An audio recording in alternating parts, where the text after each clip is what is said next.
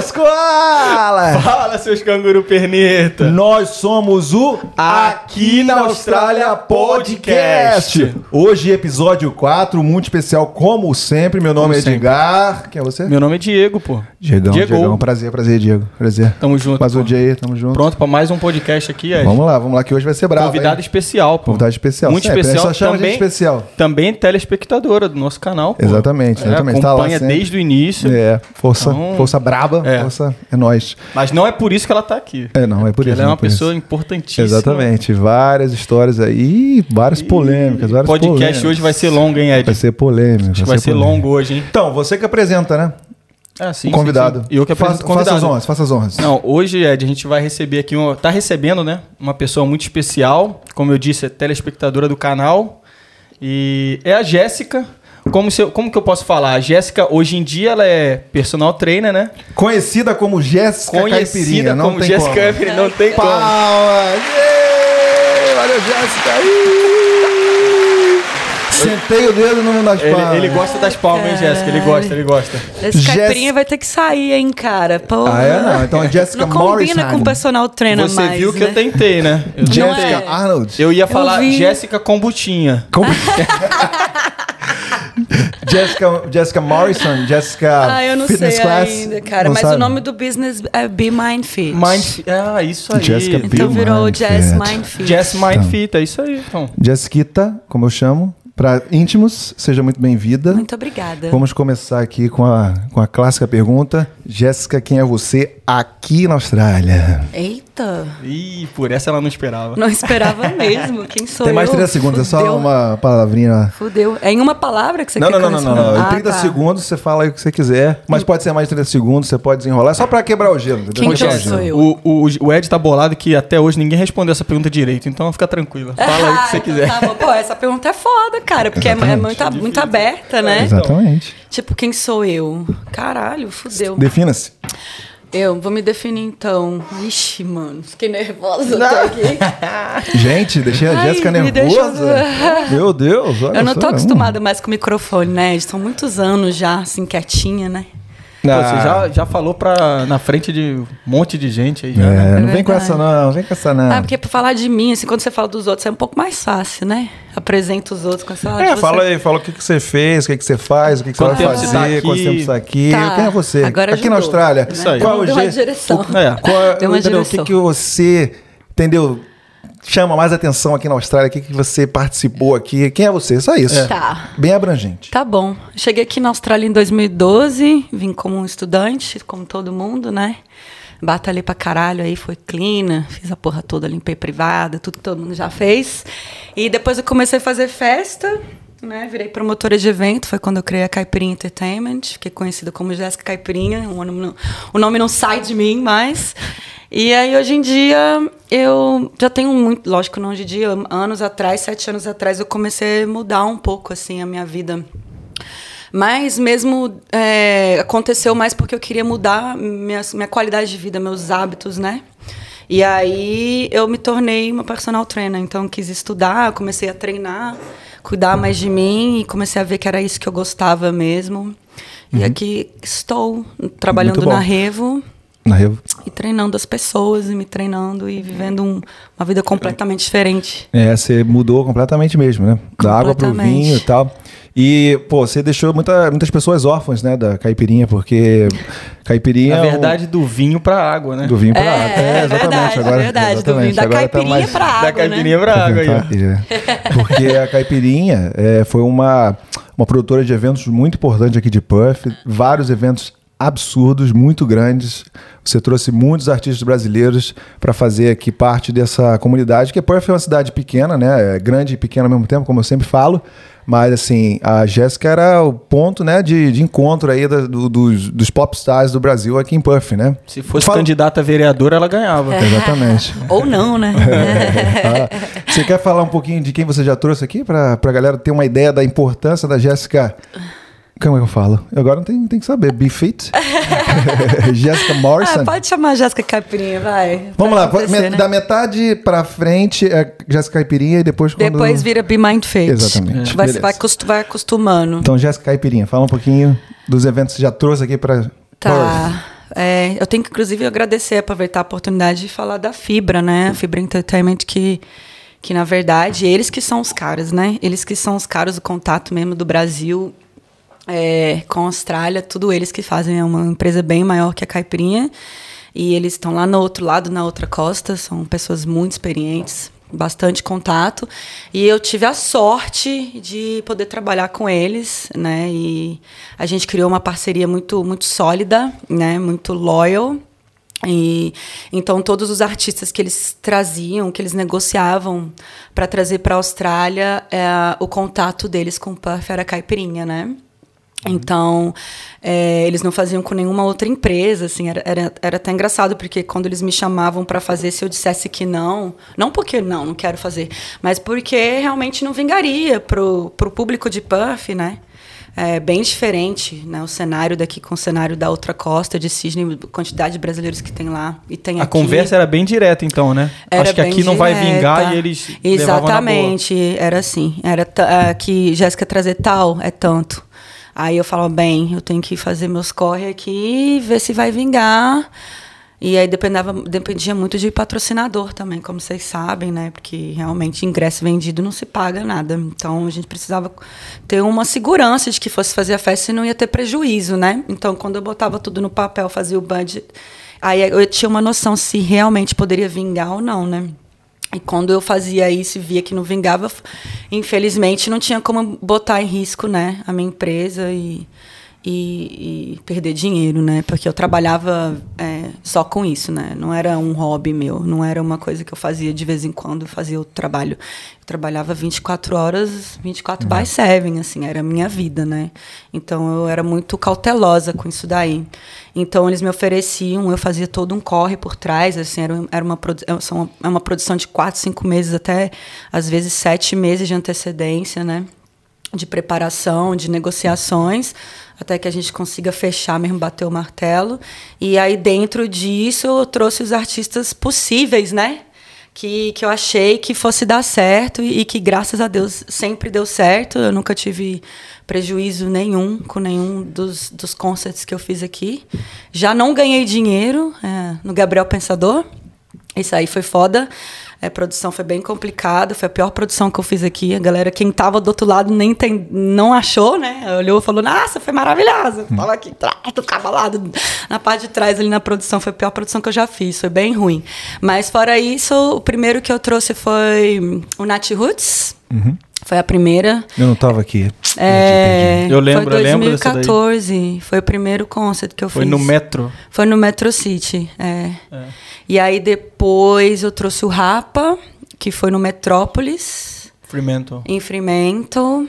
Teve um muito motorista muito bom legal. trabalhando com você. O Dio- o Diego, né? Não, porra, eu, caralho. O Diego... Ah, você também, né, mano? Caralho, eu nem lembro dessas coisas.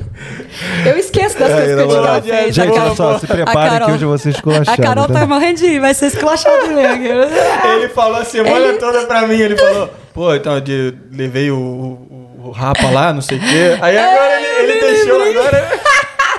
Na moral, isso que dá ser leal a Jéssica Caipirinha. Meu amor, é verdade, você trabalhou comigo. A gente pode até mostrar o vídeo aí. Depois Não. tem você no vídeo, É cara. porque, bota é porque você, ela considerava você tão parte do time que ela, ela mencionou outra pessoa, que você já é normal, Porra parte nenhuma, do porra time, nenhuma, porra nenhuma. É, porque de motorista eu não lembrava mesmo que ele foi motorista, mas agora você falou, eu lembro que tinha até você no vídeo também. Viu só? É verdade, é verdade. Aí, Red. Fez esse rolê Pedi, mesmo. pedi folga na minha, no Fast Teddy. A Carol me ajudou também.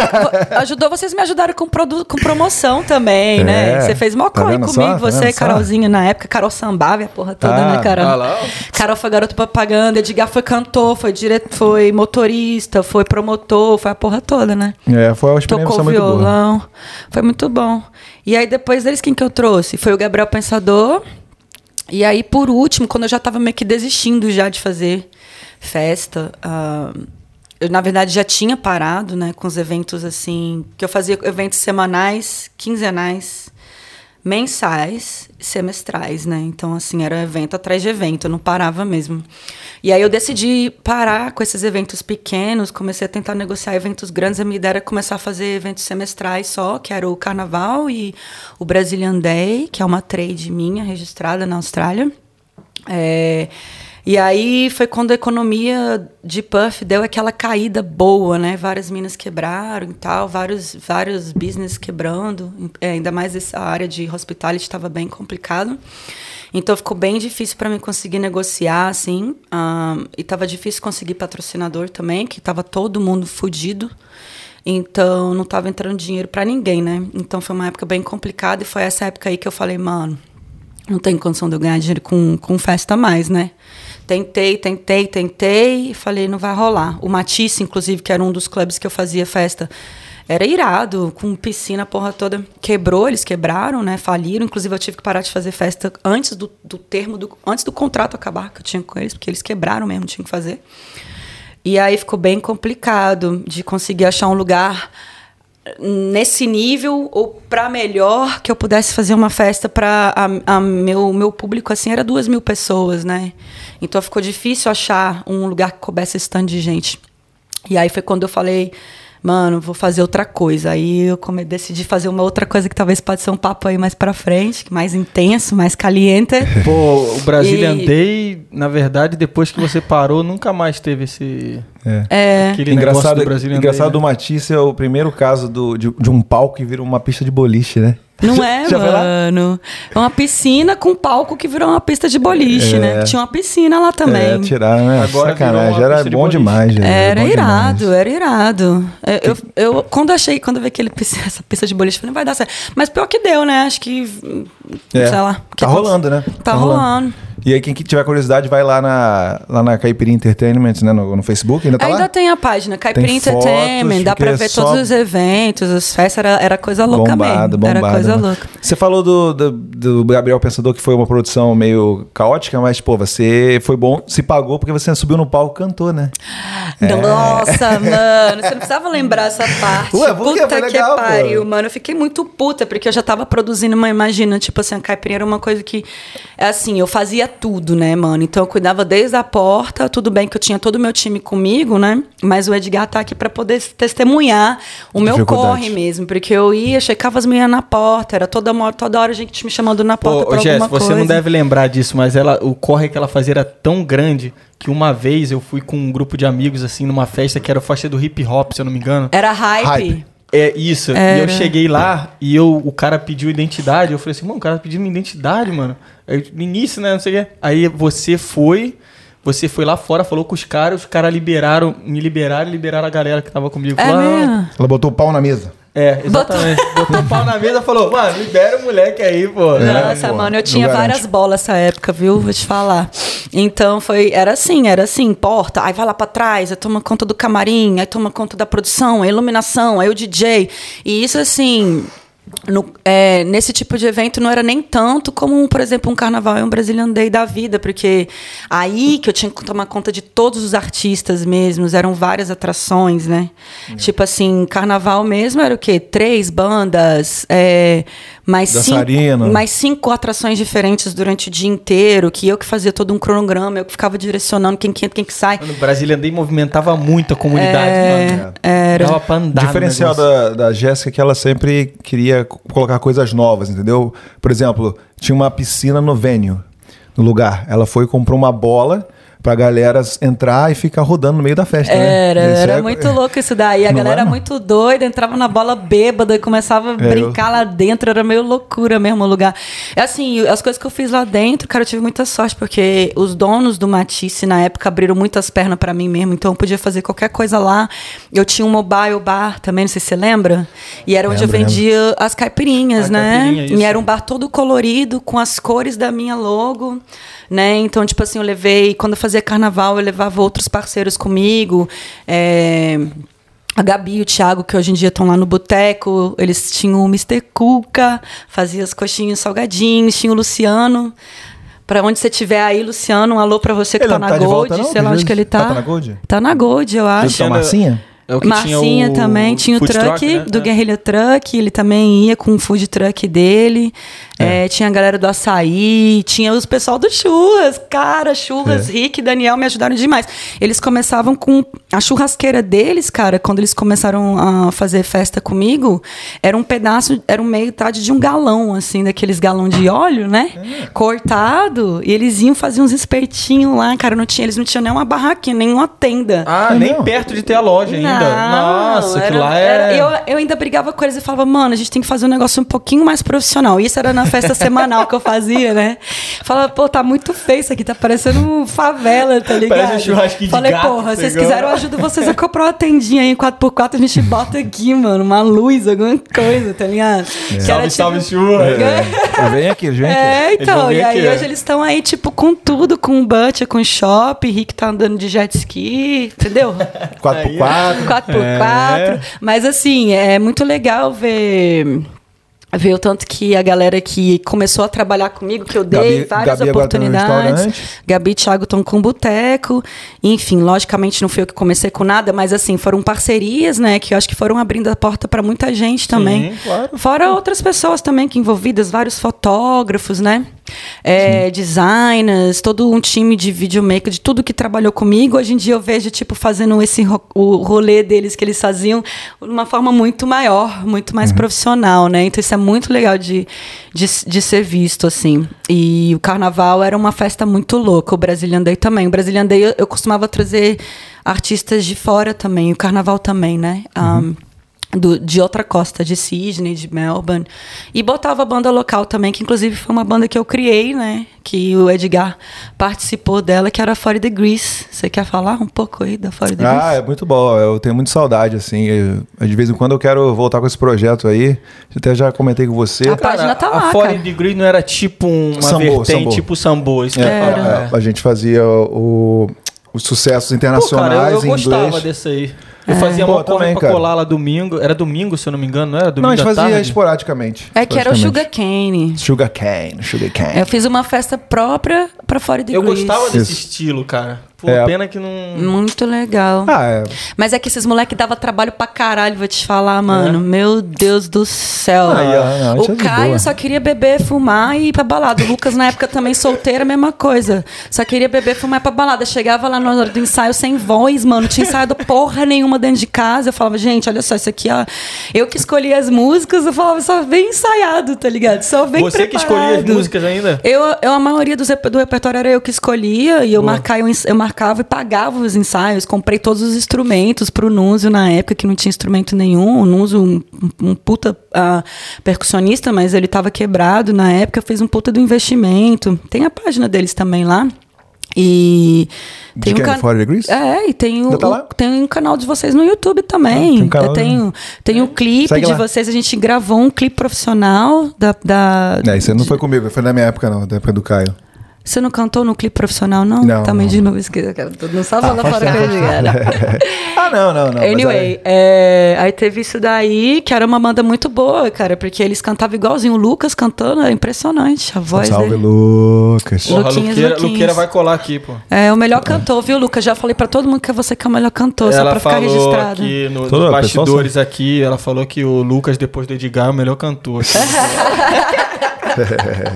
Pô, Luqueira, teve um que você esqueceu. Eu não esqueci, não, tô esperando só a gente terminar o assunto. Lógico que eu então tá esquecer. bom, então tá bom. Pô. E aí, o que acontece? Trouxe o, por último, o Armandinho. Isso daí foi Ah, um é. parto, né? Foi um parto. parto? Foi um parto de, de muitos meses, assim, porque eu quase desisti várias vezes de trazer o Armandinho. Por muita insistência do meu parceiro Fernando, lá do Fibra. Eu trouxe, com muito apoio emocional dele também, porque eu estava numa fase bem complicada da minha vida, emocionalmente falando. Estava bem. Bem. ah, não, Deprê, de- deprê. É, tal- posso dizer depressiva, mas estava com vários problemas, assim. Aquela vida que a Austrália às vezes traz uns bad pra gente, né? Então eu estava num momento bem pesado da minha vida. Não estava no melhor momento, assim, estruturado para fazer evento, ainda mais porque eu também já tinha, o que? Acho que tinha uns dois anos, mais de ano, que eu não fazia festa nenhuma. Então eu também estava me sentindo meio que fora do mercado também. Eu estava um pouco insegura, né? De, ter, de, de, de, de, sei lá, Ah, de não eu, conseguir. te, eu, eu te conheço, né? Então eu sei o, o peso das costas que você tinha, né? É. Tipo, tanto de gente atrás de você, tipo, a galera inteira, é, músico e fornecedor e patrocínio e venue É. e tudo. uma coisa bizarra. que eu Mas sei então, que mas você deixa eu te falar, segurou você, muita- mas muita você barra, enganou né? bem, porque, mano, eu de fora assim, ela tava bem pra caramba, tipo assim, apresentando e tal. Na, Aí, você chega na, vendo de chega perto. na hora, chega na hora, né? É. Na hora do evento a gente vê, porque tem que rolar, né? Assim que, é que quando você chega no evento, já tá tudo pronto, né? É o profissionalismo, Se não, mano, der algum, lá se não e- der algum problema no, no, no evento, tá tudo ótimo, né? Não é? Mas até chegar no evento, Pô, é então, um problema. então, né? então ela mandou bem, você mandou bem, então. É, é, né, o nego não vê o que acontece na sua vida pessoal, né? E nessa é. época, inclusive, ninguém conhecia minha vida pessoal muito. O Edgar fez parte bastante da minha vida pessoal. Ele e Carolzinha frequentavam minha casa, tudo. Eles, ele tá aqui pra dizer porque ele sabe muita coisa que acontecia por, de- por detrás dos bastidores. Não só como uma pessoa que trabalhava comigo, mas como um amigo mesmo, né? Pessoal que eu tinha que fazia parte da minha vida pessoal. E ele sabe eram pouquíssimas pessoas que, que, que faziam parte da minha vida. Justamente por isso, porque por, pelo fato de eu ser uma pessoa muito conhecida e a comunidade brasileira, é, infelizmente, às vezes é, tem um, um público muito invejoso, né? Uma galera muito invejosa, outras pessoas que, que, que já falam mal de você naturalmente, e aí se começa a saber o que acontece da sua vida pessoal, já começa a te julgar, já começa a, a, a interferir, inclusive, no seu evento, no meu evento, né? E eu não queria que as pessoas é, confundissem uma coisa com a outra. A Jéssica é uma pessoa, a Caipirinha Entertainment é outra. Apesar de ser a Jéssica Caipirinha, e, e, e ser a cara da minha empresa, né? Eu tá ali com a cara, porque até no palco eu que subia, eu que apresentava Sim, os, ar- sim. os artistas. E eu que tava botando a cara mesmo, mas a pessoa não tinha que gostar de mim, ou, ou, ou, né, sei lá, se pode me odiar, vem pra minha festa, entendeu? Então, assim, então eu não queria que as pessoas me julgassem mais do que elas já me julgassem, é, fazendo parte da minha vida, né? Então, essa época foi muito complicado pra mim também, porque emocionalmente falando, a caipirinha é, foi pesada, né? Porque, assim, é aquela coisa, você vê artista, né? No Brasil, e eu vi a versão pequenininha, muito minúscula, em puff, de, de como é ser uma pessoa conhecida, né? De como... O que, que é isso aí? Tá Tá respirando? no- respirando no microfone. de como é ser uma pessoa conhecida numa comunidade tão pequena, né? A gente tô falando assim numa uma mínima escala, né? De, de, de, fam- de ser famosa, né? Que eu posso dizer assim. E, e, e isso daí foi uma coisa que pesou muito para mim, porque eu não podia ter amigos, ou os amigos que eu tinha eram, eram amigos de verdade, eu fui descobrir isso depois. Isso é uma outra história também. Quando eu realmente parei de fazer festa para caipirinha, né? Mas, anyway, quando eu decidi fazer o, o Armandinho, eu já estava muito fora mesmo, assim, tipo, já tinha muito tempo. Então, eu já não estava mais, tanto por dentro da comunidade brasileira ou dos eventos. É, eu sofri bastante uma depressão quando a caipirinha... Quando eu tive que quebrar a caipirinha, foi uma escolha minha quebrar a caipirinha mas eu tinha um, um padrão de vida um pouco mais elevado do que eu tenho hoje, do que muitos brasileiros que andavam comigo ou frequentavam minhas festas tinham, né? Então era complicado, assim, as pessoas saberem o tipo de vida que eu vivia, poucas pessoas sabiam. E quando eu quebrei, foi bem complicado para mim, assim, emocionalmente, viver um outro estilo de vida é, e perder tudo que eu tinha, né? Assim, toda a mordomia, todo o comodismo que eu tinha. Como se você estivesse perdendo uma- um filho, né? É, Eu, eu sei que você tinha. Era, você tratava como se fosse um filho, né? É, a né? caipirinha era, era um filho. E assim, eu- me deu muita despesa também. Eu tive muito problema com advogado também. Então, eu gastei muito dinheiro. E essa época veio de uma, de uma vez só. Então, eu quebrei a caipirinha, eu tava com problema na justiça, é, gastando muito dinheiro com advogado.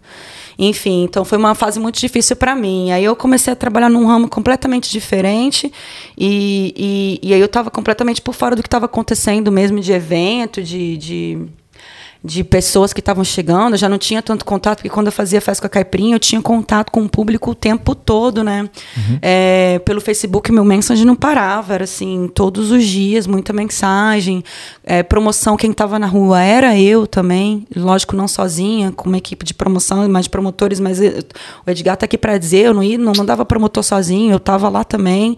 Então, assim, eu estava fazendo reuniões, eu estava na rua, eu estava com, falando com o público, eu que recebia o público na porta, nas festas semanais também. Depois eu subia no palco, tá ligado? Então era assim, era muita coisa para se fazer, né? É porque quem vê acha que é, a vida é uma festa, né? Tipo, chega no É. evento, né? É. Não, e também pra quem tá, que chegou depois ou tá vendo lá do Brasil, não tem nada a ver com a pandemia, né? Não, Nada nada, a ver a ver com a pandemia. Foi uma, uma quebra na, na, na economia da Austrália mesmo. Foi bem difícil isso daí. E aí, enfim, aí neguinho lá da outra costa, vamos lá, cara, Armandinho, tá muito bom, ele tá fazendo um preço maneiro, ele quer ir pra, pra Perth, vamos, vamos, vamos, encher o meu saco mesmo pra fazer o negócio. Falei, então tá, mano, deixa eu mexer meus botões aqui. Ele queria vir, você acha que era isso Ele a pressão da. vir, Ele queria vir. Ele queria vir. E, e, e o pessoal da outra costa tava, tava realmente me implorando, assim, pra fazer o negócio.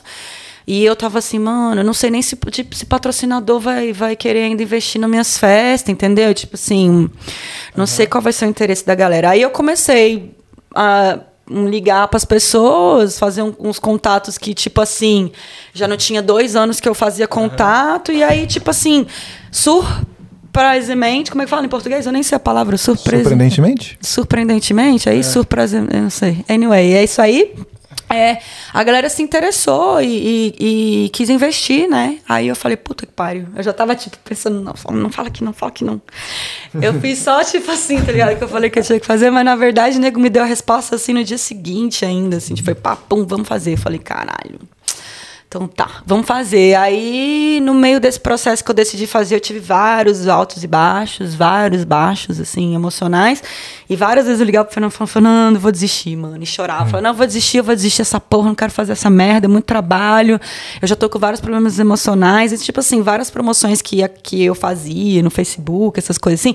Eram coisas assim, eu sou uma pessoa que eu, eu não tem nada planejado, tá? É tudo que vem assim, ó, pum, na minha cabeça. Fala, caralho, vou fazer uma promoção assim, assim.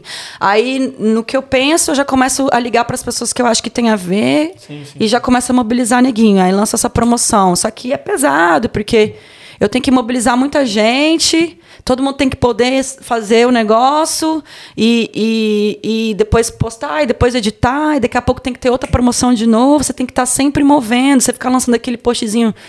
Então, ligar pela saco lá no Facebook, a mesma coisa, festinha. Daqui três semanas. Você ficar só falando que tem festa, o nego não quer mais ver post informativo, né? Então você tem que começar a pensar em criatividade. Como que você vai chamar a atenção da galera pro seu evento? E aí era onde pegava, porque era o trabalho o tempo inteiro, de promoção atrás de promoção. Não é porque eu estava desesperada para vender ingresso, é porque eu queria mover mesmo o evento, né? E aí, para mover no Facebook, porque os ingressos estavam sendo vendidos, mas é, a gente quer mover, a gente quer fazer barulho, né? Então eu tinha que ficar toda hora ali pensando em promoção, inclusive de dar um retorno para patrocinador, para para né, parceiro, porque quando a gente fecha um contrato, tem várias coisas, várias cláusulas, vários retornos que você tem que dar num processo que não é só no dia do evento, né? Então, várias promessas ali eram feitas, né? Faz Inclusive- um, um funilzinho, o finalzinho é seu, né? é, exatamente. Então, tipo assim, o Gabriel Pensador foi um problema, um dos problemas foi, do com o Gabriel Pensador foi isso, foi conseguir dar retorno pro que eu tinha prometido pro patrocinador, e o Gabriel Pensador pesando bastante na época. E anyway, saiu o Armandinho, tava lá no palco, falei, tava parecendo que tava tudo bem, mas no final tava desabando. Teve uma hora que eu desci do palco lá, mano. Eu só chorava, mano. Abraçava o Fernando, assim, chorado lá do palco, assim, chorando, chorando. Até isso tem, tem foto minha abraçando ele, assim. E agradecendo ele por estar por, por estar ali comigo, né? Por ter, tado, me, ter me dado todo o apoio emocional que ele me deu nesse processo aí de produção pro Armandinho. Mas, é... E foi legal a experiência, assim. O Armandinho gostou muito, né, de ter vindo para a Austrália, ele estava bem feliz. Então, quando eles chegaram também, a minha energia mudou também, né? E naquele dia lá eu tava, graças a Deus, bem, né? Tava ali né, na- com um clima de festa, tava Você feliz. vê que a pessoa chegou, muda a chave, assim, né? Você dá um. E aí mudou a chavinha no dia do evento. Realmente é, é um arti é um é uma ar- artista assim. Eu sou outra pessoa no dia do evento, né? Como se fosse uma uma personagem ali mesmo. É, quando eu tô falando no microfone, eu meio que encaro Nossa, uma personagem. A, a Rafa é louca no Armandinho, cara. É? Louca, louca. Você- vocês louca. foram, né? Tem foto Ela de vocês foi- lá pra caralho. E ela, e ela no show. pediu, pediu em cima da hora pra você, pra poder encontrar ele, né? É? Entrar, e aí a Jéssica... E eu coloquei pra dentro também? Ai, que legal, gente. Gente boa, né? Nossa, que alívio que ela falou que sim. Não, não, eu falei, fala, fala com ela que ela vai dar uma moral. Aí ela foi lá, falou. A Jéssica falou, não, vai lá. Pô, a Rafa, mano, chegou Pô, em casa, irado, velho, que ela massa. Se proporcionou um dia ali que ela, mano, nossa, E aí, legal, eu legal. vou te falar, isso daí era coisa que não tinha preço, porque fazer o evento, eu falei a parte ruim, né? Aqui toda, de fazer evento, a parte difícil. Mas, mano, é, no dia do evento, você vê a felicidade da galera, e você vê que você, por exemplo, colo- conseguiu, por exemplo, com uma Rafa, botar ela dentro do camarim, que era um o sonho dela, que ela é fã, e fazer a felicidade dela, isso daí não tem preço pra mim, entendeu? Então eu recebia muitas mensagens também positivas, muitas mensagens depois do evento, agradecendo e parabenizando, né, pela produção e tal. Isso, isso me dava bastante gás, assim, para continuar fazendo os Aí, eventos. né? pessoalmente, agora a gente agradece de novo. Ah, né? legal. Curiosidade sobre o Gabriel Pensador. Quando ele veio pra cá, eu tava em Margaret River, né? E eu tava em Allengup. Não sei se você já, já foi lá. Em Allengup, né? Yeah. Aí... Sei lá, não sei o que você tá falando. Ellen Brook. Não, e a- não, em Margaret River. Ah, sim, sim. Tem uma praia, né? Em Allengup. Acho que é em Allengup.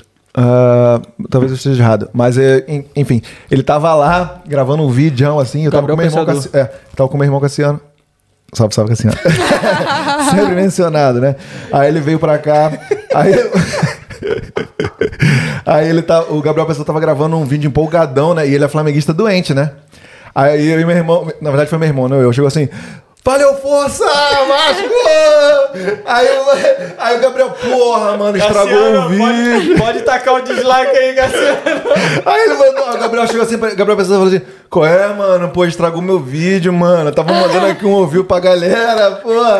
Aí eu falei, foi mal, cara. A gente tava querendo. Eu pensei que você tava. Pensei que eu tava, né? Mas ficou bolado ou levando a Ficou zoeira? bolado, Ficou mano. Só que bolado. depois tirou foto com a gente, tá? Sei o quê. Não sabia dessa história, não, mas Calma, bem vou no feito pro banheiro. Gabriel Pensador, na verdade. O cara, não- ô, cara pau no saco, mano, vou te falar. Ah, é? Pô, que isso? Caraca, polêmicas, polêmicas. Nossa polêmicas. senhora, o É cara mesmo? chato pra caralho. Ele- Nossa, o cara Não, eu chato. eu lembro que eu fui lá tirar foto com ele, aí o meu amigo, ele é, ele é fã do Gabriel Pensador, né? Aí eu queria que ele mandasse um vídeo pro, pro esse meu amigo, né? Aí eu falei uma vez, pô, te- grava um vídeo aí e tal. Aí o Gabriel falou, não, não, não, não. Eu falei, não, pô, só um vídeo aí, pô. É? Gabriel, não, não, não, não, não, não. Falei, qual é, cara? Eu tava bêbado já, né? né? Com os vouchers. Com os vouchers de 100 dólares É. eu. Aí, pô, não, só um vídeo aqui. Aí o, não sei se o seu Fernando, não sei, um produtor lá chegou. Qual é, mano? Ele já falou que não quer, porra. Sai daqui, cara. Provavelmente foi o Fernando. né? Então, aí eu falei, porra, fiquei tristão, botei o rabo da perna e fui embora, tá ligado? Então tá beleza, tá bom, tá Nossa, bom, tá que bom. cara chato, mano. Esse cara me deu trabalho pra caralho, viu? Meu então, Deus já que céu. você quer falar disso, fala aí. O que que houve? É, eu, eu vou falar, eu vou falar mesmo que foda-se, entendeu? Estamos aqui pra isso, estamos aqui Não pra é? isso. É, porque não faço quem- festa mesmo, foda-se. Ô, Fernando, vai me desculpar aí, entendeu? Nada, nada, lógico, eu, eu só tenho a agradecer ao Fernando, mas eu vou te falar, foi inclusive até a primeira vez que eu tive um desentendimento com o Fernando. Fernando, a gente teve uma briguinha assim no final da produção, porque ficou tão zoada a minha produção. Que o Fernando veio falar comigo, falou, pô, que merda de produção, né? Não foi isso que ele falou, né? Com essas palavras, que o Fernando é muito, sempre muito educado, muito profissional. Mas assim, não ficou legal. Não tava legal. Tinha várias coisas acontecendo por trás ali que tava, tava difícil. E eu tava com um nível de estresse elevadíssimo também no dia, por conta do Gabriel Pensador. Mas é. é, Enfim, é, começou porque primeiro que ele quis mudar a data dele de chegar em Perth, né? Assim, ele me ligou pessoalmente. Ah, Na verdade, o nosso erro foi trazer o Gabriel Pensador sem, sem empresário, porque toda vez que a gente trazia artista, os empresários vinham junto e a gente negociava com o empresário. A gente nunca negociou Ser com mais baratinho, né? com a artista, pra ficar baratinho, exatamente. Que a Gabriel Pensador já tá meio que, né, meio que. nego não- já tá meio que caído, né? Gabriel Pensador tá caído. Mas assim, eu penso, no, aqui, de repente, vai, vai que vai. Mas também nem vendi tanto ingresso também. Foi um, um evento que eu vendi menos ingresso. Mais barato, menos ingresso. Mas eu, eu fiz. Aí a gente falou, vamos trazer sem ninguém mesmo. Vem só o Gabriel Pensador mesmo. Esse foi o, foi o pior erro que a gente cometeu. Assim, depois disso eu falei pro Fernando, nunca mais eu trago ninguém sem empresário. Porque é um barato que sai caro, entendeu? Tá aí é, literalmente a palavra, barato que saiu lidar caro. com ego é bizarro, pior do que lidar com, né? É difícil demais. E se assim, você tá lidando com o artista, tem que fazer as vontades dele. Porque se ele não quiser fazer o show, faz o quê? É. Com o empresário, a forma como o empresário vai lidar lá com o artista é problema dele, porque o empresário sabe como lidar, é, o que, que acontece lá dentro. A gente fala direto com o empresário, o empresário resolve. E aí ele só chega pra mim já fazendo o negócio. Eu não tô. Eu nem sei como que ele convenceu o artista. E se o artista é chato ou se ele não é, porque comigo o artista só é legal, né? A parte chata do artista ninguém vê, quem vê é o empresário, né? No caso, o artista faz de, de, de fodão. O Rapa, por exemplo, o Falcão, ele é bem chato, mas nunca foi comigo, nunca foi com o público. É um cara super gente bom, um cara inteligentíssimo. Mas ele tinha várias coisas que era assim, ó, um toquinho na orelha, um negócio no nariz aqui, o empresário já sabia o que, que ele tava falando. Entendeu? Entendi. Então, o Gabriel Pensador foi difícil porque assim, ele já me ligou querendo trocar a data. Eu vou falar o quê pro artista? É tipo, então, Jéssica, eu quero ir. Eu posso ir mais cedo porque eu quero ir pra, pra Migrativa surfar. Eu falei, mas tá de sacanagem. Você vai, pass- vai surfar. Imagina o cara me, me machuca, mano. Por isso que o Ed, eu por isso que o atacar Ed e o irmão dele lá deram uma... É. Atacaram Por por isso um que eu achei bem feito. Imagina o cara atacar pro tubarão, não tem show, mano. O que, que eu faço, tá ligado? Tudo ou não pronto, volta, tudo ou vai- pronto. não é? Então, assim, que cara irresponsável, né, mano? Ele acha que ele vai pra Margarativa surfar, assim, que vai ser legal, tá ligado? Tipo assim, o cara nunca surfou na Austrália. Aí vai chegar aqui pra fazer show e vai surfar. Pô, tudo pode acontecer, né, mano? Mas tudo bem. Então ele pediu pra eu trocar a passagem, lá fui eu no meio da madrugada tentar trocar a passagem do cara, só que eu tava com tudo marcado pra ele. Eu tinha entrevista na rádio, né, na época na, na Farofa lá que eu tava falando com vocês. E ele ia fazer entrevista na rádio no Farofa. E aí, é, mas ele não queria mais nada daquilo que a gente já tinha combinado, só que eu já tinha divulgado. Ou seja, assim, já tava com tudo feito, patrocinador tudo feito, divulgando, eles esperando, né? Tava o todo retorno. vapor a Tudo a divulgação, vapor. lembro. É. E aí ele simplesmente decidiu mudar. Eu falei, agora fudeu, vai fazer entrevista como? No Farofa. Porque a ideia dele era chegar no aeroporto e de lá ele já ia direto pra Margarete Riva. Com um cara que ele nem conhecia.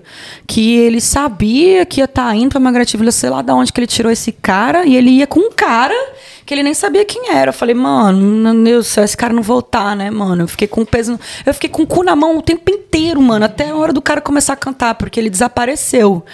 É, vou chegar lá. E aí, beleza, eu falei, fudeu, vou ligar pro pessoal do Farofa, WA, vou falar pra eles, né, mano, que os caras estão vindo. Aí liguei pra eles, falei isso, tem como a gente fazer entrevista no aeroporto? Falei pra eles, a gente move tudo pro aeroporto, se vocês quiserem fazer entrevista, a gente continua indo, mas vocês vão ter que ir pra lá. Ah, aí vai ser que só que vai ter que ser no outro dia também, é um dois dias antes. Aí neguinho, caralho. Falei, é o único jeito que tem de fazer entrevista. Aí os caras, tá, tá, vamos fazer. Aí moveu tudo pro aeroporto.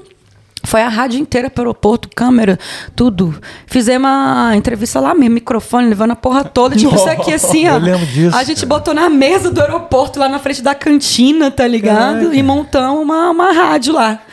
Na Acabei hora. de lembrar disso. Tipo, tava lá no final do meu cérebro, tá ligado? É. Aí ficamos lá conversando com ele. É, ele já chegou já me olhando de cima a baixo, o cara meio, meio nojentão, assim, eu achei. E aí ficamos lá conversando com ele, mas ele foi legal, ele foi gente boa lá na hora, mas tá ele, bom, ele, falou. é, ele é um vovô garoto, né? Ele é super careta, né? Ele é super careta, não usa nada. Então não é nem pra chantagear, né, com essas coisas. É. Né? Não, eu digo vovô garoto porque ele, é, ele tem o quê? 50 anos, por aí. che- quase chegando É. e adora uma garotinha. É, adora uma garotinha Caraca, e, a- e ele, e ele age como garotão também, mas ele adora uma garotinha mesmo. É impressionante, é, é much, inclusive, assim, eu fiquei muito puta quando eu, quando, quando eu vi o rolê dele, assim. É, eu imaginava outra pessoa, né? Fiquei bem desapontada. E aí, beleza, eu fiz uma entrevista com ele, ele foi pra Margarete e tá. Não tinha contato de ninguém, não sabia o que, que, que ia acontecer, né? Mas enfim, eu tava confiando no Fernando, porque o Fernando veio junto. Eu falei, mãe, qualquer coisa o Fernando resolve. Né? O Fernando tá rodando com o Gabriel Pensador pelas costas aí, pela Austrália inteira, ele vai dar um jeito, ele vai achar o Gabriel, né? Sei lá, eu sempre contei muito com a ajuda do Fernando, né? Se não fosse o Fernando, eu não tava fazendo nada disso. E aí, é... tá, aí teve, todo mundo trabalhando na produção, estamos fazendo as coisas no dia do show, tô lá fazendo. E aí eu tinha prometido, tipo, tinha várias promoções pra galera entrar no camarim, tirar foto. No final das contas era muita gente, sei lá, você imagina aí, bota umas 40 pessoas pra ter que tirar foto. Porque tinha promoção com fã, aí tinha, tinha o staff de todas as empresas que eram sponsors, que você botava três, quatro staff de cada empresa, né? Aí, enfim, então assim, juntando tudo eram umas 40 pessoas, vamos fazer assim. Só que aí o cara, o- no dia do show, o que acontece? Eu, não- eu faltava meia hora pra ele entrar no palco, eu não sabia onde ele tava, mano. Eu falei, mano, cadê o Gabriel Pensador, mano? E aí fui atrás, cadê o Gabriel Pensador? Fui perguntando pra neguinho. No final das contas, eu descobri que ele tinha chegado, tava na casa de não sei quem que ele também não conhecia, que era um cara que era massagista brasileiro. E E me deram o telefone desse cara, eu nem lembro quem foi que me deu o telefone desse cara, passou o recado para mim, que o Gabriel Pensador tava na casa desse cara. Eu liguei pro cara, o Gabriel, aí o cara falou assim: "Então, o Gabriel Pensador tá dormindo". E ele pediu para acordar ele só faltando 15 minutos para o do show. Que aí ele vai. Aí ele já quer entrar no palco cantando, né? Aí eu falei: "Ah, é. Então tá". Aí eu falei, então tá. Aí continuei arrumando as coisas lá, e liguei de novo, falei, mano, acordo o Gabriel Pensador aí então, e fala pra ele vir. aí no que ele tá vindo, ele me liga, mano, e fala pra eu abrir a porta, fala que ele vai entrar com uma galera. Aí ele chegou com uma galera aleatória, tá ligado? Tipo assim, eu já tava cheia de coisa para fazer, tive que sair do que eu tava fazendo para tentar abrir a porta para ele, para ele chegar com uma galera e tinha que ser por trás, porque é, não vai entrar o Gabriel Pensador na frente da, na, pela porta da frente, né? Aí, só que a galera que tava com ele, eu tinha que botar pulseira, tem que registrar, não é assim, vai entrando, sai, sai entrando todo mundo, porque era por trás do camarim, eu tenho que dar um retorno pro, pro Vênio, né? O Vênio não é assim, o Vênio não deixa eu ficar abrindo porta, não é meu Vênio, tá ligado? É tudo muito negociado com, com, com o manager do Vênio, do Vênio na hora. Então vai atrás de manager pra abrir a porta tal hora, porque o cara é artista, então ele não pode esperar na porta, entendeu? Então tem que estar tá tudo ali muito vinculado vinculado na, não sei o que, abre uma porta pro cara, entrou todo mundo, aí vai controlar com pulseira, aquela porra toda, tem que dar um retorno. Enfim, e aí chegou a hora da produção, do, do, show dele, ele já, ele já foi chegando falando, e aí, vamos, ele já quis entrando, subindo no palco. Falei, mano, espera aí, mano, só um pouquinho, calma. Eu tenho que apresentar e tal. Aí subi no palco, falei dos patrocinadores, porque ele não tava nem deixando eu fazer isso. Subi, ele já ficou meio mal-humorado e no Aí subiu no palco, né? Aí na hora que ele subiu no palco, mano, ele começa aqui assim, ó. Ele olhava pro Fernando, Fernando lá do palco, né? Que o Fernando ficou meio que de empresário dele. Ele ficava aqui assim, ó. Olhava pro Fernando e já fazia assim. Eu falava, que porra é essa, mano? Aí eu só vi o Fernando pi, pi, pi, andando, falando com a menina. Pegando o telefone, aí voltava. Aí daqui a pouco ele olhava de novo assim, Fernando saía andando de novo, falava com outra menina, pegava o telefone da menina e voltava. E ele ficava isso o show inteiro. Do lado do palco, o Gabriel Pensador mostrando para ele as meninas que ele queria que entrasse no, no, no camarim dele e voltasse no palco. Fernando, desculpa, eu tô contando. Se você assistir isso daí, enfim, Deus me proteja. Anyway, e aí. É, Aí aconteceu isso aí, né, cara? Então, um cara extremamente mulherengo, assim. Então, ele uhum. ficou o show inteiro pensando em quais meninas ele ia levar pro camarim dele. Eu fiquei, já tava muito puta com ele já, quando de repente ele vem falar comigo, me chamar para cantar a música do 2, 3, 4. Do nada, do nada. É. Virou 2, 3, 4, 7, 6, 7, 8. Eu tava ali do lado, aí ele já me trouxe pra trás do palco, assim, cara, você vai cantar comigo a música 2, 3, 4. Eu falei, não, Gabriel, na moral, nem sei a letra, velho. Eu não hum. sei cantar essa música, eu tô busy pra caralho. Ele, não, não, você vai vir, porque não tem nenhuma menina que quer cantar, você vai ter que vir, você vai ter que vir. Eu falei, vou falar o quê, né, mano? E eu, no meio do fogo cruzado lá, de produção, tentando resolver, já tava para acabar o show. Já vem todo mundo falar comigo que vai tá no camarim, quer saber a informação, aonde que vai, e, segurança ficando puto com o neguinho perto do palco e aquela coisa, eu tendo que lidar com segurança e arrumar camarim lá atrás e arrumando meu time para se preparar para receber todo mundo, enfim, uma confusão. E Subi no palco e cantei a porra da música com ele, olhando o telefone aqui, né? Uhum. Ele cantava, ficava lendo aqui a letra. Que merda. É, tá explicado. Foi uma merda isso aí. É. Aí depois acabou o show, tudo, foi entrar a galera no camarim, cara, foi bem difícil. Fez uma fila gigantesca para entrar no camarim. Quem disse que ele tirava foto com o neguinho? Ele se enfiou no camarim com as meninas lá. E lá ele ficou. E aí eu entrava de vez em quando e falava, ô Gabriel, na moral, mano, tá ligado? Eu tenho que dar retorno pra, pra produtor, pra, pra sponsor, pra, pra fã, pra tudo, mano. Uma fila gigante.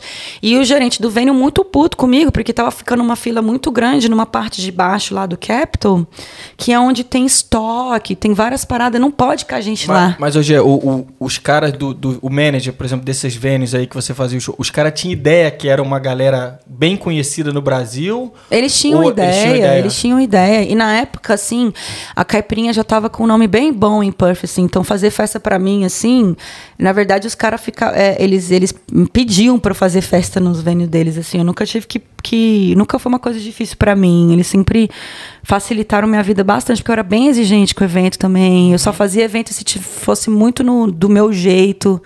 É, muita coisa é, tinha que mudar para eles para fazer evento, né? Mas eu vou te falar, eu como público, eu não, a gente não, eu não percebi nada disso. Então, foi, ninguém percebeu isso, Esse... é. Putz, eu lembro algumas coisas. Eu acho que eu tava. Nesse, é, eu, eu fui, eu não percebi nada. Você percebeu? A Carol também não percebeu nada, foi tudo tranquilo. Pera aí, rapidão. Gente, Foi- desculpa foi- eu tirar o fone aqui, porque eu tô com calor na cabeça. É, é, foi, foi um evento muito legal. Assim, ainda teve o DJ depois, o Negralha, veio também com a gente. Então, é, eu, eu acho Não, que o DJ tava lá, Negralha é do Rapa, cara. Tá confundindo É, os confundi, negócios confundi, todos, tá aí. confundi. Porque Confundi. essa questão do telefone aí ficou como uma coisa engraçada, tá Ah, ligado? é? Pra quem tava lá, ficou como uma coisa engraçada, assim, não ficou um lendo? negócio...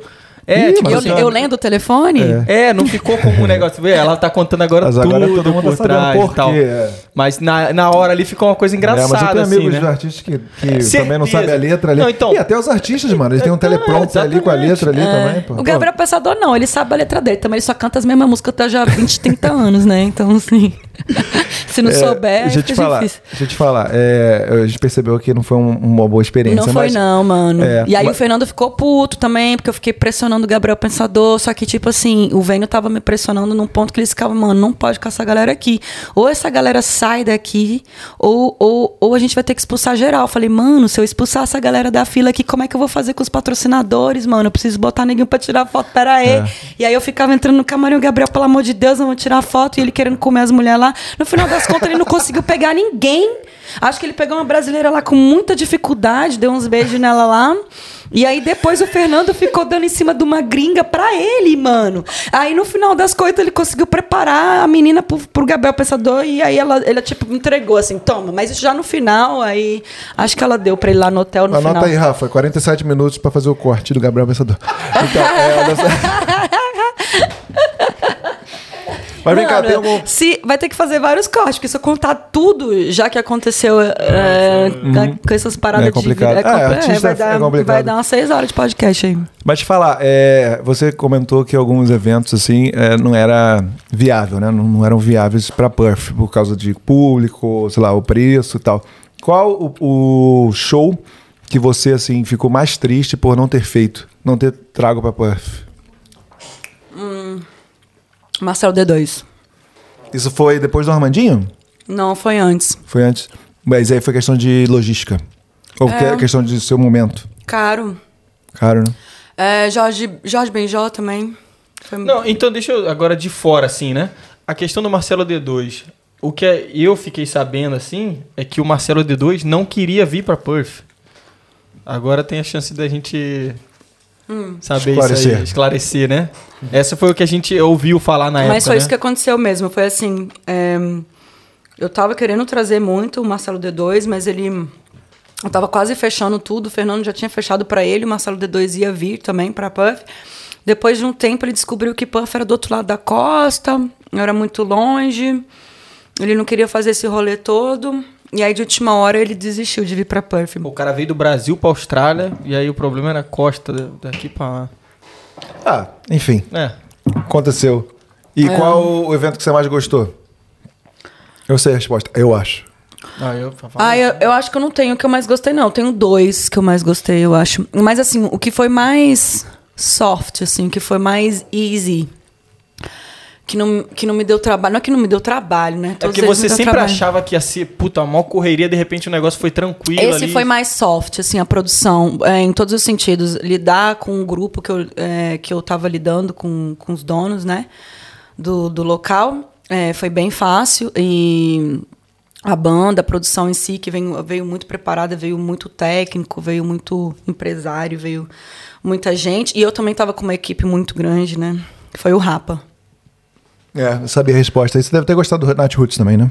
Eu- gostei muito do Nat Roots, mas o pessoal lá do Metro City me deu uma dorzinha de cabeça também. É. Então, não foi uma produção assim suave de ser feita. Foi uma não foi tipo difícil. Foi a primeira produção que eu fiz, então é, foi bem challenging para mim.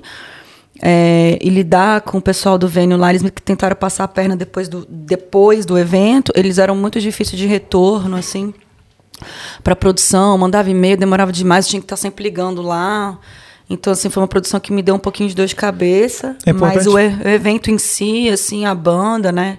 A galera do Nat Roots é, é muito, muito. De boa. É, É importante mostrar pra galera que a logística disso tudo, né? Por exemplo, eu lembro do Rapa, não é só o Falcão, não é só o, o Lobato, não é só a banda Quanta gente si, não é era, só tipo, a banda toda ali? Umas 15, 20 pessoas. Eram 20 pessoas. 20 pessoas. E é, aí eu fui motorista da van, uma van, tinha outra van e tinha lá a Mercedes pro Falcão, né? O Falcão ficava no carro separado. Como, como é contraditório, né? O cara, a, a banda, um grupo de 20, 20 negros lá, tipo assim, dá muito menos trabalho que às vezes uma pessoa, né? Então, é. porque tinha um empresário. Exatamente, porque eu não tinha que lidar com o Falcão, né? Era tudo direto com o empresário, então era muito mais fácil mesmo. É. Porque o chato é o artista, né? E tirando esses os artistas mais famosos, assim, eu acho que também sei a resposta, mas pra você, qual foi o evento mais marcante, que você mais gostou de fazer, mais prazeroso, assim? Olha, todos os eventos por eram quê, muito né? difíceis de serem feitos. Na hora, no momento que eu fazia o evento, eu não sentia muito prazer, não. Mas no dia. É, é no dia que vim. pro- É, não, antes, assim, cara, era só. Era personagem mesmo. Você fala isso agora, porque eu lembro que você era muito feliz no que você fazia, você adorava ver a galera chegando, levantando a mão, porque a Jéssica é o seguinte. Mas isso é no dia do evento. Jéssica, é o eu tô seguinte, falando. Depois desse, depois desse podcast aqui, vai ter muita gente pedindo pra voltar isso aí. É, não, a Jéssica é o seguinte, a Jéssica, ela fazia o evento com coisas diferentes, diferentes, ela, ela trazia coisas novas, inovadoras e também era de graça, todos os eventos eram de graça e ela ainda dava voucher de 100 dólares pra galera. então você chegava pra se divertir, ainda tinha, assim, você só de- tinha que trazer 10 pessoas com você. Mas aí era mó, mó causeira, É, eu porque... tava fingindo que era É, 10, tinha ou que galera- não era a mesma pessoa repetida no grupo. É, aí a galera ficava na fila, entrava, aí, ah, vamos fazer aqui a contagem. Aí a pessoa, ah, vem aqui, tá na fila, vem aqui, vai ficar fazer, vem fazer parte A do nosso mesma grupo. pessoa levantando aí, um, duas dois, três, quatro, cinco, seis, sete, Era nove, três dez. pessoas fazendo assim, um, dois, 50 três, quatro, cinco, seis, sete, oito, É, nove, dez. é. É, vai. Toma aí, sem conta. Aí bebia, né? que Ficou doidão. E era, tipo assim, uma das melhores fases aqui da galera de, de- do Brasil e tal. E depois você pode até falar o porquê você acha que deu uma mudada no cenário, né? Porque antigamente era uma bunda É. do caramba, né? Essa foi a primeira festa, né? Essa foi o carro-chefe da, da, da Caipirinha, que chamava Made in Brasil, né? Então era uma festa que acontecia toda quinta-feira no Dedim. Na época, ah, na verdade, eu comecei a trabalhar com a Dedim. Eu fazia, eu comecei a fazer festa lá. Era uma festa que eles tinham muito zoada mesmo, assim. Tipo, o, o lugar era vazio, não dava ninguém. Eles chamavam de Backpackers Night, né? Inclusive, hoje em dia voltou esse. Essa não. merda, né? Essa merda. Aí é, eles faziam essa merda aí lá, eles, eles serviam uns, uns, uns salsichão, uns carnes zoadas de terceira lá pra galera. Mano, era muito favela a festa que eles tinham lá. E aí é, eu sempre gostei muito de evento, né? E, e tinha um pessoal brasileiro que fazia uma festa chamava Brazilian Night. Junto com o mesmo dono da Dedinho, eles faziam no, no antigo Blackberries. Não sei se vocês estão aqui já há muito tempo. Que hoje em dia, sei lá qual é o nome do venue lá, mas bem perto do onde fica o Small, o small Club lá, onde tinha festa de, de Deep House. Nevermind. Eu cheguei ainda tinha o dedinho ainda, mas esse aí É, eu não... O Blackberries é das antigas, é 12 anos atrás. E aí a galera fazia Brazilian Night lá. E aí eu era muito louca essa época, assim. Tipo, eu tinha os cabelos raspados do lado, assim, muito doidona. E aí eu Essa ia. pra- tatuagem aqui é nova, né? é, essa aqui é nova, é. Tá saindo ainda. Vou terminar amanhã. E aí, é, eu sempre ia pra essa festa, ficava muito louca, subia no palco, dançava. Era daquelas que subia no palco e dançava, tá ligado? Era nesse modelo. E aí eu comecei a conhecer o pessoal que fazia festa, que uma das pessoas envolvidas, inclusive, é o Eric Namorato. Tchau aí. Dá um oi aí pro Eric Namorato, que ah, hoje em dia ele tá no cenário aí da música eletrônica bem mais forte, né? Mas quando eu conheci o Eric, o Eric Namorato há 12 anos atrás, eh, ele era envolvido aí nesse, nesse evento. Fora ele, tinha o Marcondes também, o Marcos Neri, que é o sósia do, do Falcão do Rapa. Rapa Cover, né? Ele fazia o Rapa Cover, ele é bem parecido. E ele que movia o rolê todo. Quando o Marcos Neri foi pro Brasil, ele me pediu para segurar o Brazilian Night para ele para produzir, né, ficar produzindo para ele, e eu fiquei durante um tempo produzindo Brazilian Night para o Marcos Neri, mas ele não conseguiu voltar. E aí nisso é, o dedinho me ofereceu porque eles viam que eu estava produzindo o Brazilian Night legal, eles me ofereceram essa quinta-feira, me ofereceram, não, me pediram ajuda para promover a quinta-feira deles, que era o Backpackers Night, né? Falei, ah, why not? Aí a gente combinou lá um valor, enfim, e eu comecei a divulgar, ir nos backpackers, divulgar. Mas eu não, sei no que, eu não sei o que eu fiz. Eu sei que eu comecei a encher a casa. E aí, tipo assim, em dois, três meses era 500, 600 pessoas frequentando o lugar. E aí eu fazia muita coisa, eu fazia várias brincadeiras no palco. E aí eu comecei a convencer a The Game de fazer esses vouchers, né? E eu falei, olha, mano, se eu não trouxer, quando não der bebida de graça pra essa galera, a galera não vai vir, não, mano. Eu acho que é melhor a gente investir, ter gente aqui, né? E pelo menos quando você ficar famoso com essa noite, aí você começa a fazer outras noites ganhar dinheiro. Mas eu acho que inicialmente mesmo é, é investimento. Consegui convencer os caras de investir e aí começou essa ideia do voucher. E aí começou a ficar bem cheio, assim, teve noites lá que eu botei 800 pessoas, assim, tava bem legal. E aí eles ficaram bem impressionados com o meu trabalho na época e eles estavam para reformar o local. E aí eles, eles abriram a The Game, né? Antes dele, é, deles fecharem e reformar a Dedinho, eles me ofereceram uma quinta-feira para poder fazer a minha própria festa. Então eles falaram: a gente está pensando em te dar a quinta-feira e você faz o que você quiser. Eu falei, opa, então vamos fazer, eu, eu topo. Foi quando eu criei a Caipirinha Entertainment. E é legal, assim, você falar que você era estudante nessa época ou já tinha estudante, se formado? Estudante, De eventos. Eu, eu fazia inglês, sei lá, o que, que eu fazia. Ah, legal, mas você fez o curso de evento ou não? Não. Ah, nunca fez? Eu sou psicóloga. Ah, você fez aqui na, na Austrália o curso de inglês só e depois você fez É. só? Ah, tá. Mas eu fiz muito. Eu, eu tive experiências com evento no Brasil, né? É, eu fiz De onde você é pra galera saber? de Brasília, capital. Você fazia evento lá também? É, fiz, fiz alguns eventos lá. Eu trabalhei para várias pessoas que faziam evento, então eu sempre gostei dessa, desse, desse meio de evento, né? E o meu ex-namorado, né, meu último namorado do Brasil antes de vir para cá, ele era publicitário e ele fazia eventos grandes lá no Brasil. Ele, inclusive, ele faz evento até hoje, já tem quase 50 anos, ele trabalha com isso até hoje, mas ele faz um- umas coisas mais underground, assim, que é bem o cenário de Brasília. Mas na época a gente chegou a fazer várias coisas, fez Fala Mansa e a gente fazia bastante show para para a universidade, porque eu era tesoureira do DCE da universidade lá na época, nossa uni- universidade bem grande, que era o CEUB, a galera de Brasília conhece aí, a universidade bem famosa. E ele era o presidente do eu era tesoureiro, então eu estava bem envolvida, assim. Inclusive, a gente tinha uma- um programa de rádio também lá, chamava Sonora FM, eu tinha um programa na rádio. Era bem legal, era bem envolvida, assim, com essas coisas. Então, eu sempre tive muito muita muita envolvimento com evento, com rádio, com comunicação, essas coisas assim, apesar de ter feito psicologia. E, e foi aí da onde que eu fui tirando a experiência, assim, eu aprendi muito com ele. E depois eu entrei no cenário da música eletrônica, conheci bastante produtor de música eletrônica na época, o Suarup, né? É, a galera do Universo Paralelo, cheguei a trabalhar no Universo Paralelo também.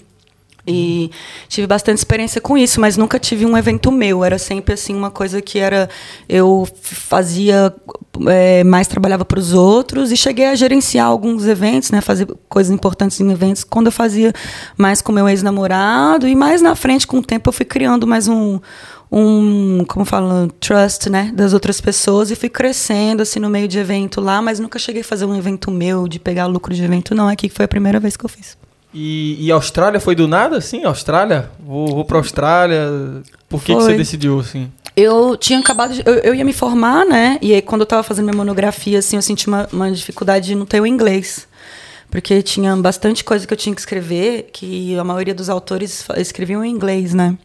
Então eu senti uma dificuldade na minha monografia de fazer. E eu pensei, mano, eu preciso aprender inglês, né? Eu tô me formando, psicóloga e tal. E vai fazer uma diferença na minha vida. E aí eu também já estava cansada do Brasil, muita droga, muita coisa assim, é, muita balada, né? Nessa época eu era muito fanfarrona, então era, assim, era muita droga, era muita balada. Apesar de eu trabalhar muito, é, eu sabia dividir, né? Assim, eu era psicóloga, eu já, eu já fazia estágio, eu trabalhei com men- menor infrator lá na Austrália durante três anos. E assim, era um trabalho que eu gostava. Eu também tinha uma empresa de carteirinha de estudante, eu fazia carteirinha de estudante, tem a minha fotinha assim, segurando. Eu fiz muita coisa no Brasil. E aí, é, eu tava meio cansada mesmo do rolê do Brasil, mesmo que eu comecei a trabalhar com política na época, tava uma sujeirada danada. A corrupção no Brasil é realmente muito triste, né? E eu tava trabalhando pelo fato de eu ter muita, conhecer muita gente e meu namorado na época ser um cara muito influente também em Brasília, a gente tinha uns empregos do governo, aqueles empregos fantasma, né? Aham. E aí, tipo assim, eu tinha um emprego, eu ganhava, mas eu não trabalhava, não, né? Só que aí o que acontecia? É, eles começaram a me colocar de laranja, né? Assim, para assinar uns contratos, que tava vindo uns contratos que eu tinha que assinar de tipo assim, o meu contrato era um contrato de tenda, né? De aluguel de tenda, porque no Brasil é tudo assim, né? É tudo. Eles contratam outras empresas, eles lançam lá o. Como é que chama? Esqueci agora o nome do documento. E aí as, pessoas, as empresas se candidatam. Tipo a licitação, né? Tipo uma licitação, exatamente. E as, as empresas se candidatam para poder fazer o serviço para o governo. Eles escolhem uma empresa, mas isso daí é tudo também corrupção. Eles vão escolher a empresa mais corrupta que quer roubar junto com eles, no caso. E aí uma das empresas, essa empresa de tenda, e o contrato que eu tinha que assinar era um contrato de aluguel de tenda. Aí, tipo, como a secretaria fazia, eu não vou falar o nome da secretaria, mas assim, fazia vários. É, contratos, né? E do Tenda era um, eles faziam vários eventos. Então, quando tinha evento, contratava-se tendas, né? Era um mínimo, assim, que eu tô falando da corrupção, assim, de lá de baixo. E eu assinava esse contrato, mas, assim, era um evento com seis tendas, nego colocava 600, entendeu? E eu tinha que assinar. Então, eu comecei a ficar, mano, dá meu cu na reta, isso aqui vai dar merda, né? Porque, tipo assim, aí eu comecei a ir nos eventos tirar foto da tenda de vários ângulos, tá ligado? Pra poder me defender. Se alguma coisa acontecer, eu falo assim, não, isso aqui, essa tenda, que, que isso aqui é várias tendas, entendeu? Caramba. Eu cheguei nesse ponto, que eu tava ficando meio preocupada, né? Que, tipo assim, mano, como é que eu vou comprovar se acontecer alguma coisa comigo que realmente realmente tinha stand de tenda no evento, que não tinha. E aí era uma forma que eles é, conseguiam botar o dinheiro dentro do bolso. E isso imagina que é com cada contrato de cada mínima coisa, né? Então Nossa, era vai longe, vai longe. Vai longe. E aí eu estava com bem bem descontente com essa situação. O Kaká na época que era meu namorado não podia fazer nada porque ele também tinha um rabo preso com um político. Então ficava aquela coisa, pô, mas eu sou namorada, vai fazer o que vai me deixar de laranja. Enfim, ele também, ele estava num, num, outro nível de, de vida também. Não estava muito legal, a gente, a gente já não estava, a gente não brigava nem nada, mas não estava um relacionamento que ia para frente, eu já estava querendo ter uma coisa séria, a gente morava junto, mas já estava querendo casar, ele queria fanfarrar. Falei, ah, mãe, quer saber? Eu tô me formando, meu emprego tá uma merda, é, eu tenho dinheiro, eu vou sair fora. E aí foi isso, o Kaká me ajudou bastante na época, inclusive, me super me suportou, e eu vim, escolhi Puff, porque na época era um eu, né, o que me falaram é que era uma, um lugar pouco concorrido, é, pouco brasileiro, era fácil conseguir emprego, sem inglês, essas coisas todas, que não deixou de ser verdade, né? Eu peguei emprego aqui na segunda semana, sem falar um A, eu já estava limpando privada. Ah, então, é isso que eu ia perguntar. Por que não, tipo assim, Estados Unidos, Canadá? Então, foi isso aí. Essa questão foi a de... facilidade também... de não ter o um inglês, de poder trabalhar como estudante, porque os Estados Unidos não tem essa, sim, sim, sim, essa liberdade, essa facilidade, essa né, né? É. O Canadá até é mais fácil, mas é frio. É... E aí, tipo assim, Puffer tava na época do boom, né? Foi bem na época do boom australiano mesmo, quando eu vim, que foi há 12 anos atrás, então tava uma época muito boa, assim. E aí foi por isso que eu vim. O dólar australiano na época era bem baixo. Também. Bem baixo, nossa. Você veio em 2012, né? É, eu cheguei em 2013, mano. Era bem eu baixo. Eu lembro que era tipo papo de, sei lá, dois. Era uma coisa assim mesmo. Acho que era tipo um para dois, né? Era, não é. era. Nossa, hoje em dia tá. Tá ridículo, né? Uhum. Eu fiquei sabendo esses dias, inclusive, que eu nem olho isso. Ninguém falou, caralho, cinco, cinco reais o negócio. Você foi, que isso, cara? Nossa, um tempo Pesado. Atrás, é bom saber quando for pro Brasil, tá, vai, vai chegar lá abalando, né? Soltando o dinheiro. Mas então, esse, essa questão da caipirinha aí, isso aí tá. Morreu, morreu. Ah, morreu, morreu, morreu, morreu, morreu, Assim, eu não vou te falar 100% porque eu, eu vou, te, vou contar um segredo. Nunca diga nunca, é, né? Um segredo que eu... É, é assim, eu lá no fundo, no fundinho, no fundinho, assim... Eu ainda tenho vontade de trazer, se eu fosse fazer alguma coisa, de trazer algum outro artista interna internacional. Inclusive, um, antes de ter o internacional Corona... Internacional para a Austrália, né? É, isso. Antes de ter o Corona, na verdade, quando saiu a pandemia pela primeira vez, a gente estava já em negociação com, com um artista aí. Então era para ser, eu ia acabar fazendo. Melhor um, não falar nome. É, não, né? Não. Surpresa, surpresa. Surpresa, porque vai que acontece. Vai que acontece aí, é legal. Aí a gente tava fazendo essa negociação e aí eu tava ligando pro Fernando. Fernando, você viu o negócio? Eu acho que não vai rolar, mano. Tá dando uma pandemia aí, vai ser que lá. Ele, não, relaxa, não vai dar nada. Ele não tava acreditando. Aí deu algumas semanas assim, pum, lockdown, pá, não sei o quê. Foi mal o microfone. Aí deu algumas semanas, deu lockdown, fudeu tudo, teve que cancelar tudo. E aí nunca mais eu nem falei com o Fernando, porque Será que vai falar depois dessa entrevista? É, né? Talvez ele vai me ligar puto, falar, filha da puta, que você tá falando na rádio É, aí, cara. vou voltar os contatinhos. É. Não, mas o Fernando é contato pra sempre, cara. Ele é aquele tipo de parceria que eu creio que, graças a Deus, assim, tipo assim, eu tenho certeza que se algum momento ele voltar ou fazer, a primeira pessoa que ele procurar vai ser eu. E, e, e eu, para ele, eu posso falar que eu não, talvez não diria não, assim. Para outras coisas, sim. Mas é, para ele, eu, é difícil dizer não pro Fernando. Mas é, só uma, uma pergunta pessoal, assim. é, o, vo- você faz os eventos muito. bota tudo mais na sua responsabilidade, né? É porque você não confia em outras pessoas ou você acha que você faz assim da melhor maneira possível? Porque Você assim, dá conta, né? Você dá conta sozinha ou porque você acha que não tem gente para te ajudar? Porque eu sei o quanto que o quanto que é trabalhoso fazer um evento muito grande, entendeu? Não, e, ô, Ed, só incluindo nisso aí, tipo, quando alguém chegava aqui, a gente, a comunidade toda tinha noção que quem tá trazendo é a Jéssica. Isso. Era isso Você que era é o que- certeza de que vai ser legal, né? É. Ah, eu acho que, assim, é muita dedicação, né? Eu vivia pra isso. Se eu fosse botar alguém junto comigo pra fazer o mesmo trabalho que eu fazia ou para dividir as funções, eu teria que pagar por isso. E a pessoa, a maioria dos brasileiros que, que moram na Austrália, é, pô, precisa pagar visto, né? Visto de estudante é caro pra caralho. É, trabalha 40 horas aí por semana no cash a porra toda, tem que pagar aluguel. Então, assim, nego, quem que vai trabalhar junto comigo? É, eu não tinha condição de pagar uma pessoa é, de forma fair, né? Justa, que nem se você for trabalhar de clean, alguma coisa assim, você ganhar 30 dólares a hora. Eu não tinha condição de fazer isso. Então era muito difícil alguém topar trabalhar comigo para ganhar. Mas é, sociedade, 10 assim. dólares a hora, essas coisas assim. E eu não tinha confiança ainda de fazer sociedade, porque o Perf era uma coisa muito instável, né? É. Então eu não poderia prometer sem ter certeza de que de quanto que eu ia ganhar. Então, assim, eu cheguei a ter umas pessoas que chegaram próximo, disse que era a Bárbara, né? Bárbara Guedes. Ah, Bárbara. Era meu braço direito, a Bárbara, né, na época. E eu cheguei a fazer algumas sociedades. O que eu fazia, às vezes, com pessoas que ficavam muito fortes comigo no time, como eu também tinha fazia com o Diogo, era tipo assim: se eu fizer tanto, acima disso, eu vou te dar mais tanto. Então eu combinava um valor, né, para com a pessoa, e eu falava: se eu vender mais do que isso de ingresso, aí eu vou te dar mais tanto a cada tanto que eu fizer. Então eu tentava fazer uma coisa fera, assim: se eu fizer dinheiro, vai todo mundo ganhar mais dinheiro. Se eu não fizer tanto dinheiro, é esse o mínimo que você vai receber. Para ficar uma coisa fair. Mas eu sempre tentei pagar os profissionais de uma forma fair, anyway. Eu nunca fiquei chorando muito assim ai, não quero te pagar isso, sabe? Então, assim, eu já gastava bastante com, com banda, com designer, com, com bartender, com promotor. Eu tentava fazer um pagamento fair, né?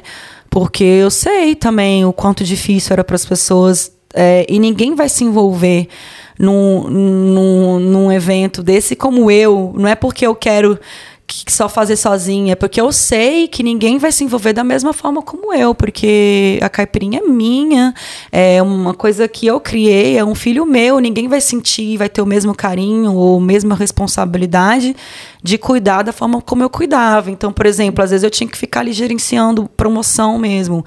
É, até a promoção no Facebook era gerenciada por mim e eu ficava em cima de neguinho, porque nego tava na escola, nego tava no trabalho, entendeu? Você imagina, a galera fica o dia inteiro na escola, depois vai direto pro trabalho. Que horas que vai me ajudar com promoção? E tinha que promover no Facebook, então às vezes eu ficava mandando mensagem e falava, galera, tal hora, Edgar, posta você, Carol, posta você, sei que, posta você, ninguém que me achava uma chata do caralho, falava que mina chata, mano, mas é porque tinha os horários certos para ser postado.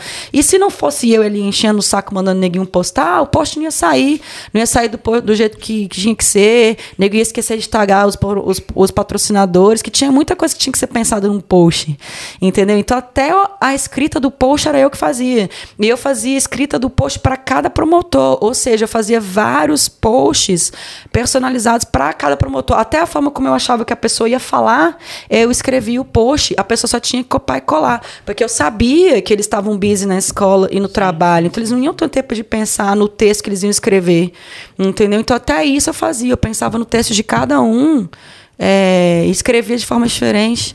E tudo que eu fazia era lembrar. E eu ainda tinha que ficar lembrando. Essa hora de Você ficou postar. Quantos anos, ficou quantos anos né, trabalhando com o evento?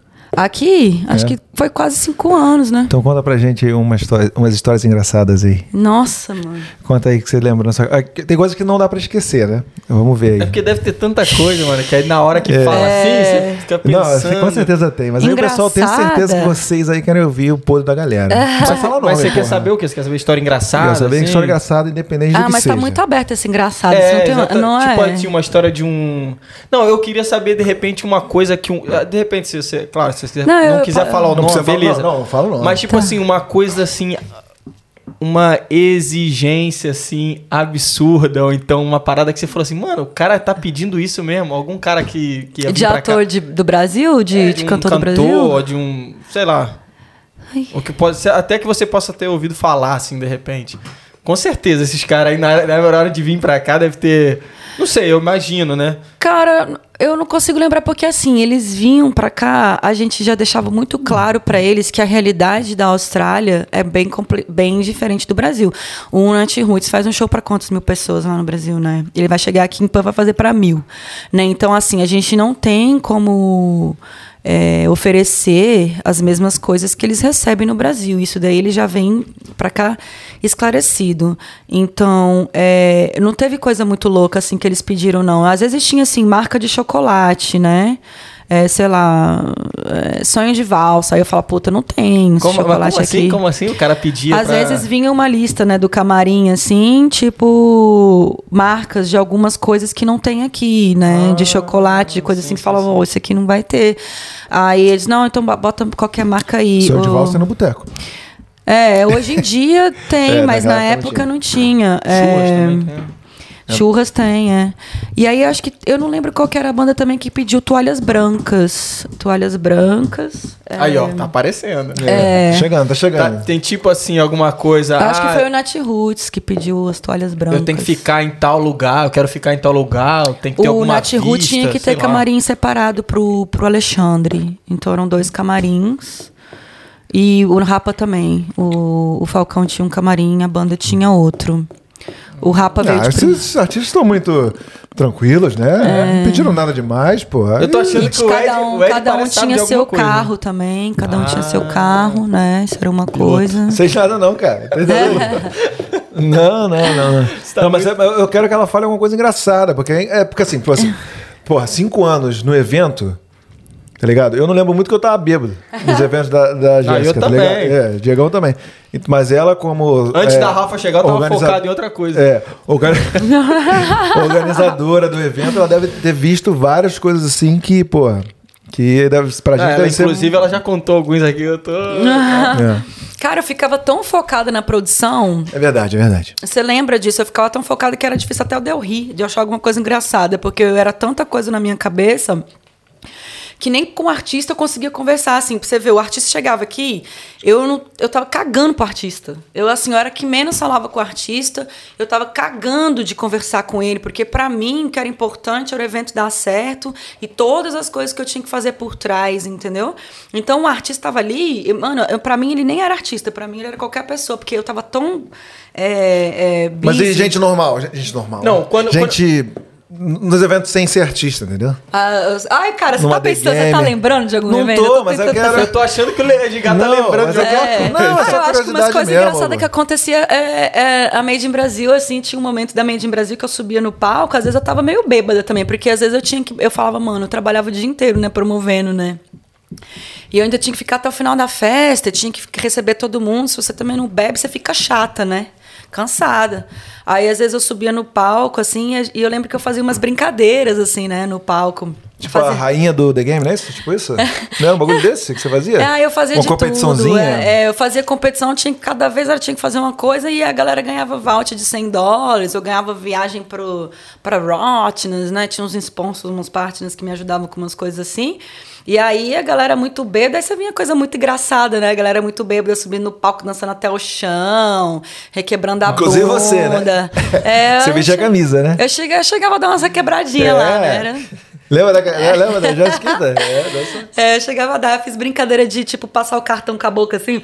Aí, tipo, né, só aí saiu uns beijos na boca também. Maneiro, maneiro. Mas eu acho que eu fui muito cupido também, né? Muito cupido do. do- vários, vários casais saíram dessas festas Ah, aí. legal. É. Ah, bom, bom. bom. Mas assim, é, cara, engraçado. Se chegar alguma coisa engraçada na minha cabeça, se assim, chegar a se eu, lembrar- eu falo. Mas eu não É porque eu joguei na lembrar. parede ela É, e vai que ela- de repente. Como é que É porque era? eu o- realmente não lembro, mas se você, Você- lembrar de algum caso, você pode falar. Não, não lembro não, é só pergunta mesmo, porque eu gostaria de ouvir, eu quero você fazia Quero rir. parte do. É, se você lembrar de repente durante o negócio, É. aí você fala. Mas você dava alguns rolês com a galera quando eles estavam aqui e tal, e, e- e se dava. Não? Eu não, eu ficava envolvida com produção, botava alguém pra fazer isso. Então, tipo, eu, eu chamava alguém, falava assim, você quer ficar rodando com o Falcão? Aí, tipo, passa lógico. Aí nego ia, né? Mas assim, eu sempre também arrumava uma pessoa responsável, porque eu não queria arrumar neguinho loucão, levar o Falcão pra fumar um lá na casa do amigo, em escabro, tá ligado? Falar, mano, meu Deus, né? Que merda. Mas assim, então eu sempre tentava arrumar alguém de que já era meio que do meu time, que sabia a forma como eu trabalhava, porque eu era chata, né, mano? Então, assim, pô, o cara é um artista. Ele não é um moleque que veio fumar um, que veio ficar doidão. Então, assim, todo mundo que tinha de gente querendo. Ai, vai vir não sei o que lá, se você quiser, eu dirijo, se você quiser, eu levo ele aonde, você quer, traz ele não sei aonde. Eu falei, gente, Parece traz no que não. churrasco aqui que eu vou fazer. Eu falei, meu amigo, tá ligado? assim, não é por aí, né, cara? Parece que não, mas é a maior responsabilidade, né? É, mano. Queira ou não, o nome do, da, da empresa que tá fazendo É o evento. nome da tá- empresa, exatamente. Tá em jogo, né? E, e, e, assim, eles todos me conhecem lá no Brasil, né?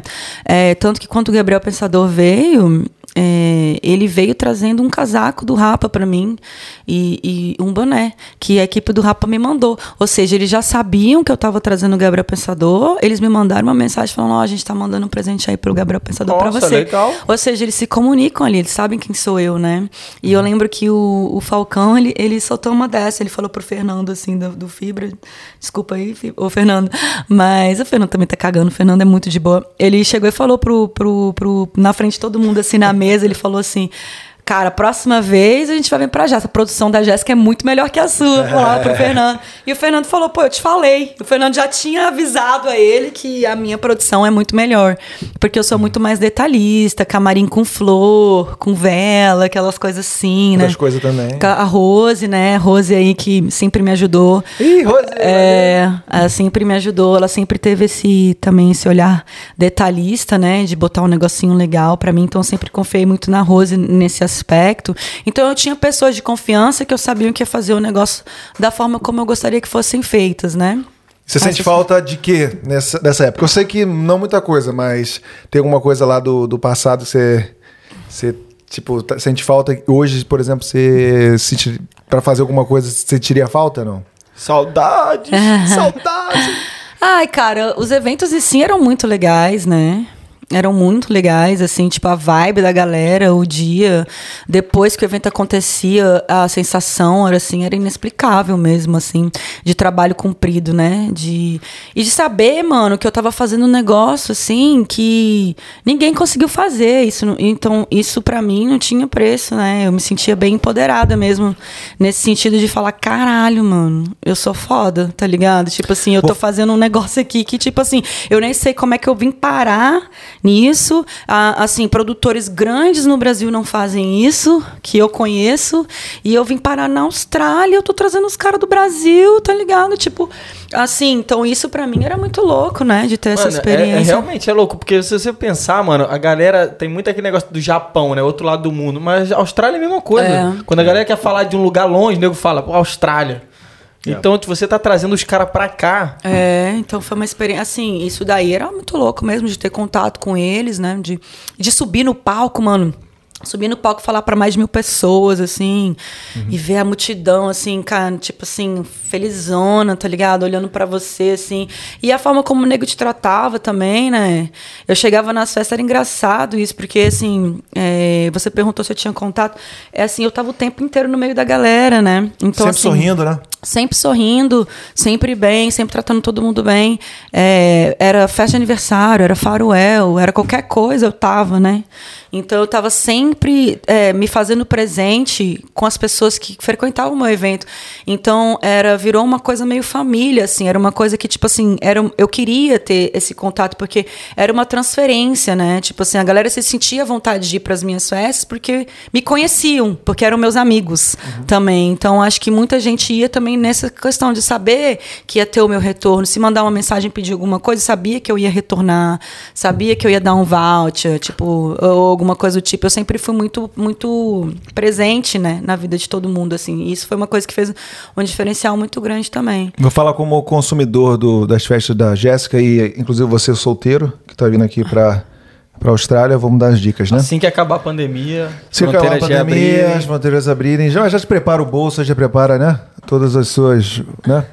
Vocês vão. O primeiro lugar que a galera conhece é o Mustang. Pega é um inglesinho básico, porque as festas básico. não tem só brasileiro, né? É, tem Às vezes tem lá, que dar aquele desenrolar. Mustangão. Mustangão. Mustang Bar, quarta-feira. Tem o Backpackers Night. Nossa Senhora. Né? Vai lá, Antigamente era melhor, não sei hoje em dia. Será mas que antigamente... vai estar assim, do jeito que o Ed ah, tá... Acho que, acho que pra galera que vem aqui, acabou de chegar, talvez não é ruim, né, mano? Exatamente. É não, pra... Mas não, o é North Bridge é já foi bom, né, mano? Hoje é, em dia você chega lá, tá cheio de, de homeless lá, cheio de aborígenes, é, cheio de... verdade, verdade. Se preparei para isso, mas... O lugar tá meio diferente, Mas você quer conhecer backpackers, né, travelers, viajantes e tudo mais, gente de outros países, jovens... Mustangão quarta-feira. Quinta-feira tem o, o hambúrguer, não sei se ainda tem mais. Será que tem? Um hamburgão de 5 dólares com cerveja? Pelo menos na minha época era assim. Deve ter. Ia... Se não for isso, é alguma outra Quinta coisa. Quinta-feira você ia lá, você ganhava um hambúrguer e uma cerveja por 5 dólares. Aí você depois ficava doidão. Eu acho que hoje em dia tem um negócio de frango lá. Em alguma coisa assim. Um bagulho de frango. Um bagulho de se... frango, galera, um, com bagulho é, de frango. Uma, uma coisa de frango frito lá. É. Não sei se é no Mustang, mas eu já ouvi falar. Tem um bot... tal de Butterfly também, né? Que butterfly? a galera vai. Butterfly, tem a festa latina fora, agora lá, né? É, eu já escutei dessa Butterfly ah, é? aí, que tá rolando. Aí, nas a dica da galera. Mas tô só lembrando. E final de semana o que bomba é Lookout, né? Que domingo, é o antigo Matisse. Lookout, que é o antigo Matisse. O Lookout é o Groto ali no domingo bomba. É, ele gro... bomba e bomba e até de Escabra, galera... que o Dedê falou que é o Rio, Rio de Janeiro. Rio de Janeiro. Rio de Janeiro. Engraçado é o Groto, a última vez que eu fui, vem aqueles caras no final de festa, tiram a camisa e saem na porrada no final. Aquele lugar é ridículo. Mas, é mas assim, acho que para quem tá chegando, de repente é legal. Ah, Pô, é, é, é. a Jéssica tava falando bombado, dessa, essa questão de da galera promovendo e tal. Pô, não sei porquê, mas por algum motivo, né? Eu tava com outras coisas, porque, mano, isso aí é uma parada que você falasse comigo na época, mano. Nossa, eu me amarrava esse negócio de evento, velho. Não, não, não. Nossa, eu me amarrava. Não, não, não, mas eu gostava dessa parada. É, todo mundo vinha comigo, pra mim com esse mesmo argumento não, aí. Não, não, não, não, Eu gostava, não, eu gostava de fazer as minhas festas, tá ligado? De fazer os negocinhos e tal. Comigo você ia amar. Não, não. é por isso que ele tá falando. Não, não, não, o que, é ela, legal, falou, o que ela né? falou não é exatamente, é o que ela falou exatamente, eu concordo, entendeu? Ela é chata. Por é. é. por algum motivo, então. Não, é, por esse, não, não, tipo assim, ela é. quer fazer um negócio bem feito e eu, pô, totalmente apoio, entendeu? Só que não é pra qualquer um, entendeu? É, não é pra qualquer um. É, eu Porque, tinha que ser chata mesmo. É, tem que ser chata. Não, mas é parte do trampo, né, mano? É. Exatamente, Tinha as coisas legais, obviamente, né? Eu acredito que vocês devem ter pegado uma coisa legal dessas experiências que trabalharam comigo. Eu era chata, mas tinha, tinha as coisas boas também pra eles de estarem envolvidos na, nas coisas, né? É, de receber de, brinco de graça, umas coisas assim. Tinha uns benefícios deles estarem ali. Mas realmente não era uma coisa, não era, não era uma coisa prazerosa, né? Era uma coisa chata mesmo. Porque... Mas muitas vezes para dar certo também tem, tem que fazer essas coisas. Tem que fazer, tem essas, que fazer coisas, essas coisas. Alguém tem que botar na reta. E eu, cara, né? sempre fui muito uh, eu, eu suporta. É, como é que fala em português? Um apoiador. Apoiador. Né? Sempre apoiou bastante. Sempre apoiei bastante a Jéssica, porque eu, eu sou, gosto do seu trabalho. Eu sou é. fã da Jéssica pelo, pela, pela dedicação que ela tem e pela vontade de fazer uma coisa boa para todo mundo, não só para ela, entendeu? Ela, ela, além do lucro que ela queria ter, era, era é, fornecer um, um evento de qualidade, entendeu? Então, ela sempre foi minha amiga e eu sempre quis fazer parte disso. Mas entendeu? aí, Jéssica. Mais do que qualquer outra coisa. É, verdade. Verdade, porque eu estava sempre preocupada em fazer coisas diferentes em cada evento. E eu nunca queria fazer um evento igual e nem menor. Então, minha, meu challenge era assim: eu fiz esse carnaval, ano que vem o carnaval tem que ser melhor ainda, maior, ainda do que o, que o do ano passado. Então, eu me cobrava tanto nesse esquema que que eu me dava mais trabalho, né? Mas é porque eu não queria que as pessoas achassem que as minhas festas eram as mesmas. Eu queria que cada vez que elas fossem nas minhas festas, elas falassem, caralho! Surpreendeu que festa de novo, cabulosa, é, tipo surpreendeu assim. de novo. E fosse de novo, falar, mano do céu, melhor Sim, sim, ainda, sim, sim, sabe? sim. Então era essa a sensação que Você eu não queria. queria que o nego falasse, ah, ano passado foi melhor. É, Tipo não queria assim, que nego é. falasse isso. Era meio que tipo assim, quero que surpreenda, né? Então, assim, essa reação. Eu lembro disso. É, essa reação era uma coisa que eu passava pra galera. Eu falava pra todo o meu time que trabalhava comigo, gente, eu a gente tem que fazer um negócio melhor do que foi feito. Porque as pessoas falam, né? As pessoas. a- O pra criticar é, é- Nossa. é- é o que mais tem, né? Então eu tentava fazer um trabalho que, que, que onde não ia ter onde que a pessoa falar merda. Se falasse é porque realmente tava. Tava viajando, né? Porque Enviesado. era Era enviesado, porque era difícil, ah, assim, ter alguma, alguma coisa errada nos meus eventos. Porque era muito, era muito, mu- eu era trabalhava demais, né, Pra que desse tudo certo. Você chegou a, a ter contato com alguém pra trazer direto do Brasil pra Perth? Não, nunca nem quis, nunca nem, Nem quis, quis. porque Ah. é muito trabalho, Muito trampo, né? muito caro, muito trabalho. E de alguém que já veio pra cá sem ser o Marcelo D2, que ficou ali naquele. A pessoa chegou até de repente a aceitar ou recusou, assim, que a primeira conversa que você teve, teve mais alguém? Não, não, Ben, né, todos foi eu que recusei, na verdade. Jorge Ben, você falou? É, porque era caríssimo. O Tanto Jorge que Ben, mas ele chegou a vir pra cá? Cantou no Opera Hall, né? Foi lá pra Sidney, pô. Foi pra É. Sidney. É, Caraca, Jorge Ben. Jorge Ben, mano. Pico, é, pico. também teve seu Jorge, seu Jorge foi pra Sidney também. Quem mais que veio? Eu não trouxe Rael. Quem é Rael? Rael, tá vendo? Ninguém sabe. eu Não, vou trazer Rael. pra Puff. Não, Rael, então não, mas tipo assim. Eu sei Jael, Já ou ouviu? Cruel. Não, não. É, acho que é, Não, Ra- Rael já ouviu o é nome, tipo mas um, tipo assim. rapper, um negócio é. assim, não é? Ah. Sei lá. É, Nem eu sabia quem era, eu ficava pensando assim, entendeu? Tipo assim, Você se não a gente sabe? for trazer, se eu não sei, um monte de gente não sabe, é, pra Puff, você tem que trazer uma banda que é muito conhecida, porque aí você atinge todo mundo, né? Armandinho me surpreendeu, hein? Eu sabia da Rafa, que a Rafa adorava, É. mas, mano, eu cheguei lá, tinha uma galera que era. A galera cantava todas as músicas, mano. É, Eu fiquei assim, caraca, velho. É. Eu conhecia uma ou outra, tá ligado? Não foi um que me deu muito dinheiro também, não, mas foi legal de ter feito assim. Foi uma fase que eu falei, caralho, consegui fazer. Qual foi o que te deu mais dinheiro? Ah, ou foi o Nat Roots ou foi o Rapa. Eu acho que foi o Rapa. Ah, Foi o que mais teve, que eu mais tive custo, mas que foi o que mais me deu O dinheiro. Rafa, teve, o Rapa teve até. Rafa, teve até after party, né?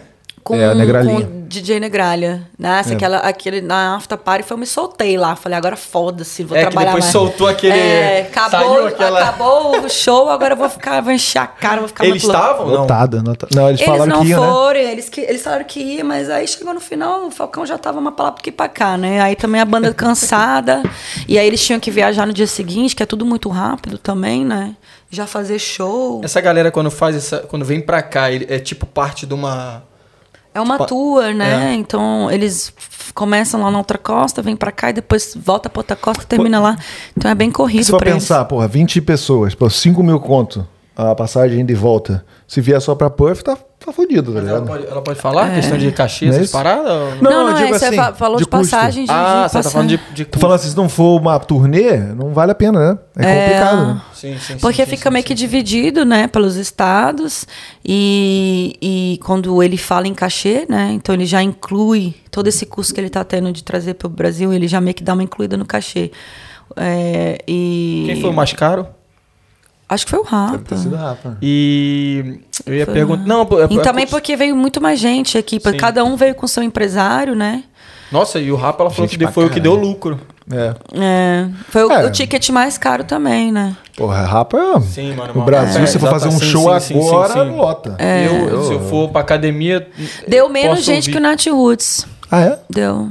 É porque nós tivemos foi tipo é, o começo, o primeiro. E também porque eu acho que o ingresso estava caro e os brasileiros não tinham condições de bancar, né? É. No dia tava 100 dólares o, o- o ingresso do Rapa. Mas o primeiro foi o Night Roots. Antes de você tinha algum outro é, artista veio pra cá antes não, de você começar? Eu fui a primeira que trouxe. Primeira né? que trouxe, cara. Pra- Imagina isso. É, não, Fogo, eu, eu tava perguntando essa questão de fazer a World Tour, né? Porque, tipo assim, às vezes o cara, de repente, não sei, o cara tem uma tara na Austrália. Aí Ah, o cara, sim. de repente, conversa com alguém e fala, pô, se conseguir desenrolar um show pra mim É, na Austrália, eu vou. Mas isso vem, já né? aconteceu várias vezes de nego me procurar na outra costa e falar, ah, já falei com o fulano de tal que é meu amigo, quer vir pra Austrália. Eu falei, é mesmo, então você resolve aí todo o processo de vista Traz, artístico. depois- Aí a gente conversa. Quem disse que fazia? Não faz, Sem né? verdinha não rola, né? É.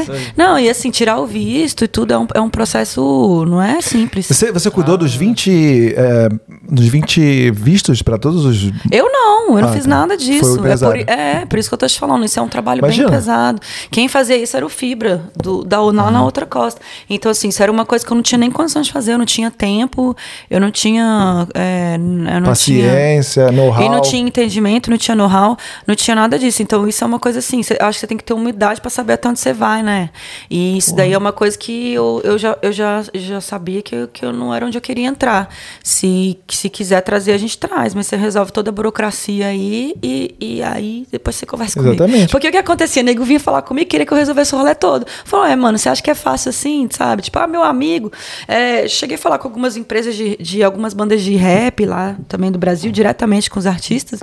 Eles, ai, Jéssica, eu quero ir, que o Marcos Nery, ele é bem influente, né? Bem influente lá no Brasil. Ele tem. conhece várias bandas lá no Rio de Janeiro.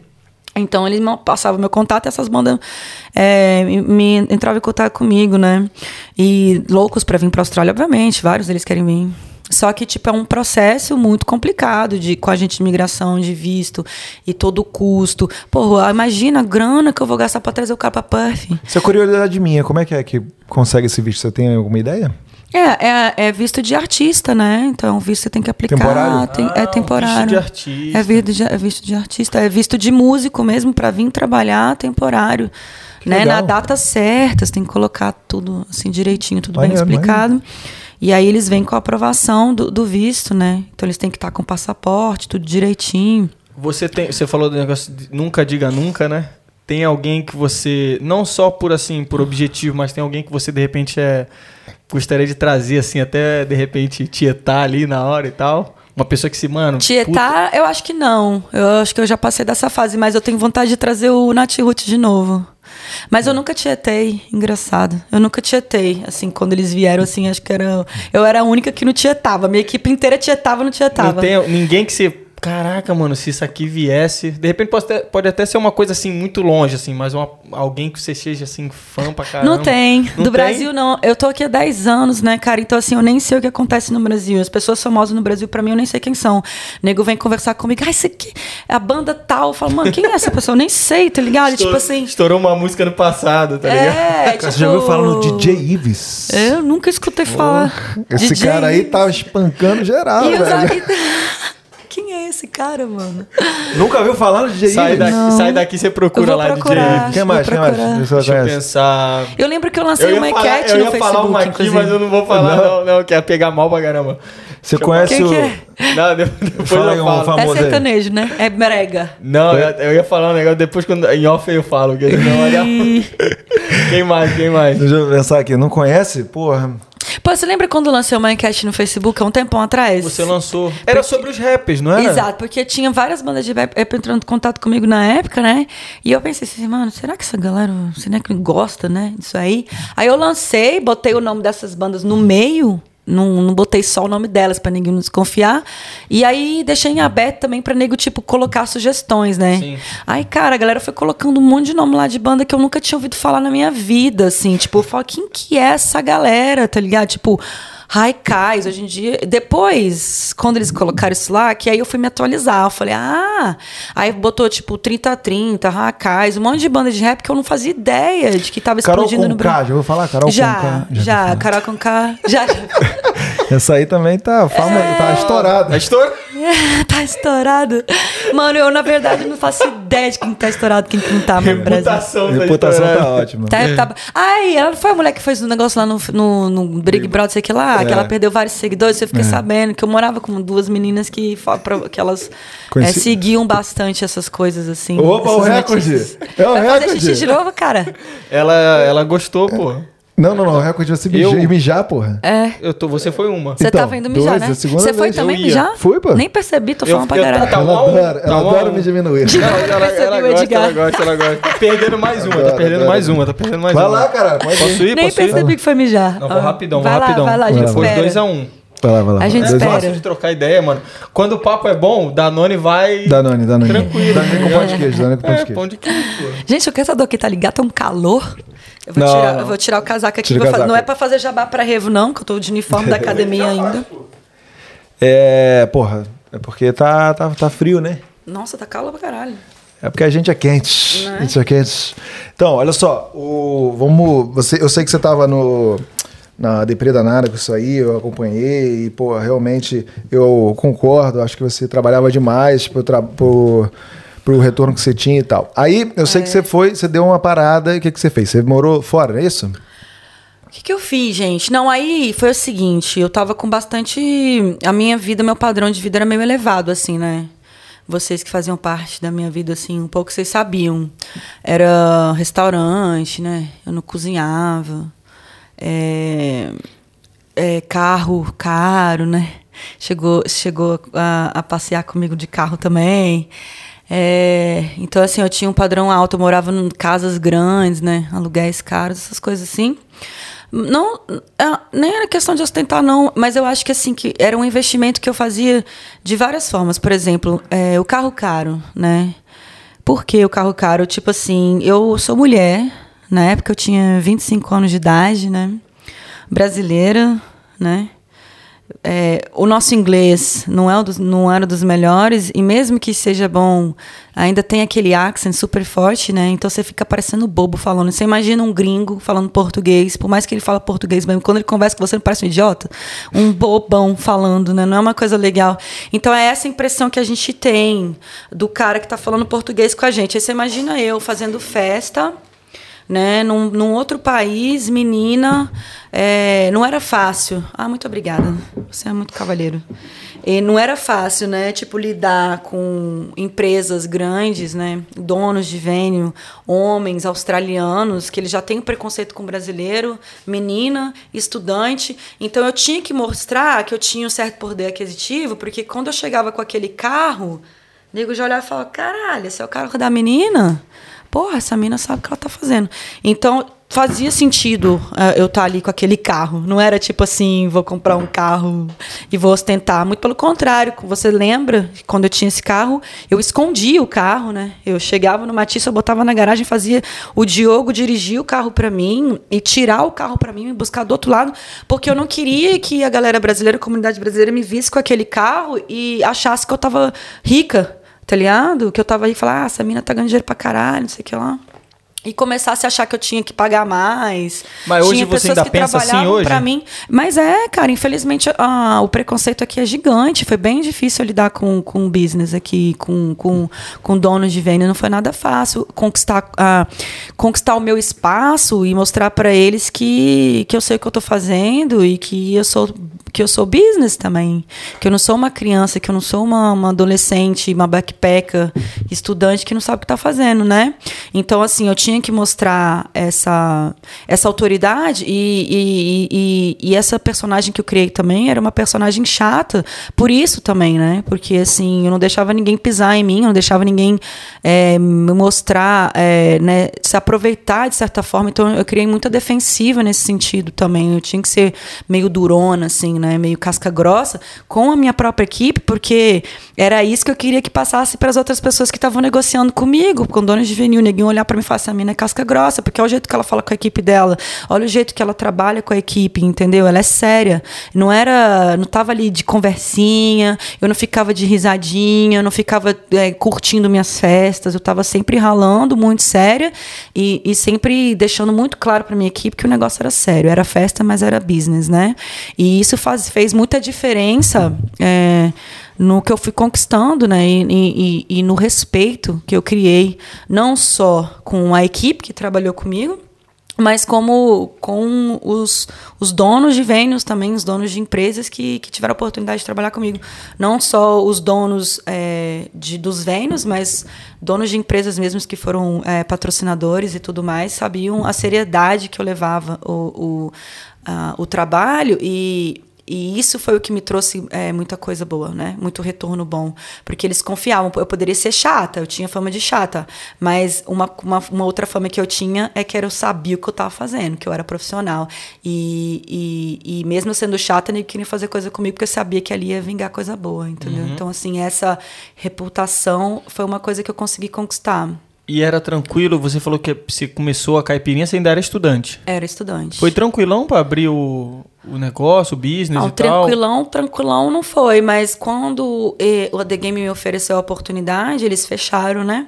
Então eles ficaram três meses reformando e foi quando eu parei ah, tudo e comecei a construir as coisas. Eu já tinha essa ideia, o nome de caipirinha Mas já assim, existia na minha cabeça. burocracia, assim, essas Ah, coisas, não? É IBN. IBN, super easy. Depois de um certo dinheiro, você só faz o registro no GST, easy. No Brasil, um, ABN, um? Australian Business Number. Você É. abre esse número e você tem o seu negócio, é só isso. É muito simples fazer um IBN aqui, né? Bem tranquilo mesmo. É assim que você abre a empresa aqui, só isso. É, só isso. E, e você fica com essa empresa. Porque assim, você não precisa ser uma companhia, né? Tem uma diferença de empresa, né? Que, que você quer que é um sole trader, que eles chamam, né? E você tem. Quando você é um sole trader, o que, que você faz se você quiser trabalhar com muita gente? Você subcontrata, né? Então a outra pessoa que vai trabalhar para você, ela também precisa ter um ABN. E assim funciona. Então todo mundo fazia uma invoice para mim de serviço. E, e eu pagava essa invoice, mas todo mundo tinha que ter o seu próprio ABN, né, o seu próprio business number. Então, todo mundo sou trader. é, e eu terceirizando o serviço da pessoa, subcontratando, né? O serviço da pessoa. Então, assim era feito. Agora, se você quiser ter uma companhia e onde tem empregados seus, aí o buraco é mais embaixo. É bem mais caro. é, o- quando você faz o tax no final do ano do, do ano Financial Year, é bem mais caro também. É um, é um processo de tax de. Como é que fala em português? É quando você faz o tax return, é o quê? Pô de renda. Isso. O processo de imposto de renda é, é bem mais pesado, é bem mais trabalhoso para o contador, né? E aí é um, aí é um, é um, é um outro buraco, é, um- é uma coisa mais, mais complicada. Você mandava bem no inglês? Quando você chegou aqui? Não, eu não falava nada. Falava nada? Não. E aí, depois, quando você foi abrir, como é que era pra negociar o negócio com Então, ela? nessa época eu já falava, porque eu comecei a fazer festa em 2014. Você pegou rapidão, então. Eu aprendi muito rápido o inglês. Eu fiquei dois anos, dois anos, dois meses morando numa casa, numa homestay australiana, né? Ali eu já peguei bastante coisa. Eu fiz inglês na TAFE, eu achei a escola muito boa, também aprendi muito. Eu já vim fazendo TAFE. E, e como eu comecei, já comecei a trabalhar também em duas semanas que eu estava aqui, e todo mundo que eu conversava era em inglês, tinha que aprender a porra do inglês, então eu fui forçada a aprender. É, isso me ajudou bastante, assim. Eu aprendi muito rápido o inglês. É, TAFE aí. Ed, pra quem. Pra quem Não, tá a gente no comentou em outros episódios, né? TAFE é tipo como se fosse o Senac daqui, né? Pra galera que quer se profissionalizar, tem várias, vários cursos, é, várias profissões, se Mais quiser virar barato que a, que a carpinteiro. universidade, né? É. Ah, é, É- são coisas diferentes, né? São cursos técnicos e cursos é, profissionalizantes, né? Tem alguns você termina na E é da- universidade, do governo. né? É. E a TAFE, assim, porque ela é do governo, ela é bem. Ela tem um nome muito bom aqui, né? Assim, ela é bem renomada, uma das escolas mais renomadas de curso técnico. Se você quiser fazer qualquer coisa, se você fala que é TAFE, é muito melhor do que qualquer outra escola de curso técnico. Existem várias outras por aí, né? Se quiser fazer faculdade, a TAFE corta, né? Algumas ah, Tem algumas matérias. coisas que a TAFE corta, exato. Inclusive, tem cursos que você pode fazer ou na TAFE ou universidade. Engraçado, por exemplo, você pode fazer curso de nutrição na TAFE. Ou você faz uma universidade para nutrição. E no final das contas, você vai fazer o mesmo trabalho. É, tem alguns que você começa na TAFE e termina na universidade, né? Também. É. É, Jéssica, teve o do, o DD, o Randy, já veio aqui, o Atílio que tá pra sair também, né? Eles deram algumas dicas assim pra galera que vai vir pra cá. Que se você, você se colocando no lugar dessas pessoas, algumas coisas que você falaria assim, pô, se eu tivesse vindo agora, talvez eu teria focado nisso, isso teria me ajudado bastante. Claro que muita gente falou inglês, né? Principalmente. Mas o DD, por exemplo, falou sobre querer. Tipo assim, não vem nessa de, ah, será, se der certo, não. Vem focado que vai dar certo, vou fazer acontecer. Que, que você falaria aí? O que, que você acha? Você manda- andaria na mesma linha ou você, de repente, falaria alguma coisa nova? Eu acho que é isso. Eu vim pra cá também bem focada, eu vim bem preparada, eu vim com dinheiro. Eu acho que isso fez toda a diferença. Eu já escutei, já escutei tanta história de galera que chega aqui com, com 100 dólares no bolso, os negócios assim super Contado, louco, né? né? Tipo, dinheiro contado, passou fome, dividiu miojo, os negócios assim, tá ligado? Você, caralho, mano, galera louca.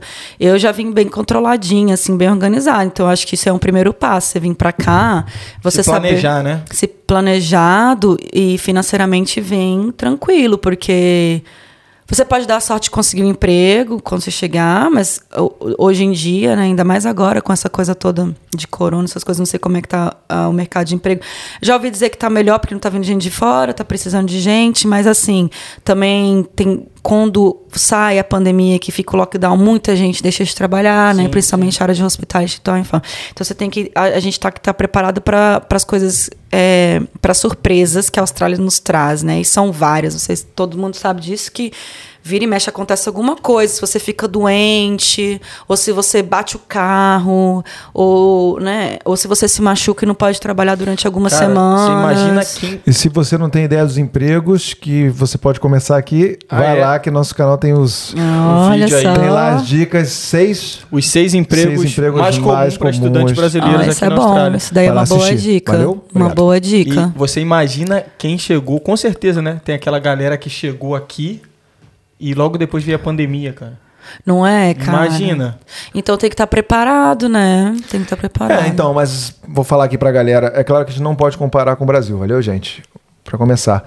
O governo australiano, no começo, não quis dar uma, é, um auxílio para os estudantes é, recado foi internacionais. bem claro, né? Recado. recado foi bem, é, bem claro. Não vamos. Vamos primeiro proteger os é, Cidadãos. aqui, né? cidadãos e os residentes permanentes. Mas hoje em dia até os estudantes estão recebendo bolsa, pô, 700 dólares por semana, um negócio desse, vários auxílios. Aqui em Perth, né, mano? A gente, graças a Deus, a gente não É, eu fiquei sem emprego, sofreu eu tava de pandemia, chefe, né? tava de chefe quando começou a pandemia, e aí eu, eu, eu fiz parte do Centerlink lá e ganhava 500 dólares por fortnight, naquele 15, 15 dias, mas depois isso aumentou para mil. Então, 2 É. mil dólares de auxílio pra gente que Não, tá e aqui. aqui, mano- Mas agora lá o pessoal de... Aqui em Perth não tem mais... é, Não por tem. enquanto não tem mais A gente tinha que Covid. fazer um vídeo sobre em- isso é, aqui, A gente vai mano. fazer, a gente vai fazer. Tinha mesmo, porque a gente é outra coisa, né? A gente, a gente não tá é convivendo muito... nada de, de Mano, foi corona. job keeper, job seeker. Explica aí, você que já Quando- mencionou, ah, tem que não, Eu tive, eu tive também esses auxílios Foi? todos aí. Porque na época eu tava estudando para ser personal trainer, né? Então eu já tinha o Centrelink como estudante full time. E, e aí, quando veio isso, eles deram o. que era o auxílio corona, né? Qu- Quanto que tem problema falar sobre isso? Não. Não, O, o Centerlink, tipo assim, pra galera ter uma ideia assim. É como se fosse o seguro-desemprego no Brasil, né? É, qual pro- Não, é, Cara, isso, é- isso, Seguro-desemprego. Não é, É um- problema. É uma ajuda que eles dão. ah, você tem que ter, você tem que ser australiano, né? Você tem que ser, não precisa ser Geralmente citizen, tem você ter- precisa ser o permanente residente, né? A regra principal é dois anos, mas como De o- o- residente é, permanente, isso. como- Abriram uma exceção por causa da por causa pandemia, da pandemia. Mas isso foi é, com os outros ajudas. Mas, por exemplo, se você quiser normalmente ter o Centrelink, você precisa estar ser residente há dois anos, né? E aí você tem que tem uma série de coisas que você pode aplicar, né? Tipo assim, se você é mãe, por exemplo, licença maternidade, eles dão uma ajuda, é, aborígena, enfim, tem vários projetos dentro do Centrelink que eles ajudam, né? De, uma- de forma financeira. Um deles é que foi o que eu peguei era de ser estudante full time, porque eles querem que as pessoas se profissionalizem, né? Então, é, eles me deram um auxílio. Esse auxílio é assim: você, você vai ter esse dinheiro porque você não pode trabalhar. Se você tiver esse dinheiro, você não trabalha. Você pode até fazer um, um mínimo lá, mas é bem pouco para você poder receber esse auxílio. Porque eles estão pensando assim, que você está usando o seu, seu tempo todo, é full time, você está estudando. Então eles estão te dando esse, esse dinheiro para isso, para você conseguir pagar as suas contas. Mas não é um dinheiro que paga todas as suas contas, assim, né? Então você tem que estar Pra Você organizada. não morrer de fome. É. Quanto Isso que é foi mais quando? ou menos? Tem que estar isso organizado.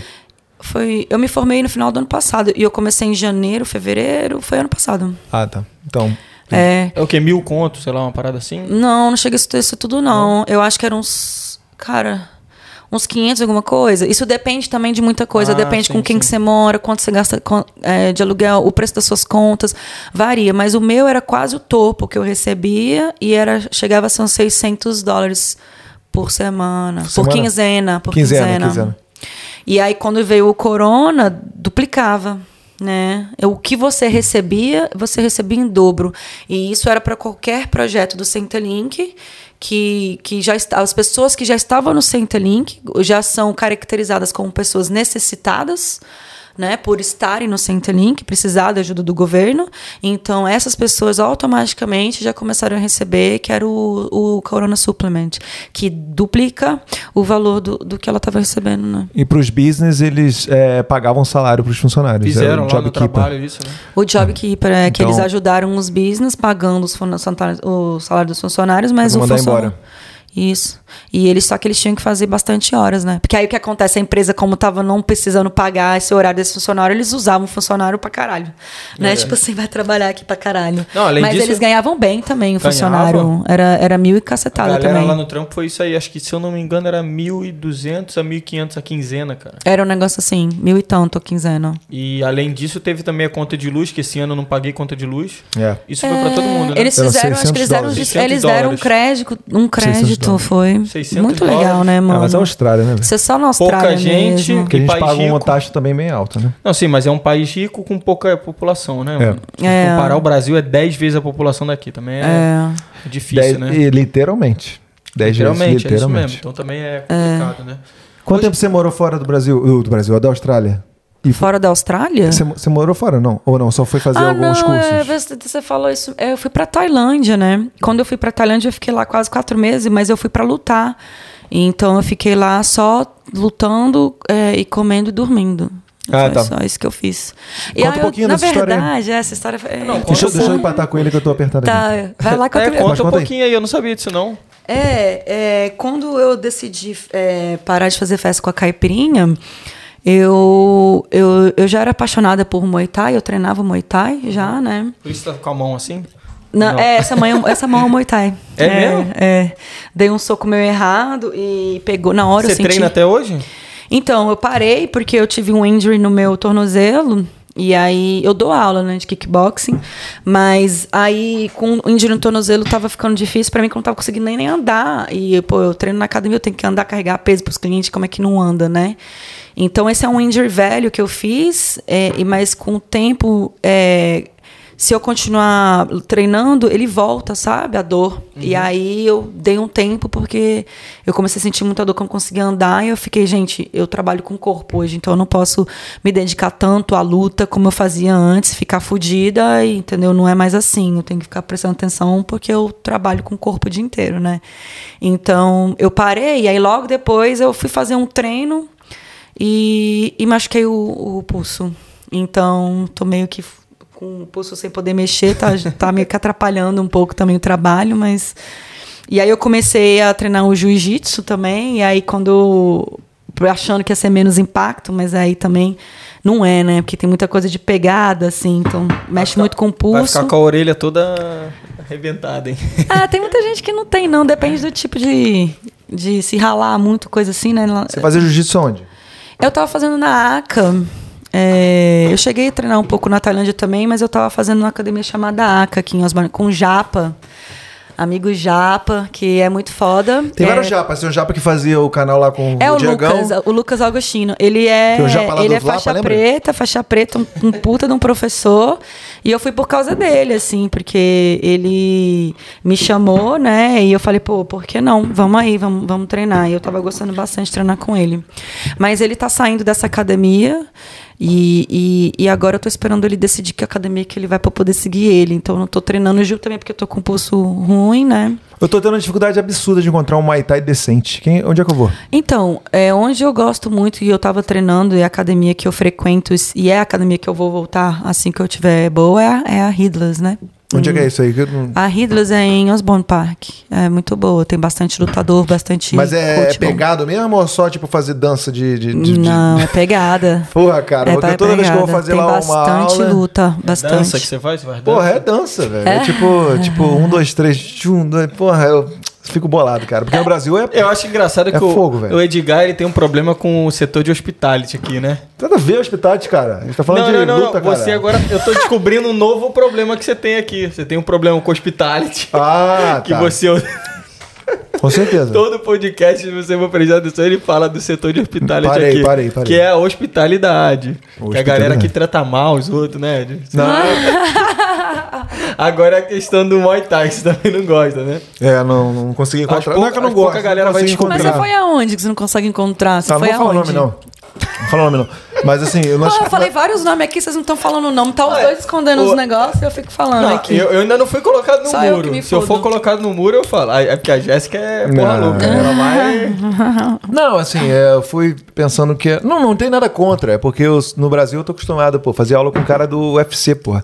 O, o- Nossa, o, o, o cara Não, aí. não, não. é- Não, porque no Rio, pô, tu sabe como o Rio é, pô. Aí tem, pô, o cara. RJ, pô. É, RJ. Pô, aí o cara era casca grossa pra cacete. O professor lá, pô, enfiava porrada e fazia Pô, bagulho nós- bem, a gente pra- tava, bem bizarro, tá A ligado? gente se encontrou lá no Rio, lá, pô, aí Edgar arrumou treta lá com os moleques lá. não faço não. Não, não fala não, nada, fala assim, Aí eu cheguei, aí eu Você cheguei arrumou aqui... treta e apanhou? É isso? Não, não, Não, não. Não, é porque nada a ver. É que eu cheguei, eu cheguei, eu cheguei aqui e achei que ia ser a mesma coisa, mas aí não, o pessoal precisa ter licença, tá ligado? Precisa ter licença, né, pra você fazer combate.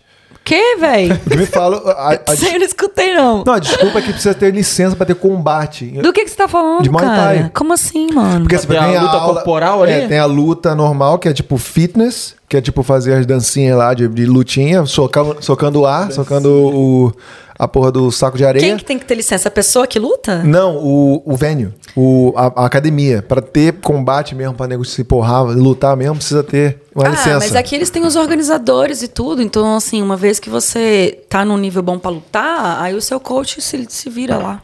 E você luta. Mas aí vai depender do seu nível, né, cara? Você tá fazendo dancinha porque talvez você tá no nível da dancinha ainda. Ela é foda, ela adora, ela adora. 3x0 3x0 pra Jéssica. Entendeu? Porque assim. A gente nem eu, falou eu- da Tailândia, eu nem porra. fazia dancinha, não. Eu treinei pesado aqui, todas as vezes. Na logicamente, logicamente, não é igual o treino pesado da Tailândia, né? É outro nível mesmo. É outro nível. não- não- Você chegou a lutar campeonato? Então, na Tailândia, é, eu cheguei a lutar uma vez, eu tinha duas lutas marcadas, outra não, porque eu tava com o dedo quebrado. Mas eu treinei muito, foi uma experiência bem boa, assim. Eu treinava oito horas por dia. Lógico que eu não comecei o primeiro mês treinando isso tudo, né? Fui acostumando com o clima também, que é um clima muito úmido, muito quente. Você chega lá, você quase morre, né? No primeiro treino, assim. Então, eu demorei aí umas três semanas para começar a me acostumar com o clima. Então Ah, foi tre- tua primeira vez lá, quando você foi pra eu já tinha competição. ido, Ah, mas não pra treinar, né? E aí eu fiquei umas três semanas treinando três, quatro horas por dia, aí fui, fui increasing, né? Até chegar no, no oito horas por dia, assim. Então, e aí era a vida, era só isso mesmo. Eu comia, treinava, dormia, comia, treinava, dormia, só fazia isso, assim. Ah, então você não dava rolê lá, não.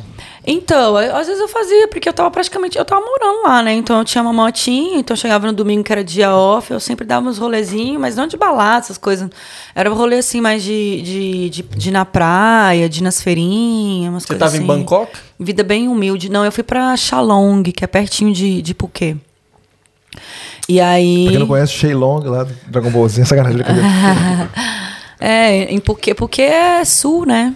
Phuket é Porra, sul, tava doido sul pra ir, cara. Aí veio a, a porra da pandemia e A Rafa acabou. gostou da tua piadinha. Ei, né? valeu, Rafa. Valeu, valeu, Só- valeu, só galera do ela, Dragon né? Ball. Queremos você aqui. o pessoal gosta. O pessoal gosta de uma palhaçada, né? Queremos você aqui, Dragon Ball. Olha lá. O Bruno vai curtir aí, ó. Aí, Brunão, queremos você aqui. Que Bruno, Que- Bruno. Quem que é esse Bruno? Hã? Quem que é o Que Bruno? Bruno? Um amigo meu aí que falou, Ah, que, falou que a gente falava isso toda hora, pô. Ah, Ah, é, o Aí Bruno. é, eu- foi o Bruno eu- que eu falei. Aí, galera, que acha que a gente falei- Ô, copia. Bruno, aí, ô, Bruno, falei de você, que do feedback que você deu pra Ah, é. eles. Aí, valeu. Galera que a gente copia, copia a galera. é Chama isso o Bruno, fala que vocês querem ele aqui também. Brunão, que Queremos você aqui. Aí, Valeu, Brunão, a gente copia junto. mesmo. Tô É nem aí. aí, tá nem aí, né? Tô nem aí. Mas aqui, ó, é Austrália, tá vendo? Tem um coal, um coal. Coala, entendeu? Você Um tá mastigando no canguru. microfone, depois você falou de mim, só pra avisar. Hum. Mas então, Mas sabe uma coisa interessante que fala eu fiz na Tailândia? Que foi dar aula de inglês para criança tailandesa, né? E Isso me sustentou um tempo lá também. Então, eu, eu, eu ia nas escolinhas públicas de kindergarten e ensinava inglês, era bem maneiro. E aí eu fiquei bem famosa lá, porque eu comecei... Eu não sei o que acontece comigo, né, cara? Eu dou um jeito de aparecer. E aí eu, eu comecei a ensinar umas danças lá. Você já ouviu aquela, aquela música Xaxá Slide? De nome eu não lembro. Não. Então, era, era, era, era um- eu tinha um vídeo no YouTube, existe até hoje, a pessoa faz o Google aí, é, uns personagens é, super-heróis dançando a música, né? É o Homem-Aranha e mais uns dois outros personagens que agora eu não vou lembrar quem que, tava, quem, quem que dança no clipe. Então, o- a musiquinha fica falando assim, umas coisas tipo assim, vai pra esquerda, vai pra direita, chachá. Tu, tu, tu, tu, tu. Aí faz uma dancinha assim, tá ligado?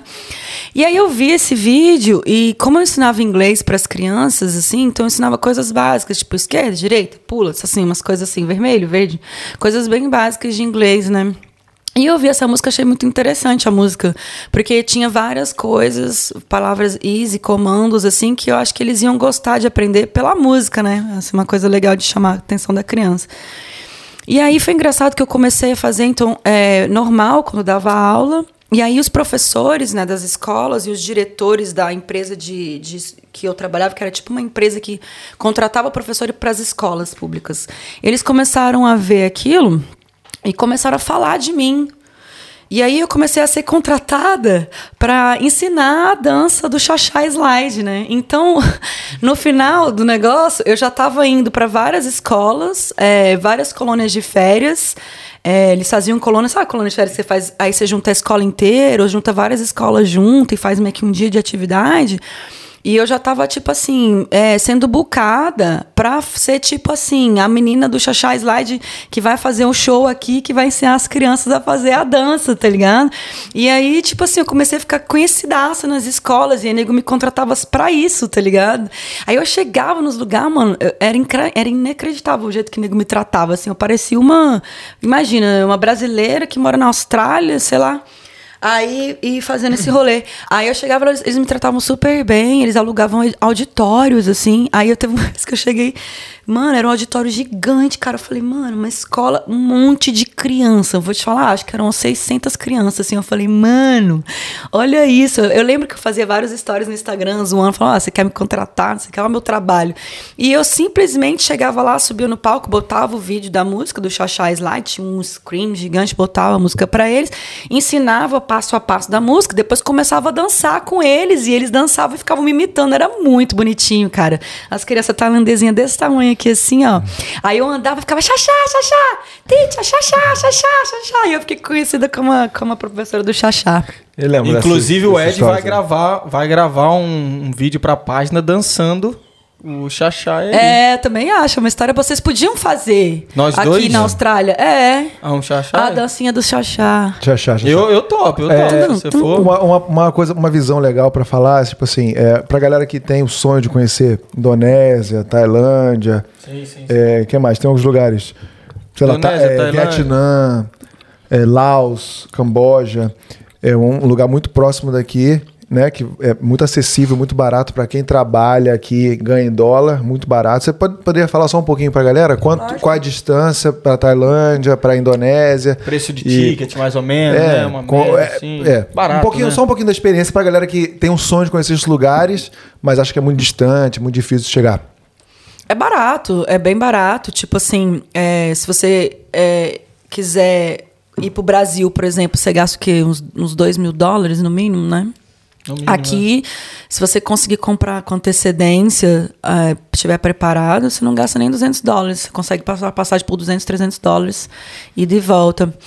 Eh, se você preparar com antecedência, mas mesmo você preparando com antecedência, uns 500 dólares você vai com e volta, aí chega lá, o, o- a moeda deles é muito, muito, muito barata também, né? né? Então- Filipinas, você falou, né?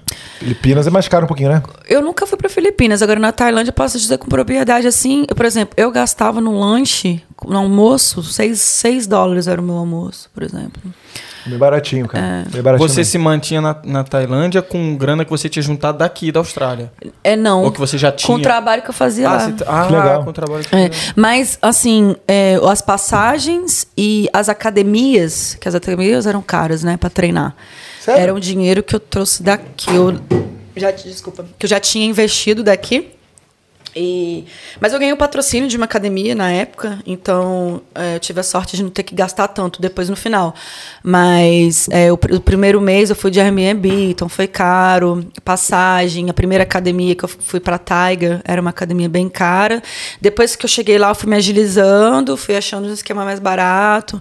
Então eu consegui alugar uma casa no valor Thai, né? Que tem um valor de turista, tem um valor Thai, né? Ah, E, e aí também conheci dono de uma academia lá também que me deu um patrocínio, então fui me agilizando.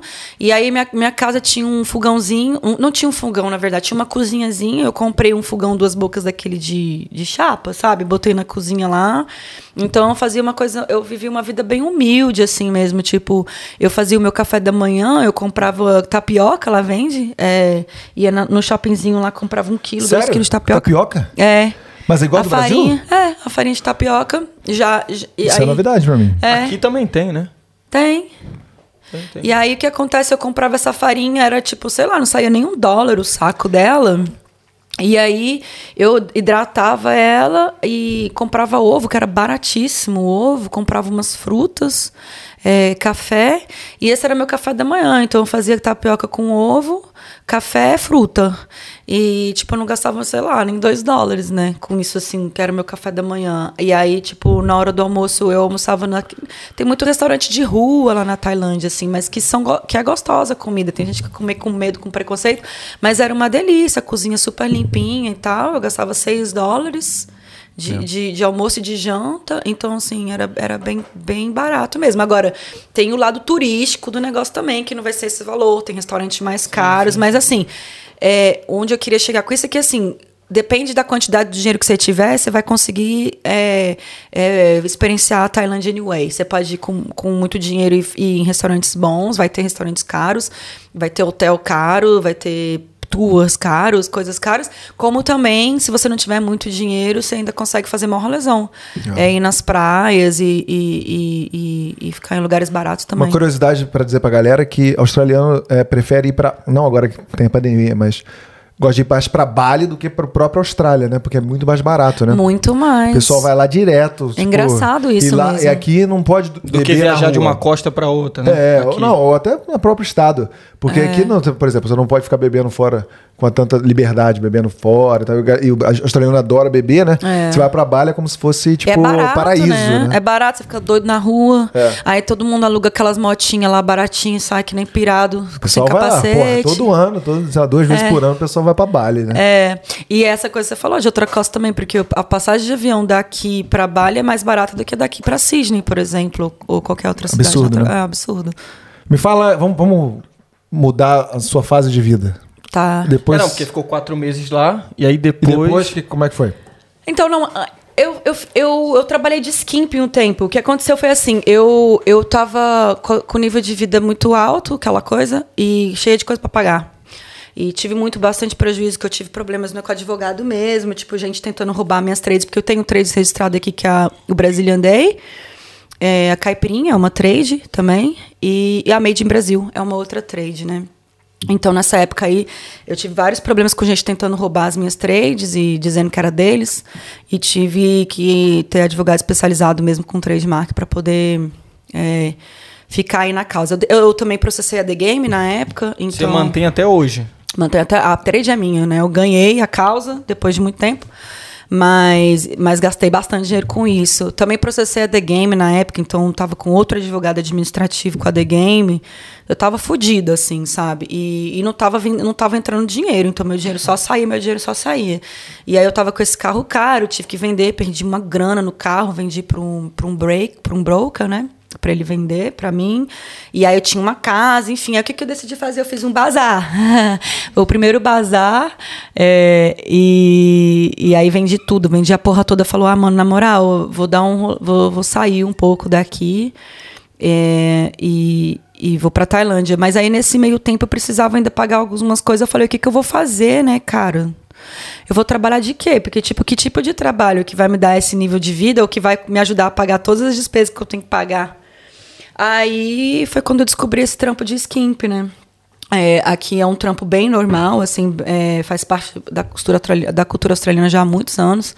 Hoje em dia já não é uma indústria tão grande como, como era antigamente. Eu, quando eu comecei já nem era tão grande assim, mas assim, há 20 anos atrás, assim, era 25 anos atrás, era uma coisa assim muito grande, uma indústria muito grande que dava muito dinheiro, organizada pelos bikers, né? Os bikers são, é, são donos disso aí.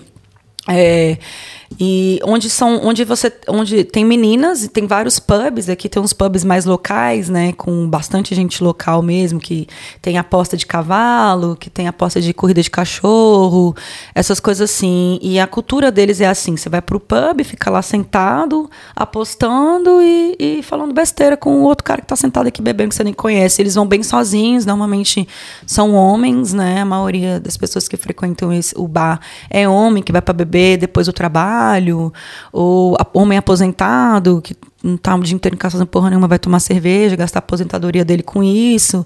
É, então é uma coisa bem cultural australiana. E aí eles, eles é, é, uma forma que eles tinham de interter, né, de chamar as pessoas para gastarem nesse bar, era com as skimps, né, skimps barmaids, que são umas waitresses, são garçonetes ou pessoas que trabalham, meninas que trabalham atrás do bar é, de biquíni. Elas usam biquíni ou elas usam lingerie, ah. é, partes íntimas, né?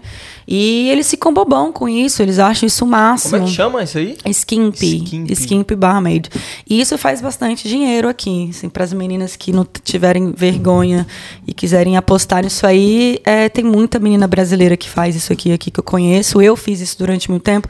É, tem gente que tem vergonha de falar, porque assim. É, é uma, é uma coisa que para o brasileiro é, não faz muito sentido, né? É, não faz parte da nossa cultura, então o nego não entende muito bem o trabalho, confunde com prostituição, com, com stripper, que stripper também é outra coisa, entendeu? São, o, é uma indústria muito bem organizada, é skimp é skimp, stripper é stripper, puta é puta. São três coisas completamente diferentes. É lógico que se a menina quer skimp e ela quiser ser stripper e puta, aí o problema é dela, entendeu?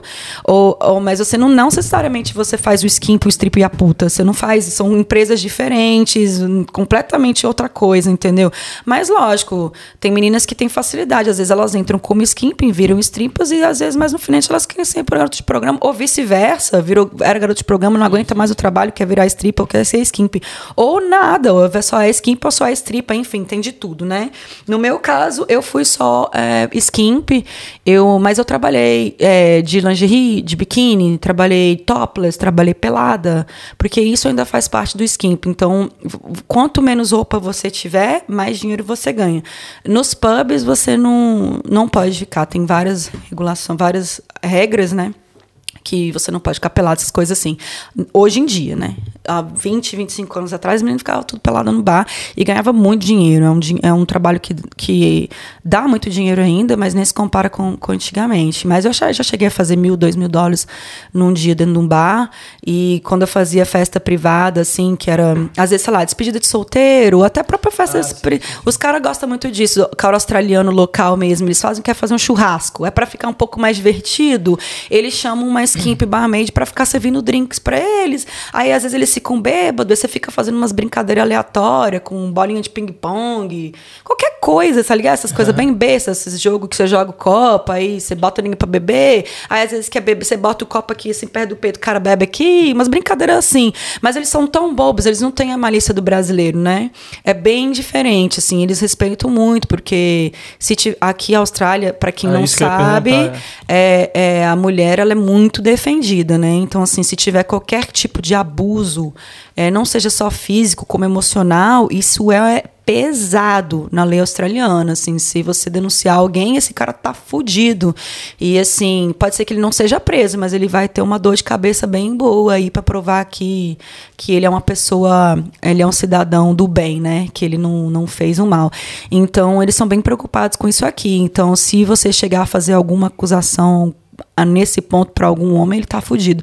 Então eles, eles sabem disso, então é, é muito difícil. Eu mesma nunca passei por nenhum episódio de nem sequer tentar fazer qualquer coisa comigo. Mas é, é, já, já tiveram pessoas que foram um pouco desagradáveis, que, quis- que queriam que eu fizesse coisas, mas eu falei que não, e tipo assim, não é um cara que eles não E vão aí me forçar. acabou ali? Acabou ali. No máximo, eles acham você boring e falam, ah, então vou te pagar mais uma hora, vai embora. Aí eles procuram outra pra ir no lugar, isso acontece. Ou até mesmo eu indico, falo, ah, bem, eu conheço uma mina que é muito mais aberta que isso aqui, que se ela quiser, ela faz, se quiser, eu chamo ela, ela se ela tiver livre, ela vem. Porque depende muito de menina pra menina também, né? É, o que, que elas vão fazer. Logicamente, tem regras da empresa com quem a gente trabalha, que tem coisas que não se podem ser feitas, porque senão queima o, a indústria do skimp, né? Aí começa a misturar.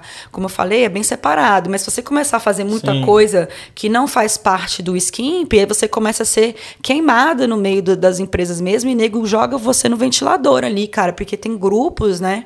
É, na social media Pega uma mesmo. reputação, né? Você pega uma reputação ru- ruim e você não pega trabalho mais nenhum, porque isso não é bom pra ninguém. Ninguém quer conhecer. As skimps não querem ser conhecidas como putas, entendeu? E se uma menina faz, aí o que, que acontece? O cara já vai achar que todo mundo faz. E aí começa a ficar difícil pra gente. Que aí, se o cara me contrata depois, esse mesmo cara, a mina já fez, ele vai esperar que eu faça. E aí eu vou ficar, puto, que porra que mina foi essa que deu pra você? E eu agora vou ter que dar. Eu não vou dar, entendeu? Então, assim, eh, existe essa limitação, assim, até de brincadeiras também, no tipo, até que ponto a gente chega, deixar tocar ou não tocar, onde vai tocar, como vai tocar. Tipo, uma coisa é o cara vir dar um tapa na minha bunda sem eu perceber, eu vou ficar muito puta. Mas se eu chegar e falar assim, mano. Ah, o cara fala, pô, você tem uma bunda bonita. Eu falo, você quer pegar? Eu vou pegar a mão dele, vou botar na minha bunda assim, tá bom, tá gostoso, tá legal, pronto. Então, assim, fui eu que deixei o cara pegar na minha bunda. Isso acontecia, era coisas easy, assim, mas eu, a, a gente sempre deixava muito claro que quem mandava ali era a gente, né? Então, então o cara fazia o que a gente deixasse, né? E o que a gente quisesse que fosse feito com, é, no limite de cada uma ali. Eu sempre fui muito tranquila, assim, nunca tive problema de pegar, pegar na bunda, no peito, nesse sentido, se fosse uma coisa respeitosa, até porque eu tava ali pra isso, né? Tipo, meu corpo ali. Mas, assim, quando eu sentia que não tinha um respeito, que o cara era um, um babaca, tava bêbadozão e tava, tava viajando, já não tava me respeitando, aí aquele cara ali já ia- não ia ter essa liberdade. Então, ali você tem que ter um filtro, né? De saber quem que é uma pessoa que vai te respeitar, quem que é o cara idiota do rolê. Sempre tem o idiota do rolê, né? E tem sempre o cara mais legal que, que controla a situação. Então a gente sempre chegava mais perto desse cara aí, né? E, tipo assim.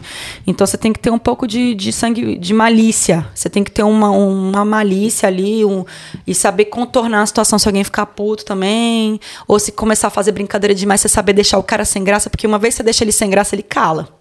Porque ele tá na frente de um monte de homem, né? Não é verdade? Você faz uma brincadeira com uma mina, como na frente de um monte de homem. Se a mina deixa você sem graça, você vai já ficar a pensar três vezes Nossa. antes de falar qualquer coisa. Então você tem que ter essa malícia. O cara já faz uma brincadeirinha, você já solta outra, neguinho já ri da cara dele, o cara não faz mais nada, mano. A festa inteira, fica caladinho, Acabou a pianinho. festa pro cara. Acabou a festa Assim, pro cara. maluco retardado.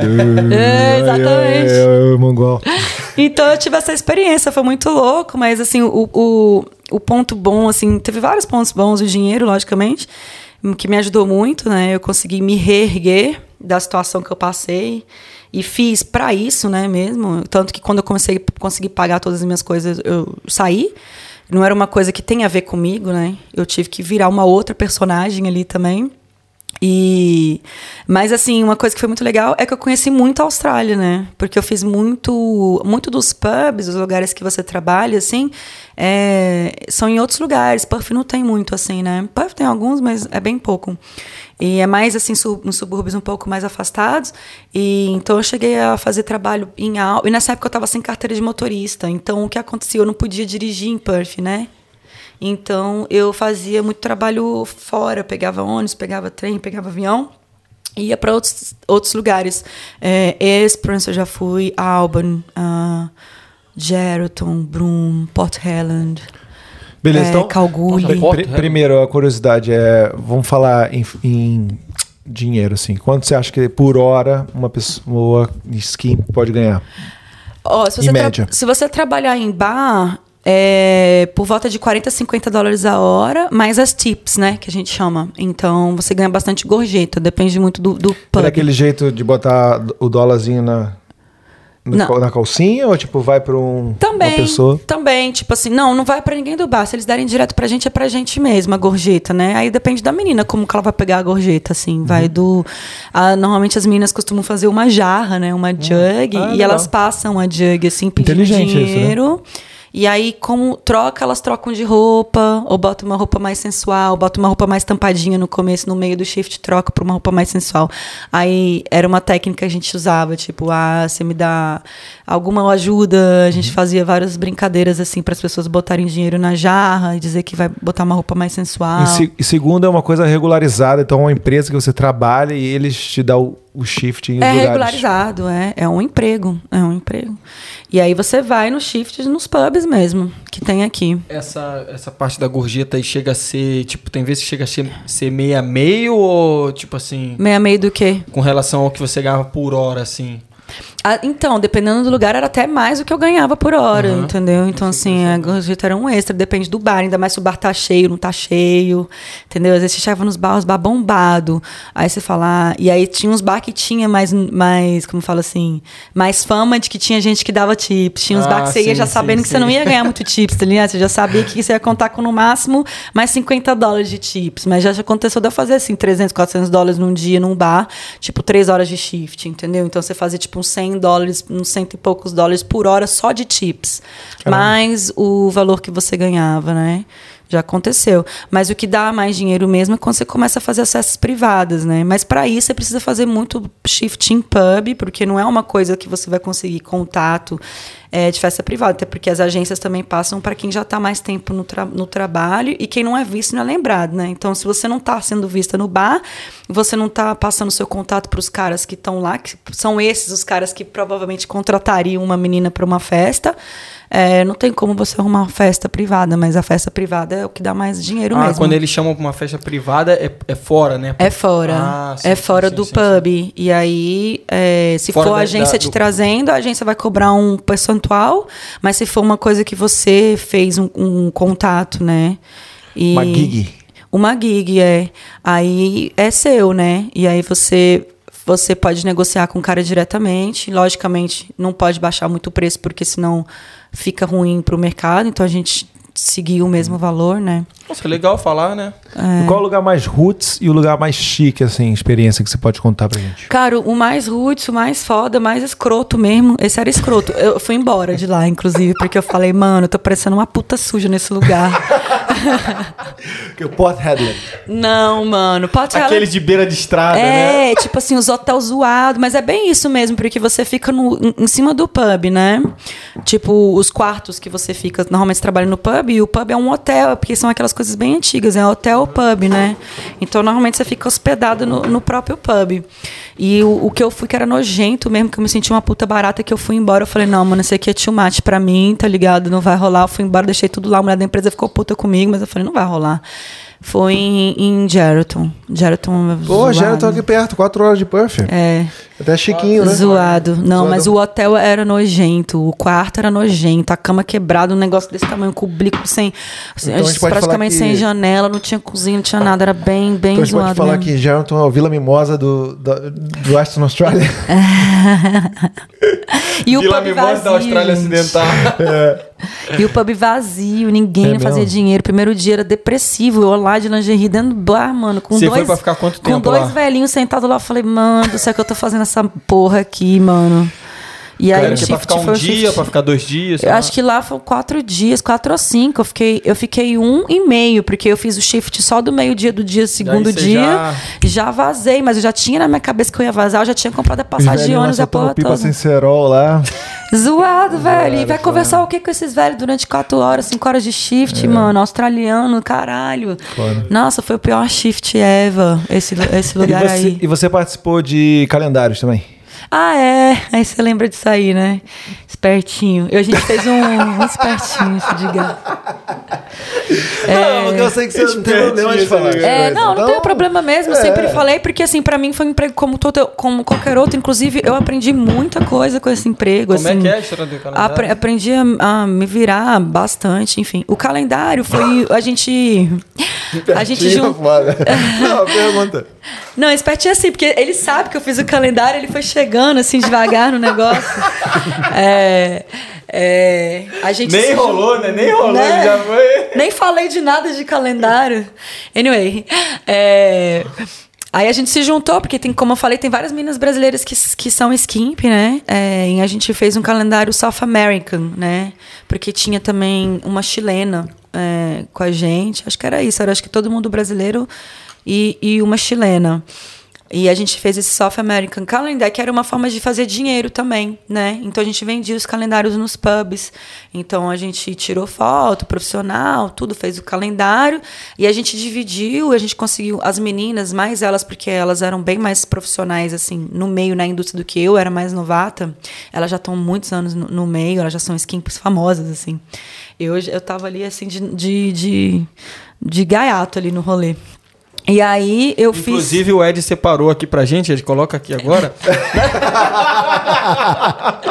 Treme, treme na base, treme na. Ué, esse calendário tem alguns brasileiros que tem, inclusive, porque eu dei pra alguns amigos os calendários. Olha aí, ó. Mas por causa das meninas também, né? Que as meninas são bem bonitas e tal. Eu era, eu era nada ali no meio delas. As meninas bem, bem bonitas mesmo. E elas bem profissionais, elas já estavam em outro level, assim, né? Eu era, nem sabia tirar foto, pousava toda errada, assim. As meninas com pose toda bonita, assim, né? Tipo, mó lindas. E eu, tipo, aqui tentando fazer foto. Era difícil achar uma foto boa minha ali. Mas saiu. E aí é, a gente fez para conseguir dinheiro mesmo. Então elas conseguiram patrocínios, assim, de donos de bar, um trem muito louco assim. Então acabou que o calendário ficou bem barato para todo mundo, a gente dividiu em todo mundo e a gente vendia o calendário carão, assim. Não era carão, mas sei lá, acho que era 20, 30 dólares. Então é, a, gente, a gente ganhava mais de 25 dólares em cima de cada calendário. E aí ajudava para fazer um jabazinho. Foi ideia de umas meninas, eu topei fazer, porque, sei lá, acho que era uma coisa que tinha também de me unir, assim, né? Com as meninas, com a comunidade das, das skimpies brasileiras, assim, ficar mais próxima delas. Achei a ideia legal. E falei, why not? Vamos fazer. E... Vou fazer uma pergunta, mas eu não sei, tá? Então eu não sei. Ah, por isso tá Finalmente, perguntando, né? né? Eu acho. Não sei, não Não, é sei. porque no início, lembra no início que ele falava assim, eu já sei, É. mas... Ah, eu não tô entendendo Tá, é isso aí. porque, Vai lá. Eu, eu, a Jéssica, te um Bom contato. que você especificou, contato. beleza. É. É, tem karaokê aqui. Aham. Você sabe como é que é essa indústria aqui? É, assim, eu nunca fui no karaokê. Eu, eu conheço meninas que já trabalharam no karaokê. É, eu perguntei, cheguei a perguntar também como é que funciona, porque eu me interessei na época, assim, mas aí quando eu descobri como que era, eu falei, ah, não, mano, é too much. Porque karaokê, então, meninas, quem quiser saber como é que acontece a, a sessão do karaokê. Eu, eu, eu, eu, eu acho que o skimp é muito mais fácil, tem muito mais oportunidade de trabalho e você não se vê, não tanto quanto um produto, porque você vai lá, você vai lá, você é atração, tá? Você é tratada como atração do local. O karaokê é assim, você chega lá, é, você fica lá no meio de um monte de menina esperando chegar algum cliente, certo? Quando esse cliente chega, você tem que fazer uma fila, parece tipo assim, que você é um produto de um pedaço de carne do açougue pendurado e o cara vai escolher qual que é o pedaço de carne que ele quer, bem isso, entendeu? Então as meninas vão lá, se apresentam, falam o nome, falam um pouquinho delas e o cara tipo escolhe quem que, que quer que fique lá, né? E a partir daí a menina vai receber, ou seja, o tempo todo que ela ficou lá esperando ou se apresentando, pode ser que ela não ganhe um centavo, entendeu? Isso para mim é perca de tempo, porque você tá lá é, e assim, imagina o, o, o autoestima da menina também que não é escolhida, mano. Você imagina você entrar várias vezes e você ficar se apresentando e o cara nunca te escolher, mano. Você ser a última do rolê sobrando lá no Nossa, ninguém merece, né? Eu falei, cara, isso é meio tenso, né? Porque, tipo assim, as meninas, você, você vai se sentir a mina mais feia do rolê, né, mano? Tipo, Não as meninas escolhidas. não ganhou, ainda saiu não com recebeu autoestima. dinheiro. mas o karaokê paga, ainda não? sai- Uma, uma, uma fixa, não? não, o karaokê paga. É, se você se você não for trabalhar, não. Você fica lá. É um investimento seu. Então você tem que se arrumar, enfim, e bonita. E, as- e aí, na sorte. Só que as meninas, elas vão saber na melhor hora. Porque, por exemplo, tem hora que é busy, cheio de mulher gata. Aí a menina já vai entendendo o nível de padrão de beleza dela, entendeu? E ela vai também entendendo a hora que ela vai conseguir conseguir pegar mais cliente, porque não vai ter as minas gata, muito gata. Aí elas vão vendo assim, entendeu? Tipo assim, tinha uma menina brasileira que trabalhava aqui. Eu, nem, eu não vou falar o nome dela, porque primeiro eu também não sei, eu não lembro, mas não é legal, né? Mas assim, ela era bem bonita, assim. Eu lembro que ela era bem famosa do karaokê. Ela era, tipo assim, a top do karaokê. Ela chegava lá, ela já pegava cliente, né? Aí nisso eu já vi várias meninas a partir disso aí começar a fazer clientes por fora, né? Aí já vira acompanhante de luxo, essas coisas assim. É, porque karaokê não quer dizer que vai fazer umas coisas a mais. É tipo. Não. São estágios, né? Ali elas estão. É... Servindo bebida. É, tipo, ela se como é que de acompanhante da pessoa ali, é, como se fosse com- é, companheiro ali, tipo assim, pra conversar, pra cantar junto, pra servir bebida se o cara quiser, né, essas coisas assim. E as pessoas que frequentam lá são bem carentes, né? Normalmente o que eu já escutei é que são bem, é, são mais asiáticos, né? É, tímidos, é, carentes, é, falo pra- gente fly in, fly out também. Falar pra galera que não é tipo um- um- uma coisa, tipo, uma gíria que a gente tá falando. Na verdade, aqui tem uns lugares que são karaokês mesmo. Você tem uma máquina com as músicas que você seleciona e canta. E aí é um lugar privado que você pode é, selecionar. E aí tem essas coisas acontecendo em umas salas, maiores, normais. né? É, são salas de karaokê normal, mas se o cara, o cara tem a opção de ter. Opa, aqui. De ter a opção de, de ter uma menina junto com ele ali. Se ele quiser, ele vai chamar a mulher lá do, do local e vai falar: Eu quero uma menina. Aí as meninas entram na sala se apresentam, mas é normal, numa sala normal de karaokê, numa- não é um ambiente diferente, não é uma sala. Porque todas as salas são fechadas no karaokê, né? Você tem um espaço, você pode ir com seus amigos, por exemplo, e aí você pede comida e bebida, ou você pode ir sozinho, você pode ir com um amigo, e aí você pode chamar uma menina pra ficar te servindo, entendeu? De roupa. Não, não- acho que não pode nem tirar roupa, essas coisas assim, não pode beijar, tem câmera, essas coisas, não pode ter muito contato assim, né? É mais um. um- Eu acho que ganha bem se você for chamada. é, se eu não me engano, é, é, é 40 dólares a hora, um negócio assim, 40, 50, um negócio assim. Ganha bem menos do que skimp, né? É. Mas Quanto tempo eu já você vi- ficou nessa, nessa fase? Dois anos. Dois anos. Dois anos fazendo trabalho de skimping. Aí Até você, que eu parei. Aí você falou, ah, tá, boa, tá de boa pra mim, vamos, vamos move on. Vamos mudar de fase. É, eu já não tava gostando, né? O primeiro ano eu tava assim, hum, é, Depois gostando. de Geralton.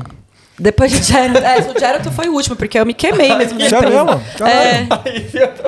É, mas eu já tava de saco cheio também. Eu já imaginei, falei, porque uma vez que eu fiz isso, a mulher da empresa se fudeu, né? É mesmo? Ela ficou puta. Então não tinha outra skimp pra ficar no meu lugar, né? Ela que mandava as skimps. Mas eu já cheguei ali tocando. Eu já, eu já sabia que quando eu fizesse isso, eu tava, tipo, saindo mesmo. Mas eu já tava bem cansada, porque assim, suga bastante a sua energia. Você tem que ser uma personagem mesmo. Tem muita menina que, que dá certo com, com, com esse trabalho e que gosta, que se diverte fazendo isso. Pra mim, não era, era meio maçante. Eu fazia uma personagem toda vez que eu ia entrar ali no bar, não era eu mais ali, era eu era uma personagem minha que eu tinha que fingir que eu tava gostando por, por, por questões financeiras. No começo não era tão maçante porque era uma coisa nova, então eu tava descobrindo ainda, às vezes, às vezes era divertido, dependendo do, do, do job. Tinha uns que era tipo, mano, eu tava olhando no relógio e no banheiro toda hora. Tinha vários, vários diferentes, assim, né? Mas não era uma coisa assim, se, se eu for falar assim no geral da coisa que, que, eu, que eu gostava de fazer, sabe? Eu tive alguns shifts bons, alguns, por exemplo, em Esperança eu adorava ir pra lá, porque a galera era, era meio que família, assim, então eles gostavam muito de mim, eu era muito bem tratado, o hotel era muito bom, é, os donos do hotel eram muito respeitosos, eram um casal, assim, mais velhinhos e tal, e as pessoas que frequentavam o bar também eram caras mais velhinhos, e todos eles gostavam muito de mim, todos eles tinham muito dinheiro, então eles todos me davam bastante tips, e eu fui várias vezes, e eu fiquei amigo deles lá, tipo, às vezes acabava meu shift, eu ainda ficava com eles lá embaixo, conversando, sempre tinha um karaokê, que era, eles botavam lá e ficavam cantando, eu ficava lá cantando com eles, virei amiga do- dos locais lá, isso foi bem legal.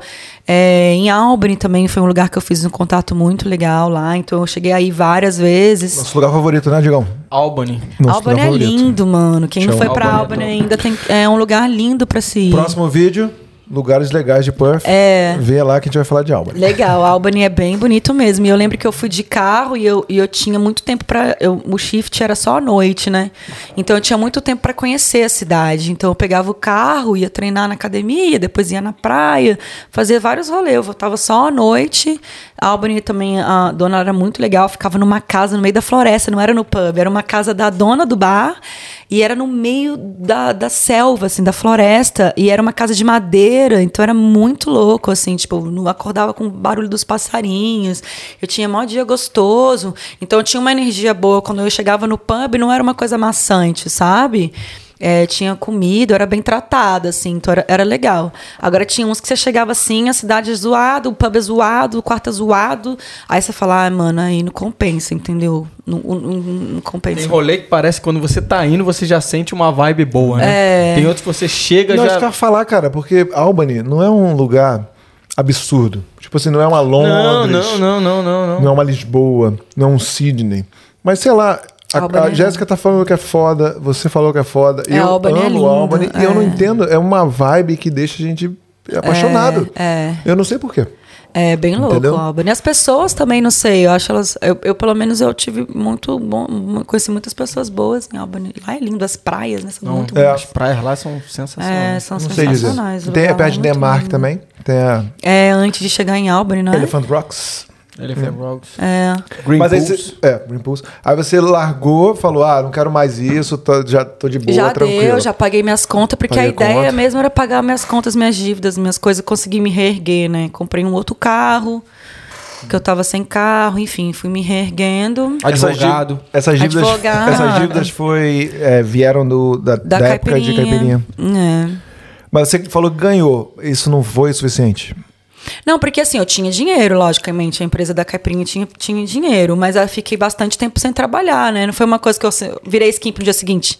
Então eu fiquei uns 5, 6 meses sem fazer nada, resolvendo pepino e gastando dinheiro. Aí tinha que não estava entrando. Aí tinha também várias uh, coisa com advogado, depende de dinheiro no carro que eu tive que botar dinheiro.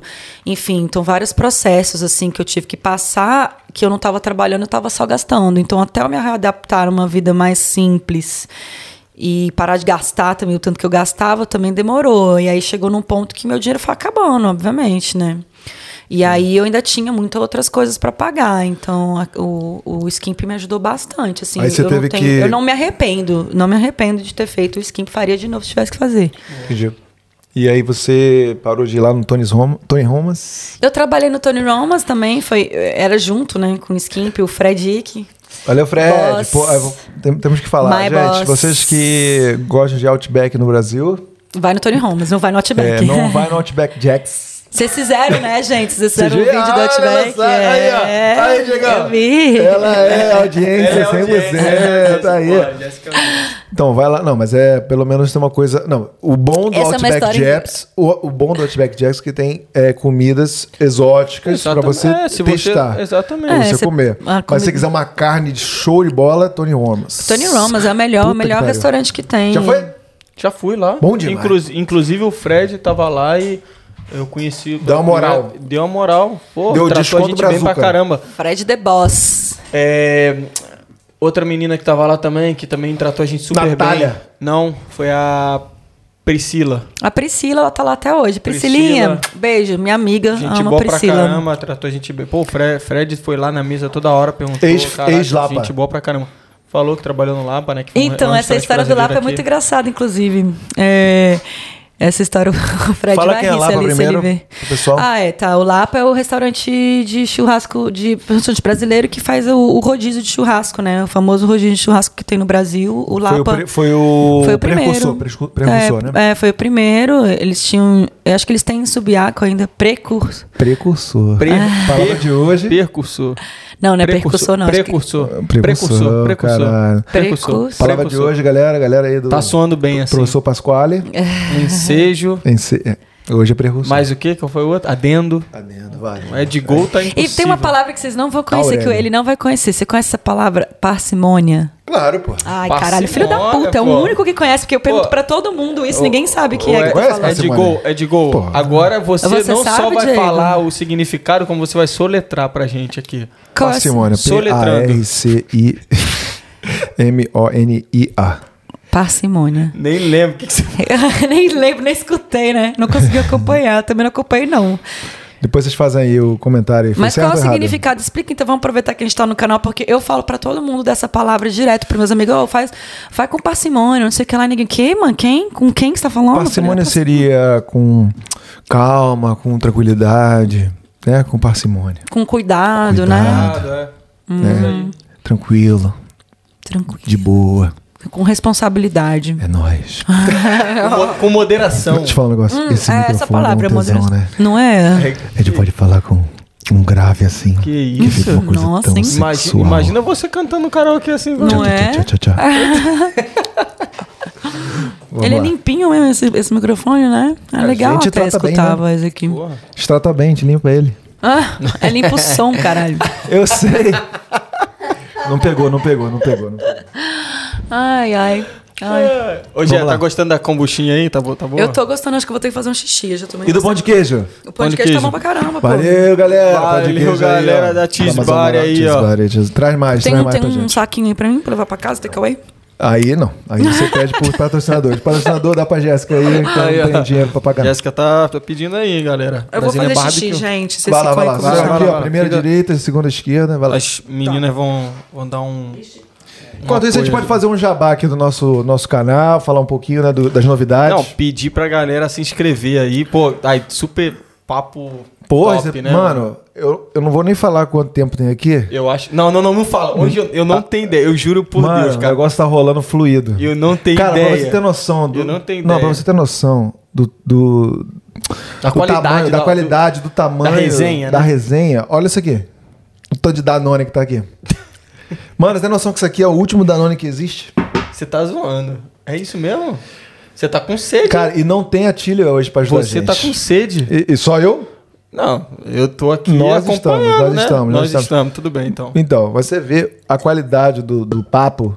Papo bom. Papo bom. Pão de queijo. Polêmicas. Polêmicas. Mamilos. Cortes. Cor- Mami- o Leandrão. O Leandrão. O edição. famoso. Famoso. Como é que é o acrônimo nele? Como é que é o, o- a sigla? Como é que é? É o BDE, pô. PDE? BDE. O que, que significa? Brabo da edição. LBDE. LBDE. Leandrão, Leandrão Brabo, Brabo da edição. edição. Ele vai vibrar hoje com essa, com Porra. essa, com essa não, resenha a gente aqui. sempre Ele dá vai... moral porque o cara, porra, é pica, né? Não, nem- é, não, parece até que é sacanagem, né? Mas a, gente fica com essa conversinha fiada que a galera fala aí, vou até pular. Não, não pula não, pula não, cara. Porque, pô, a gente tá falando do, do cara aqui que, pô. Tá, mas é todo engraçado a mundo, gente falar todo merda, né? chega, É, a gente fala merda, a galera gosta também, né? Então, É, é, é. Mas então, galera, Todo mundo pro- que chega aqui fala bem dele. Fala assim, caraca, quem tá Caralho, editando pra vocês? Editar, a edição de vocês tá pica. então, É, o é. é, Porque o cara, o é cara show de é bola, o- né, velho? É. Mas a gente, gente é, tá aqui, pô, mais uma vez aqui com. Vamos aproveitar até o jabá aqui. da, da Jéssica que tá voltando aqui, pedir pra ela falar pra galera mais uma vez, né? Pra. Pô, a gente tá. Quanta, já tem quantas horas visualizadas, quantas curtidas, É. quantas curtidas, quantas visualizações no canal. A gente tá chegando nos mil inscritos. Olha Mas. só. Começar, é. Eu Mas queria, a gente tem a que pedir pra galera se mais inscrever, uma vez, né? falar pra galera que tem uma galera que visualiza nossos vídeos, assiste até o final, mas não segue, não se inscreve. Não se inscreve no canal. Por favor, galera, dá umas. Se inscreve lá no canal, badala o sininho lá. É, é- pode ser que é um negócio que, tipo assim, todo mundo fala, mas é porque é importante. Badala o sininho, gostei Badala- dessa. É, porque dá uma moral pra gente, pô. A gente tá com tanta ideia legal. Então, se vocês participarem, ajudarem a gente, a gente vai, vai dar mais moral pra gente. Vai dar mais moral, vai dar mais mostrar ânimo, mais né? coisa engraçada, mostrar mais coisas interessantes. Tem muitas coisas que não foram mostradas ainda aqui, principalmente em Perth, que a gente tem, vai ter o maior prazer de mostrar pra vocês. Mas a gente tem, a que- a gente gente tem que pensa, saber hein, Ed? A gente que pensa. vocês querem saber disso, né? Quando a gente faz uma entrevista aqui, uma resenha, né, um bate-papo com o Dedê, Rander, Atílio, com a Jéssica, a gente fala assim, pô, tá valendo a pena, né? Porra, demais. Tô adorando. Você tá gostando? Pô, pra caramba, pra caramba. Trocar Nossa, uma ideia tô- boa pra caramba, pô. E aí, gente- pô, já- você já vê, a gente já trouxe um é, empreendedor, já trouxemos um barbeiro, trouxemos um cartolinha, Um cartão. um Ele vai gostar, ele vai de, gostar. um presidente de clube de futebol, agora uma, uma produtora de eventos aqui, Barra. barra é, é, personal, Personal trainer, trainer. e o Skimmer, pode falar? Barra skip, barra personal tendo a barraquinha naquela cena, né? É, ba- ba- é, Não, barra é- lutadora de, Barra de, lutadora. de- de Muay Thai, etc, etc. A gente vai trazer várias profissões pra vocês, então fiquem ligados. Sabe o que eu queria trazer aqui também? Um Uber também, cara. Vamos trazer, pô, cara a gente até conhece, a gente até conhece. como- é Ganhou a última promoção. É isso aí. Ah, eu pô. acho que é legal essa ideia do Uber mesmo, É. falar a experiência, né? Lá Que no é um- Brasil tá... É, né? Eduardo, Eduardo, grande Eduardo, ganhou a última promoção lá do corte. Do parabéns, Renda, parabéns, eu gente. vi. É. Parabéns, gente. Valeu, galera. Parabéns a galera que está participando das promoções. A gente está fazendo com muito carinho. Para vocês participarem, é claro. E para vocês receberem um pouquinho aí do, porra, do, do- da galera que vem aqui, pô, tem um serviço de qualidade. Casal Natália e Gustavo recebeu um banquete a- irado lá do Brazilian Barbecue. Mais Aí veio- promoção vindo, né? é, várias promoções, é claro, é claro.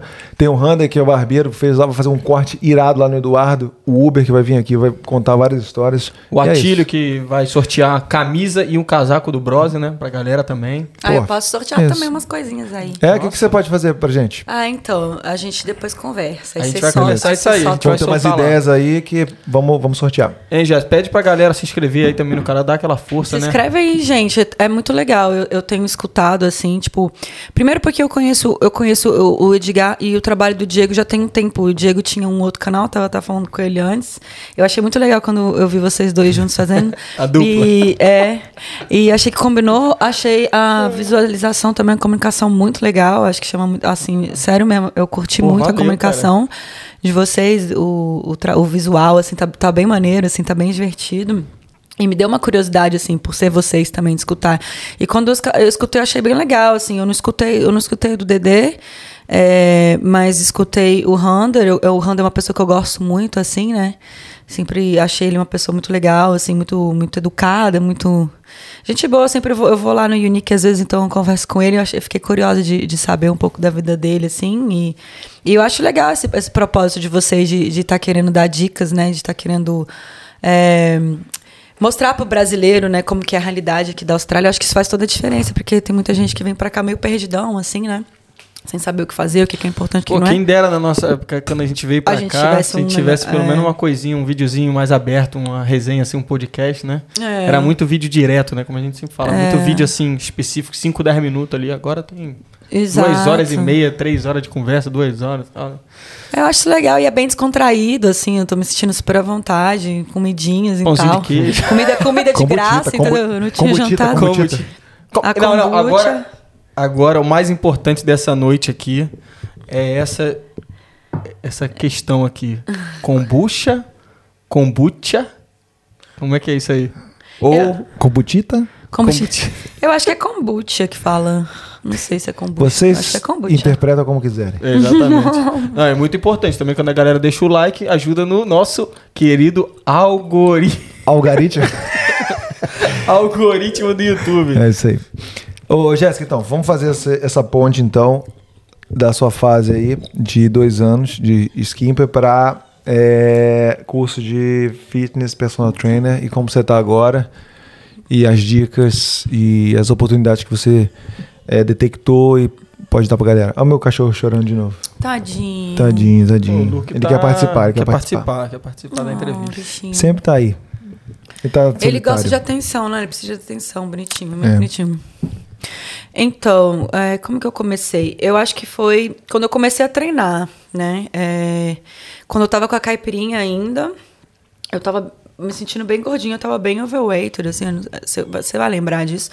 Então, eu mudei muito, assim, né? Eu tava. Eu não tinha saúde, né? Era uma das coisas que me atrapalhava muito com a empresa, assim, que que me fizeram também parar foi isso, porque eu percebi que eu não estava cuidando de mim, da minha saúde, né? Eu, eu não tinha hora para dormir. Eu dormia tarde, acordava co- a hora que tinha que acordar, às vezes super cedo, às vezes super tarde. É, às vezes eu tinha que beber praticamente toda semana por causa das minhas festas, eu trabalhava demais, então para aguentar o tranco e conseguir ficar na balada, às vezes eu tinha que beber. E aí comecei, comia tudo errado, porque eu não tinha horário para parar de trabalhar, para trabalhar, para dormir. Então minhas comidas não eram comidas saudáveis, eram comida pesada. Às vezes eu ficava comendo coisa da festa mesmo, coxinha, né? Essas coisas assim que, que aparecia lá na festa, ou hambúrguer, qualquer É coisa porque que eu era podia comer na tentação muito rua. gostosa, né? Não, mas é, Exato, e, e, pô, imagina, você tá o churras, tá o, o cuca, tá todo mundo lá na sua festa, você pode comer de graça, né? E aquele friozinho na barriga também do show e tal, de repente, ah, não vou comer nada agora, deixa pra lá. É, então. É, hum, eu não tinha qualidade de vida, essa é a verdade. Eu trabalhava demais, né? Não tinha dia off, por exemplo. Era de segunda a segunda e muito trabalho, pouco sono, alimentação péssima. Foi quando eu comecei a querer cuidar de mim mesmo, assim, comecei a treinar. Isso foi o quê? 2016, 2015. E aí eu comecei com um personal trainer, né? E, inclusive personal trainer brasileiro, Saul, que tem academia aí, não sei se eu posso falar. É o do Hunter, não? O Saul, O Saul do Under? É ou não? Eu não sei se é o Saul mesmo. Duane é cabeleireiro na Irlanda, mano. Nossa, mano. Perdão, é porque eu não- não conheço muito. Mano, sabe por quê? Porque já teve três. já- Os deixa eu dois te- fizeram uma cara assim quando Não, eu falei deixa- Saul. Eu falei, eita, falei alguma coisa. Não, sabe por quê? Deixa eu te explicar isso aqui. Aqui na Austrália também é cultura também. Porque o Hunter veio aqui e ficou falando desse Saul. Que foi Ah. o cara que ensinou tudo pra ele na Irlanda. Ah. Aí o Atílio veio aqui e falou sobre um tal de Saul também. Mentira, cara. E aí o- Edgar, eu tô indo, porque o Edgar ele fez a mesma cara pra mim. Será que é o mesmo Saul? Assim, eu falei, Aí gente, mas. agora vem você e falou do Saul. Do Saul. Não é possível falou, isso. Caralho, É todo, mundo, Saul? todo mundo tem um Saul na vida. Pô, de repente Saul é o, porra, a esperança da vida das pessoas. Caralho, o Saul foi é um- é a pessoa que tiver o nome de Saul, então ele vai É estar aí com uma missão É. de ajudar alguém, né? Porque o Saul foi uma pessoa extra- muito importante na, né, nessa fase da minha vida. O Saul que eu tô falando, ele é personal trainer brasileiro e eu, eu me refiro a ele como meu mentor, assim. É Ele- aquele lá da Good Life de Ana Lu, não? Ele trabalhou na Good Life muito tempo. Você lembra que eu fui lá treinar uma vez com você, você quase me fez vomitar de tanto. de tanto esforço? Foi ele? Nossa, Que- tem muito tempo isso. Eu lembro que você foi treinar comigo. Nossa, quase morri, velho. Caraca. Bom, isso é bom, né? É, ele hoje em dia tem uma academia, né? Chama Rio Academia, é uma academia bem legal. Ah, sim. É aqui de Puff? é, em é, Osborne Park, academia só de brasileiros. Legal. são três brasileiros, né, que abriram. É, e tem o jiu-jitsu lá também. É, eu acho que. é, como é que é o nome dele? É Marcos, se não me engano. Pô, né? inclusive a Rio e aqui na Austrália são amigas no, no Instagram, pô. Opa, Ah, valeu, isso, valeu, tá vendo? valeu. segue. É, não, ah, muito legal a ideia da Rio. O, o Saul, ele faz a parte de strength conditioning lá, e eles têm a parte do jiu-jitsu também. É, e a academia tá ficando bem legal. É, quando eles abriram a academia, foi bem na época do corona, então foi- acho que foi um pouco difícil para eles, né? Porque eles tinham recém-aberto, alguma coisa assim, e aí foi onde quando deu um lockdown. Mas aí agora eles estão bombando lá, assim, tem muito brasileiro que treina lá, tem gringo também. E, inclusive, eu cheguei a fazer as minhas horas é lá. Então, assim, o Sal fez parte de todo o meu processo, porque eu comecei treinando com ele, né? É, eu treinava com ele bastante dias na semana, de quatro a cinco vezes na semana. E com o tempo, assim, eu fui meio que desovando dele, né? E- mas sempre nunca deixei de treinar com ele, mesmo quando eu parei de fazer o personal treino ano, like in person, ele ainda me mandava meus treinos, né? Então ele foi um cara que é, me ensinou muito, né? Porque são, foram cinco anos treinando com ele, né? Então, assim, eu aprendi bastante. E, e tomei o gosto da coisa, né? E aí fui mudando os meus hábitos, né? Aos poucos, fui vendo o resultado, fui mudando meus hábitos e fui fazendo uma escolha diferente para minha vida, né? Até que eu cheguei numa, num momento da minha vida que eu me, me tornei outra pessoa mesmo, assim, com- eu, eu, eu, eu completamente saí de, de rolê de balada, é, parei de beber, né, não bebo álcool, muito raramente eu tomo um vinhozinho, alguma coisa assim, mas assim, é bem raro mesmo, assim, num sábado à noite uma taça de vinho, alguma coisa do tipo, mas é, teve época que eu fiquei até sem isso, assim, tipo, muitos anos sem, sem encostar em álcool mesmo, e, e mudar meus, meus hábitos alimentares mesmo, fazer uma reeducação alimentar, né? Saber o que eu tô comendo. Eu tive acompanhamento de nutricionista durante muito tempo também, então eu aprendi bastante, né? Essa questão nutricional, a importância que ela tem no processo. E várias outras coisas, né? A questão de uma noite bem dormida, todas essas coisas que, que às vezes a gente esquece de fazer e influenciam muito no nosso dia a dia, assim, a forma como você encara um problema ah, faz toda a diferença quando você tem uma noite bem dormida, uma comida healthy, é, uma, uma- uma alimentação healthy durante o seu dia, uma atividade física feita e outras coisas que você vai acrescentando no seu dia, as vitaminas, enfim, que você precisa, são essenciais para o seu corpo é, é, faz toda a diferença no seu dia a dia, assim, sabe? De você não usar seus hormônios, assim, pouca gente sabe, mas se você não se alimenta bem, você começa a usar os seus hormônios do estresse, você fica muito mais estressado, se você não dorme bem, enfim, essa forma como você encara as coisas na sua vida, assim, é, fazem toda a diferença, né? Então, isso começou a fazer um efeito muito grande na minha vida. Eu comecei a sentir isso na carne, a diferença que tava as coisas acontecendo para mim, porque eu encarava elas de forma diferente e, e tudo estava sendo muito mais fácil, porque é, meu, o meu o meu mindset, que é, é onde eu bato muito assim na tecla hoje em dia com o meu business, é a questão do mindset mesmo, mudou. E uma vez que você muda seu mindset, tudo em volta de você fica muito mais diferente, fica muito mais fácil de ser resolvido, porque é a sua cabeça, né, que tá diferente. Então, essa, essa mudança, ela aconteceu real comigo, né? E foi quando eu pensei, mano, eu tô. Agora eu vou fazer 36 anos, né? No final do ano. E aí eu fiquei pensando assim, mano, é, eu, quando eu tava lá pros meus 30 e poucos, assim, 32, eu falei, mano, o que, que eu vou fazer da vida, né? A gente veio pra Austrália. É, eu sempre fui, trabalhei com minha própria empresa, então eu tenho a BN até hoje, né? Não tenho táxi.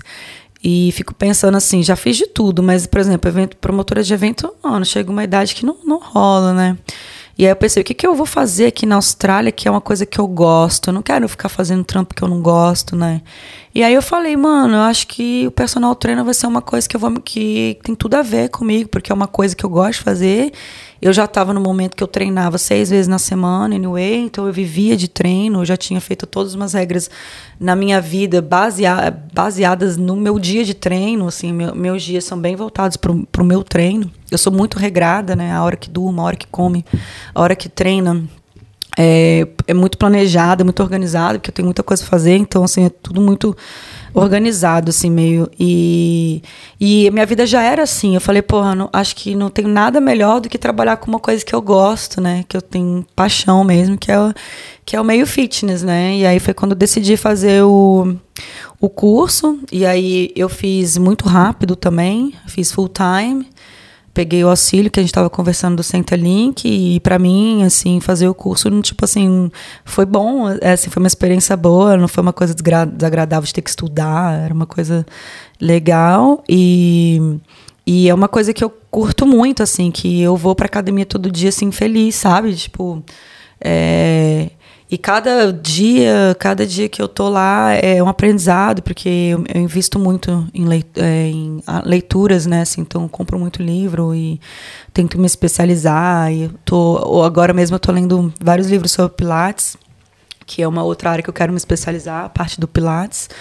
Mas é, é isso, eu me encontrei. E aí, assim que eu me formei, eu comecei a procurar a área de mercado, como é que funcionava, né? Essa questão de como ser uma personal trainer aqui. Fiz algumas entrevistas em algumas academias, Good Life, fiz na Revo. Eu gostei muito do, da forma de pensar da Revo, do time da Revo. É um é time de, de pessoas muito novas, assim, né? O dono tem 24, 25 anos. E, e toda a equipe, toda a staff da Revo é bem nova também, então eles a cabeça bem aberta, assim. E eu gostei do, do estilo de, da academia, que é uma academia assim que não, não, não, não, influencia, não, entra muito no seu business. Então você cria o seu próprio business e você usa a academia como um espaço. Eu sou membro, né? Assim, sou staff da academia, mas não é assim, eles não me pagam, eu não trabalho para eles. Eu trabalho para mim mesma e uso o espaço, pago um aluguel para eles lá para trabalhar. E, e, eu tive bastante sorte, não sei se isso é sorte, o que, que foi, mas assim, para mim foi bem, bem tranquilo de, de conseguir cliente, assim, eu não tive muito problema. Para mim a parte administrativa foi mais difícil. Assim, entender é, como lidar com o cliente e fazer todos os controles, né? E contrato, quando você assina um cliente, o que, que você vai colocar nos termos e conditions como que você vai abordar essa pessoa quando você fizer uma consulta? O que, que tem que ser falado? Como que você tem que se comportar?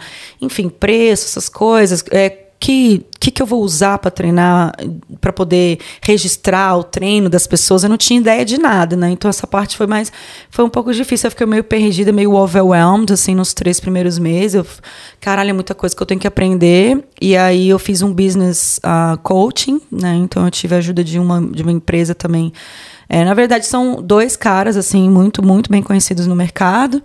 E, e eles têm esse, essa empresa que eles fazem o business coaching, né, para personal trainers, para profissionais da área, para entender e aprender como, como entrar na área, como lidar com o cliente, o que tem que ser feito, o que não tem que ser feito, qual tipo de controle que tem que ser feito, etc. e tal. Toda essa parte burocrática, administrativa e até a forma como você lidar mesmo dentro da academia e tal.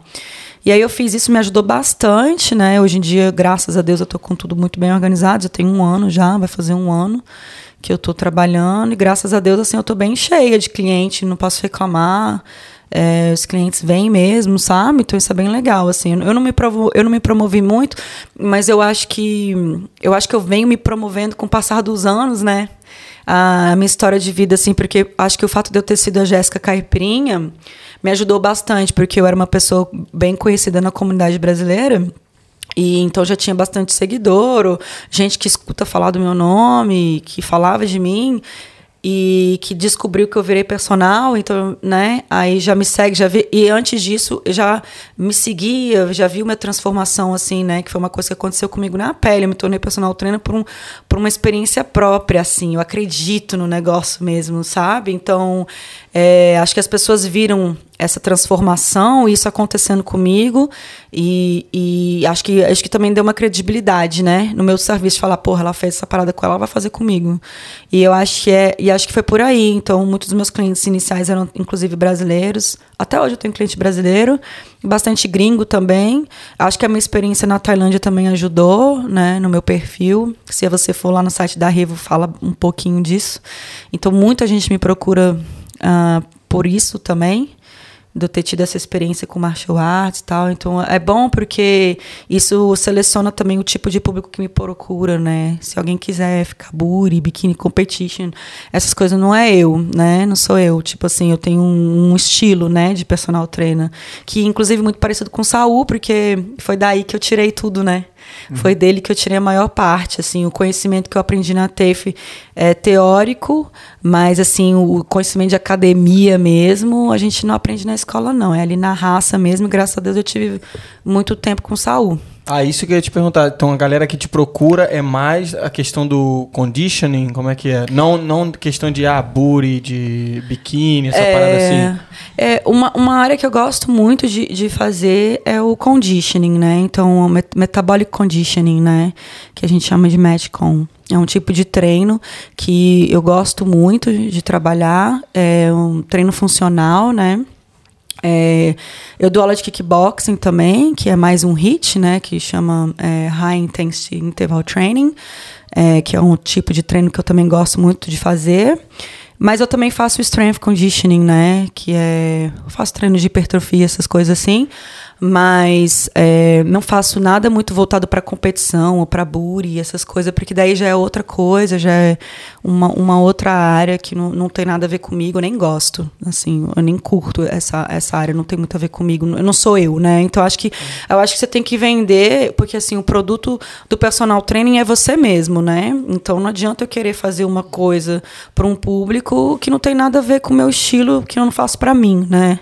Então, o, o que eu vendo, assim, o que eu, é o que eu acredito, né? Então, e é a questão mesmo do mindset mesmo. Por isso que o nome do business chama Be Mind Fit, porque não é só você ser uma pessoa fit na academia, você tem uma, uma mentalidade fit, que é, é um outro buraco.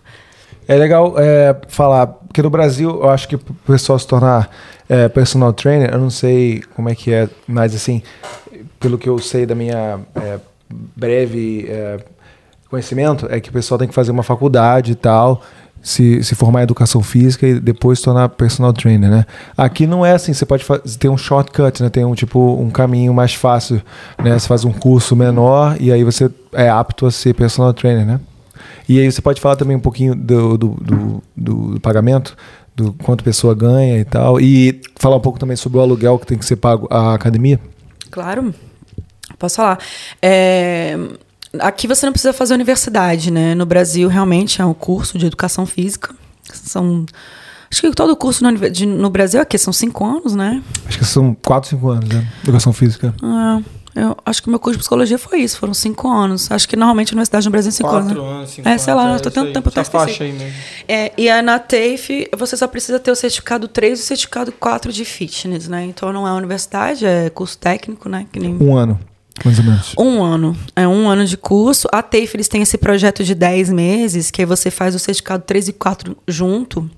Então, encurta o curso um pouco. Eles pulam algumas coisas do certificado 3 e meio que emenda tudo no 4. Você pode dar aula já. Com certificado 3, você já pode ser fitness instructor, tá? Então, você já pode, tipo assim, é, dar aula em escola, essas coisas assim, de esportes, né? Para crianças, coisas assim. Se você quiser estar dentro da academia, você tem que ter um mínimo do certificado 4. Então você tem que fazer o 3 e o 4. E é isso, uma vez que você tira esse certificado, você tem que tirar umas, uma, um, fazer um seguro, né? Um insurance.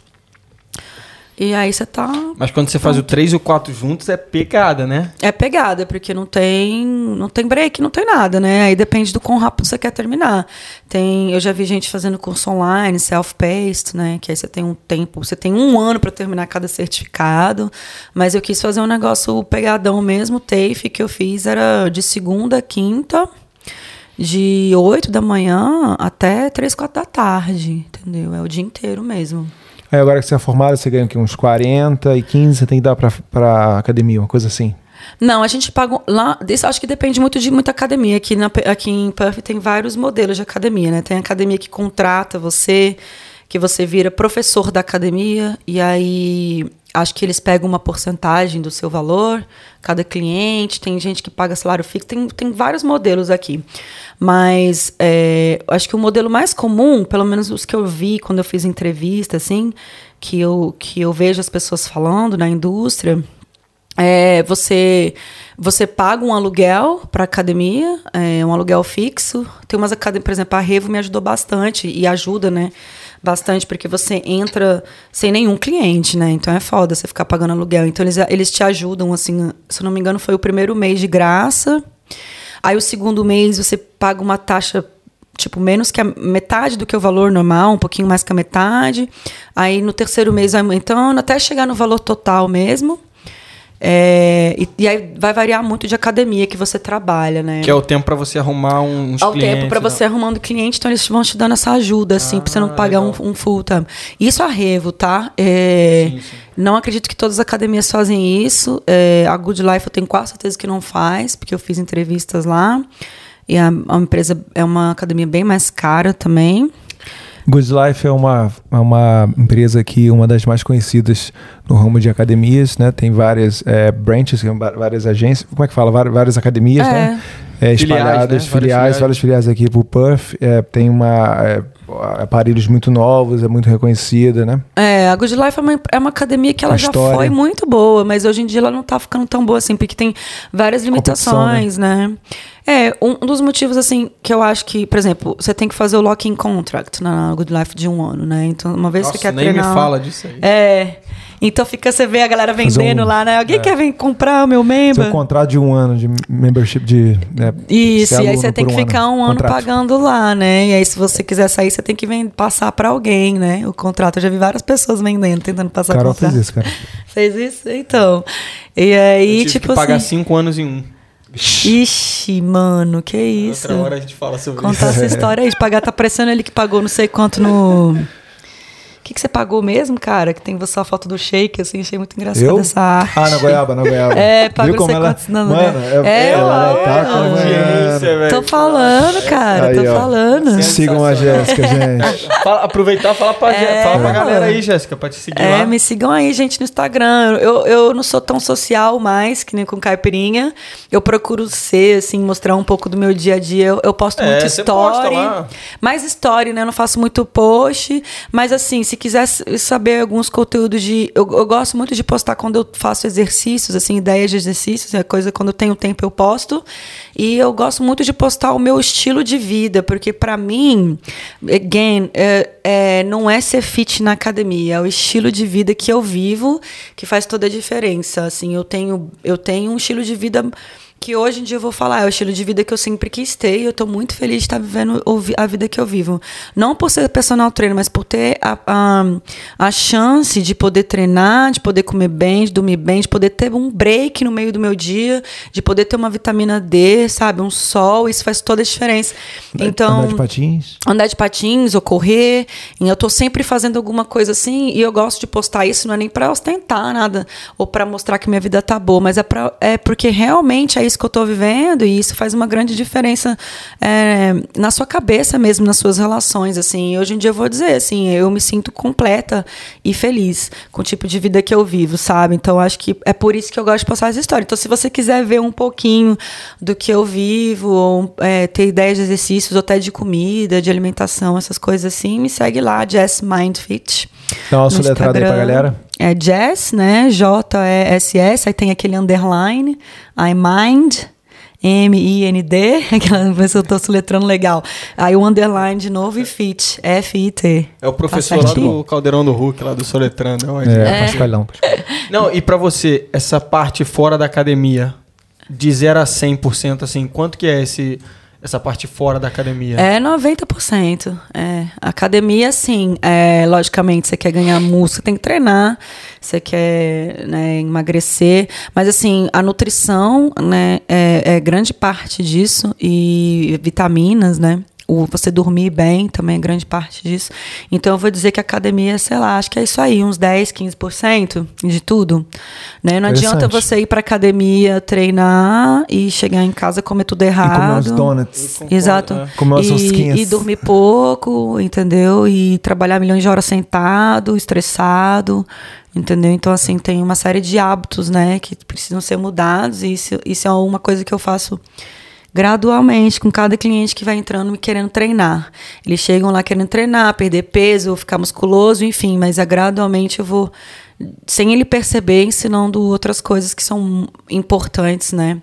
Porque senão a pessoa acha que ela vai conseguir treinar e, e, e, ela desiste, né? O que, o que mais tem é gente começando e aí não consegue ver resultado e... é porque e... a galera hoje em dia é muito imediatista, assim, é, né, cara? exatamente. Então, é, é para isso aí, é muito parte física, assim. E Nego também... fala, vou treinar agora, vou treinar quatro dias dia. Aí você conversa com a pessoa e fala assim, mas peraí, tem quanto tempo que você não treina? Ah, eu nunca treinei. Uhum. Ah, tá. Então, o que que te faz pensar que agora você vai treinar quatro é, vezes no dia? É isso.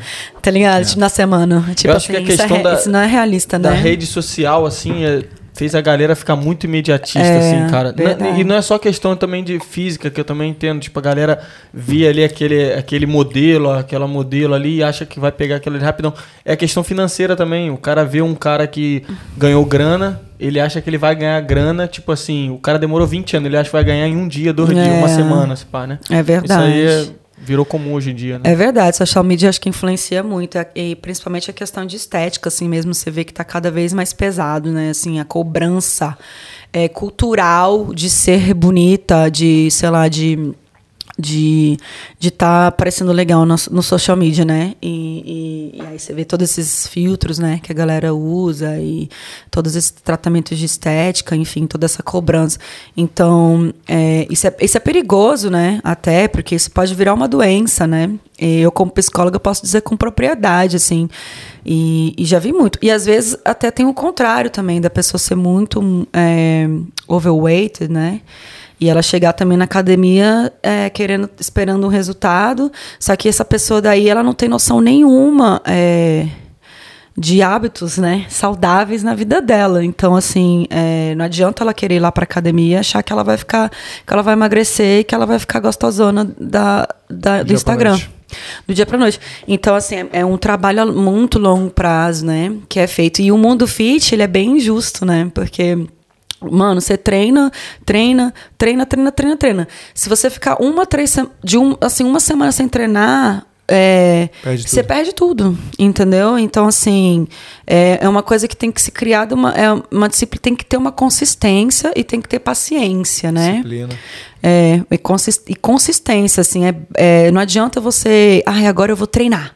Aí vai todo dia pra academia, ou vai quatro vezes na academia durante dois meses, achar que vai mudar alguma coisa, e depois, ah, agora, ah, não mudou nada, vou, vou. Aí começa a desistir, entendeu? Porque o que mais você vê é a gente fazendo isso, né? Uhum. Então tem que ter realmente uma consistência e muita paciência, porque é um processo, né? Esse seu lado psicólogo, assim, ajuda na hora que você tá dando aquela motivação pra galera, você também passa aquela visão de tipo, não adianta você só focar aqui você também tem que ter paciência, tem que. Eu acho que sim. Eu acho não, eu tenho certeza que sim. A psicologia me ajuda bastante. Entender não só essa, é, não só essa parte que você falou, mas entender os traumas também de cada. De cada. Desculpa.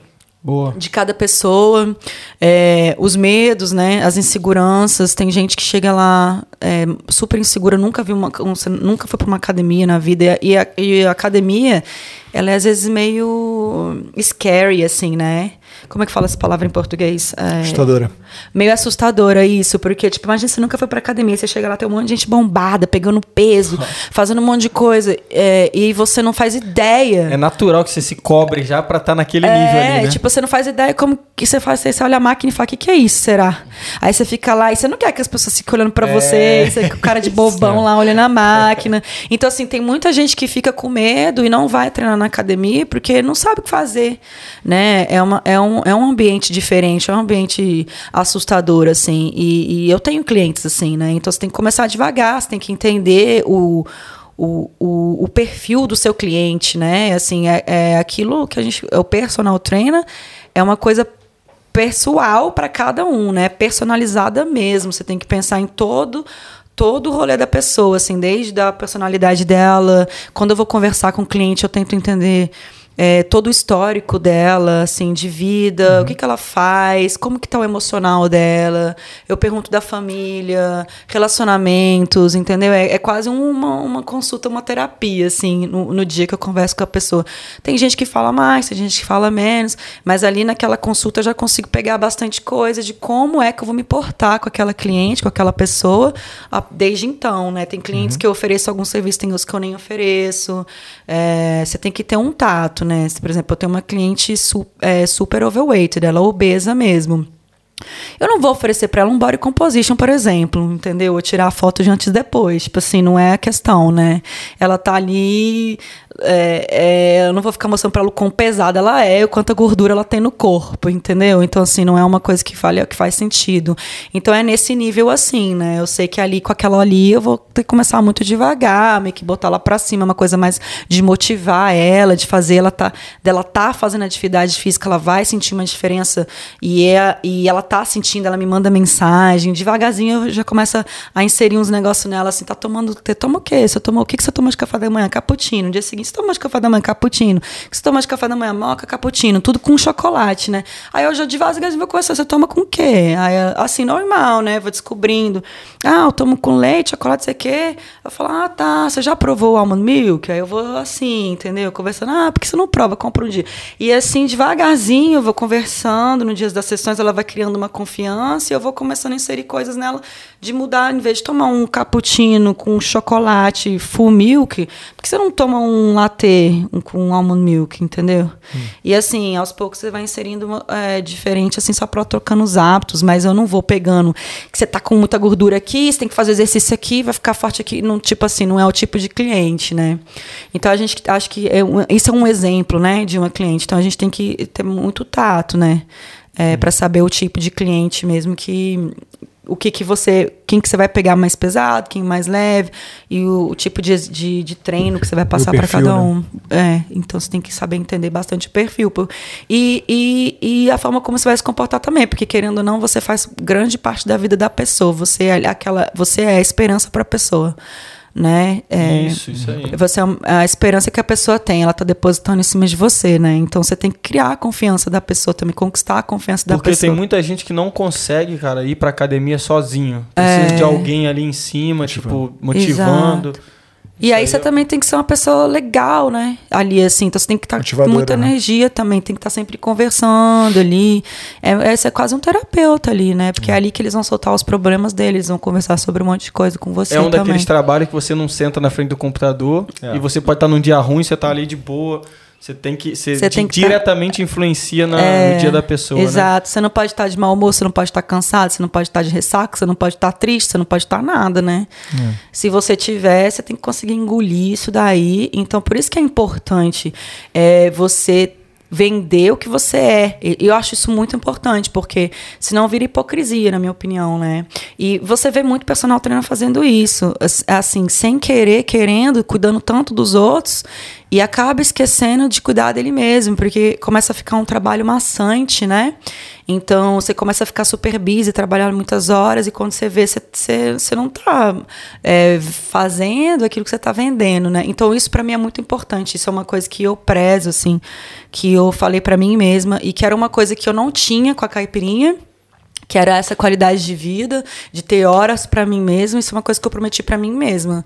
Uma vez que eu é, ser personal trainer, eu eu vou fazer as minhas horas E, e essas horas que eu vou trabalhar. E eu vou ter sempre meus breaks, entendeu? Então, assim, assim eu tenho feito, sabe? Então, eu prezo muito por isso, porque para mim é importante, é um investimento que eu tenho que ter comigo, inclusive para poder passar para as outras pessoas, né? Porque não adianta eu estar tá chegando lá estressada, triste ou gorda, ou whatever que seja. É, a pessoa não vai passar confiança, você não vai passar confiança com a pessoa você, você tendo essa personalidade. Você tem que estar tá sempre para cima, sempre mostrando que você é uma pessoa healthy, que você faz coisas healthy no seu dia, né? E uhum. que você tá bem, assim, fisicamente falando também. Não precisa estar. Tá a pessoa gostosana do rolê, mas assim, se você não tiver um, com um físico bom, como que você vai passar uma credibilidade para a pessoa que quer treinar com você, né? Muitas, é, querendo ou não, as pessoas te julgam pela capa de fora ainda, até elas ah, saberem sim. que você também tem um conhecimento, porque eu não estou dizendo que o personal trainer que não é super fit não tem um conhecimento, pode ser que tenha, a gente não sabe, mas se você está procurando um personal trainer que você não conhece, certo? Você vai escolher um gordinho ou você vai escolher uma pessoa fit? É a primeira coisa que você vai olhar, fala, mano, esse gordinho aí, ele é personal trainer, ele é gordinho? Hum. Eu conheço alguns, não estou dizendo que são ruins, mas eu tenho certeza que eles sofrem o preconceito de, de saber que isso é uma coisa a menos, né? É uma. Eu acho que o fato de ser, ser fit é um extra, né? Tá ser uma coisa a mais que mostra uma credibilidade. Inclusive, para mim, que estou começando, né, carreira, é, eu não tenho nome no mercado, eu não sou uma personal super renomada né? Então, assim, que nego pode dizer que ela é boa e foda-se, entendeu? Vou, entendeu? E até porque eu também não quero. Eu acho que quando você tá healthy, você não precisa estar tá super fit, mas você não vai estar tá gordo. Porque não é sinônimo de, de healthy, né? Se tem alguma coisa errada aí, tem que ter um balance, né? Então, é mais por aí, não por causa da estética. Agora, a pessoa pode ter um problema hormonal, pode ter várias coisas também, né? Então, é coisas que tem que ser, que, que, tem, que tem que ser vistas, mas é, isso é um sinal de que não está healthy, né? Tem algumas coisas, algumas perguntas assim de uma galera que de repente está no Brasil e personal trainer. Tem alguns colegas meus que já mandaram mensagem. Teve, teve um brasileiro que me perguntou também do mercado, me perguntou como é que funciona aqui também. Uhum. Mas eu acho que é isso. Você vai, você vai vir como estudante. Você perguntou de preço, né, Edgar? É, de salário e tal. É, então, é, o curso da TAFE, eu, porque eu sou australiana, eu paguei bem mais barato, paguei em installments, né? Como é que fala isso? Installments, é. Installments. É, como é que é em português? Installments. Ah, parcelas? Parce Parcelado. Isso. É, paguei parcelado e, e aí foi bem tranquilo para mim de pagar, assim. Eu, eu, não lembro quanto é que foi o custo todo agora, você vai me desculpar, mas eu realmente não lembro. E quando você está no Centrelink, é mais barato ainda. Então, é... Ah, agora não vou lembrar quanto é que foi o curso, mas assim, eu acho que foi por volta de uns 3 mil, 4 mil, alguma coisa assim. Acessível, né? É super acessível para quem é australiano, né? É, para quem não é, acho que é tipo uma coisa mais que uns 12 ou 15, 20, Porra, sei lá. Que diferença. Né? É. Eu não sei Fazer aquela é. pesquisa, fazer aquela pesquisa com a Jéssica. Jéssica, quanto tempo você acha que a gente está conversando? Ah, umas duas horas. Aí, ó. Acertei. Ah, Isso é muito bom, porque a gente faz essa pesquisa e a galera sempre faz lá uma. Não, não, não olha não. Caralho, é bem menos, mas bem mais, bem não é mais? não? Não sei, que a gente começou. Exatamente, Mano. 3 horas e 20 minutos. Nossa, tá cara. Você tá zoando. É, gente do céu. Caralho, você é, papão, hein? Você agora é a recordista Nossa, do Aqui na Austrália Podcast. Sério? E o papo legal, porque teve três estágios, né? Mano, eu, eu, eu ia falar, nessa canal não, eu ia falar acho que duas horas e pouquinho, tipo duas horas e vinte, duas horas e dez. Caralho. E de, e de muita informação, de muita coisa interessante, né? Pra galera. Mas é isso. Às Legal, vezes eu penso até horas, em escrever. Tem, tem, gente que fala pra mim, você devia escrever um livro da sua vida. Eu já pensei, acho que um dia eu ainda faço isso. Ainda vou Legal. escrever essas é, experiências é, todas coisa, que eu não falei. Eu não falei muita coisa aqui. Hoje eu não falei muita coisa ainda, né? Tem muita coisa que Quem sabe a gente não faz um Jéssica Caipirinha, Jéssica Fit número 2 lá no futuro, não? não é. Faz um de cada perso personagem, né? né? Nossa, Você quer deixar aí os contatos pra galera que tá ouvindo? Ouvindo, quer, quer deixar algum de recado? Ah, da sua vida pessoal, do seu Instagram, se quiser fazer o seu jabá, quiser agradecer todo mundo aí. Faz um jabazinho lá do bazar também. É, do bazar. Ah, é, gente, eu tô fazendo um bazar aí pras, pras, meninas. Não porque eu tô indo embora da Austrália, que já vieram me perguntar isso, mas é só porque eu gosto mesmo de me livrar Comprar, de algumas vender. coisas. É, porque às vezes você fica, quando você percebe, você tá um ano, dois anos sem usar o mesmo negócio, você fica mantendo, né? E quando você faz o bazar, a galera já teoricamente já Garrett pensa assim, Sale. tá indo embora. É, mas não é não, É, gente. Eu vou é, ficar Porque a aqui. gente, é- a gente tende a, a ser acumulador aqui, né? É. E, enfim, sei lá, se estiver procurando personal trainer ou quiser qualquer, tiver qualquer dúvida sobre questão de, de nutrição ou de exercício, ou, ou quiser entender um pouco melhor do meu trabalho, tiver procurando alguém que possa te ajudar nesse lugar, nessa, nessa, nessa área, Área. né? Alguma dúvida também? De repente alguém da área até que É, vir pra cá. né? exatamente. Eu tiver alguma dúvida sobre como ser um personal trainer, eu tenho um cara do Brasil, teve uma agência, um menino que morou aqui, hoje em dia ele trabalhando numa agência de turismo de, eh, lá no Brasil, ele me mandou mensagem, inclusive, pedindo, perguntando se ele podia passar o meu contato para um cara lá do Brasil que é personal trainer e quer saber como faz aqui. Então, assim, é, eu sou O super cara tava aberta. interessado em vir pra cá. É, então eu sou super aberta em ajudar, porque eu sei o quanto que é difícil, né? Eu não tive essa ajuda, mas eu fico bem feliz de, de poder oferecer essa ajuda, porque eu acho que faz, uma, faz diferença, Não, tá né? certo, pô. Então é isso, me procurem aí. Eu, não, eu, não, eu não, quase não uso o Facebook, mas o Instagram eu, ultimamente é o que eu tenho mais usado, assim. Então eu já falei o nome do meu Instagram, Jess Stories do dia a dia lá. É, tem, tem um e-mail também, jessmindfit.gmail, mas se entrar lá no meu Instagram, tem lá um e-mail também escrito lá, se quiser. É isso aí, Diegão. Algum outro último recado aí pra galera? Não, bom demais hoje, cara. Bom demais. demais, Eu negócio- acreditei quando você falou mais de três horas. Falei, Pareceu um novo recorde, hora, né? Novo recorde. É isso aí. E fica ligado que a gente tem mais convidado aí chegando, outras profissões, várias dicas, e aí tamo junto. Outros vídeos, né? Se inscreva aí no canal, como a gente já falou. Deixa aquele like. Se tiver alguma sugestão, bota aí nos comentários. Galera, nosso Instagram também, que tá bombando, né? Porra, tá Nós bombando. estamos quase com 3 mil seguidores lá no Instagram. Caralho, que irado. É, junto. Então continue aí. Valeu. Segue aí, segue aí, segue aí. É isso aí, Ed. É isso aí, gente. Muito obrigado. Agora é aquela hora que eu gosto. Vamos lá. Eu esperei quase quatro horas para isso. Obrigado, gente. Valeu. Tchau.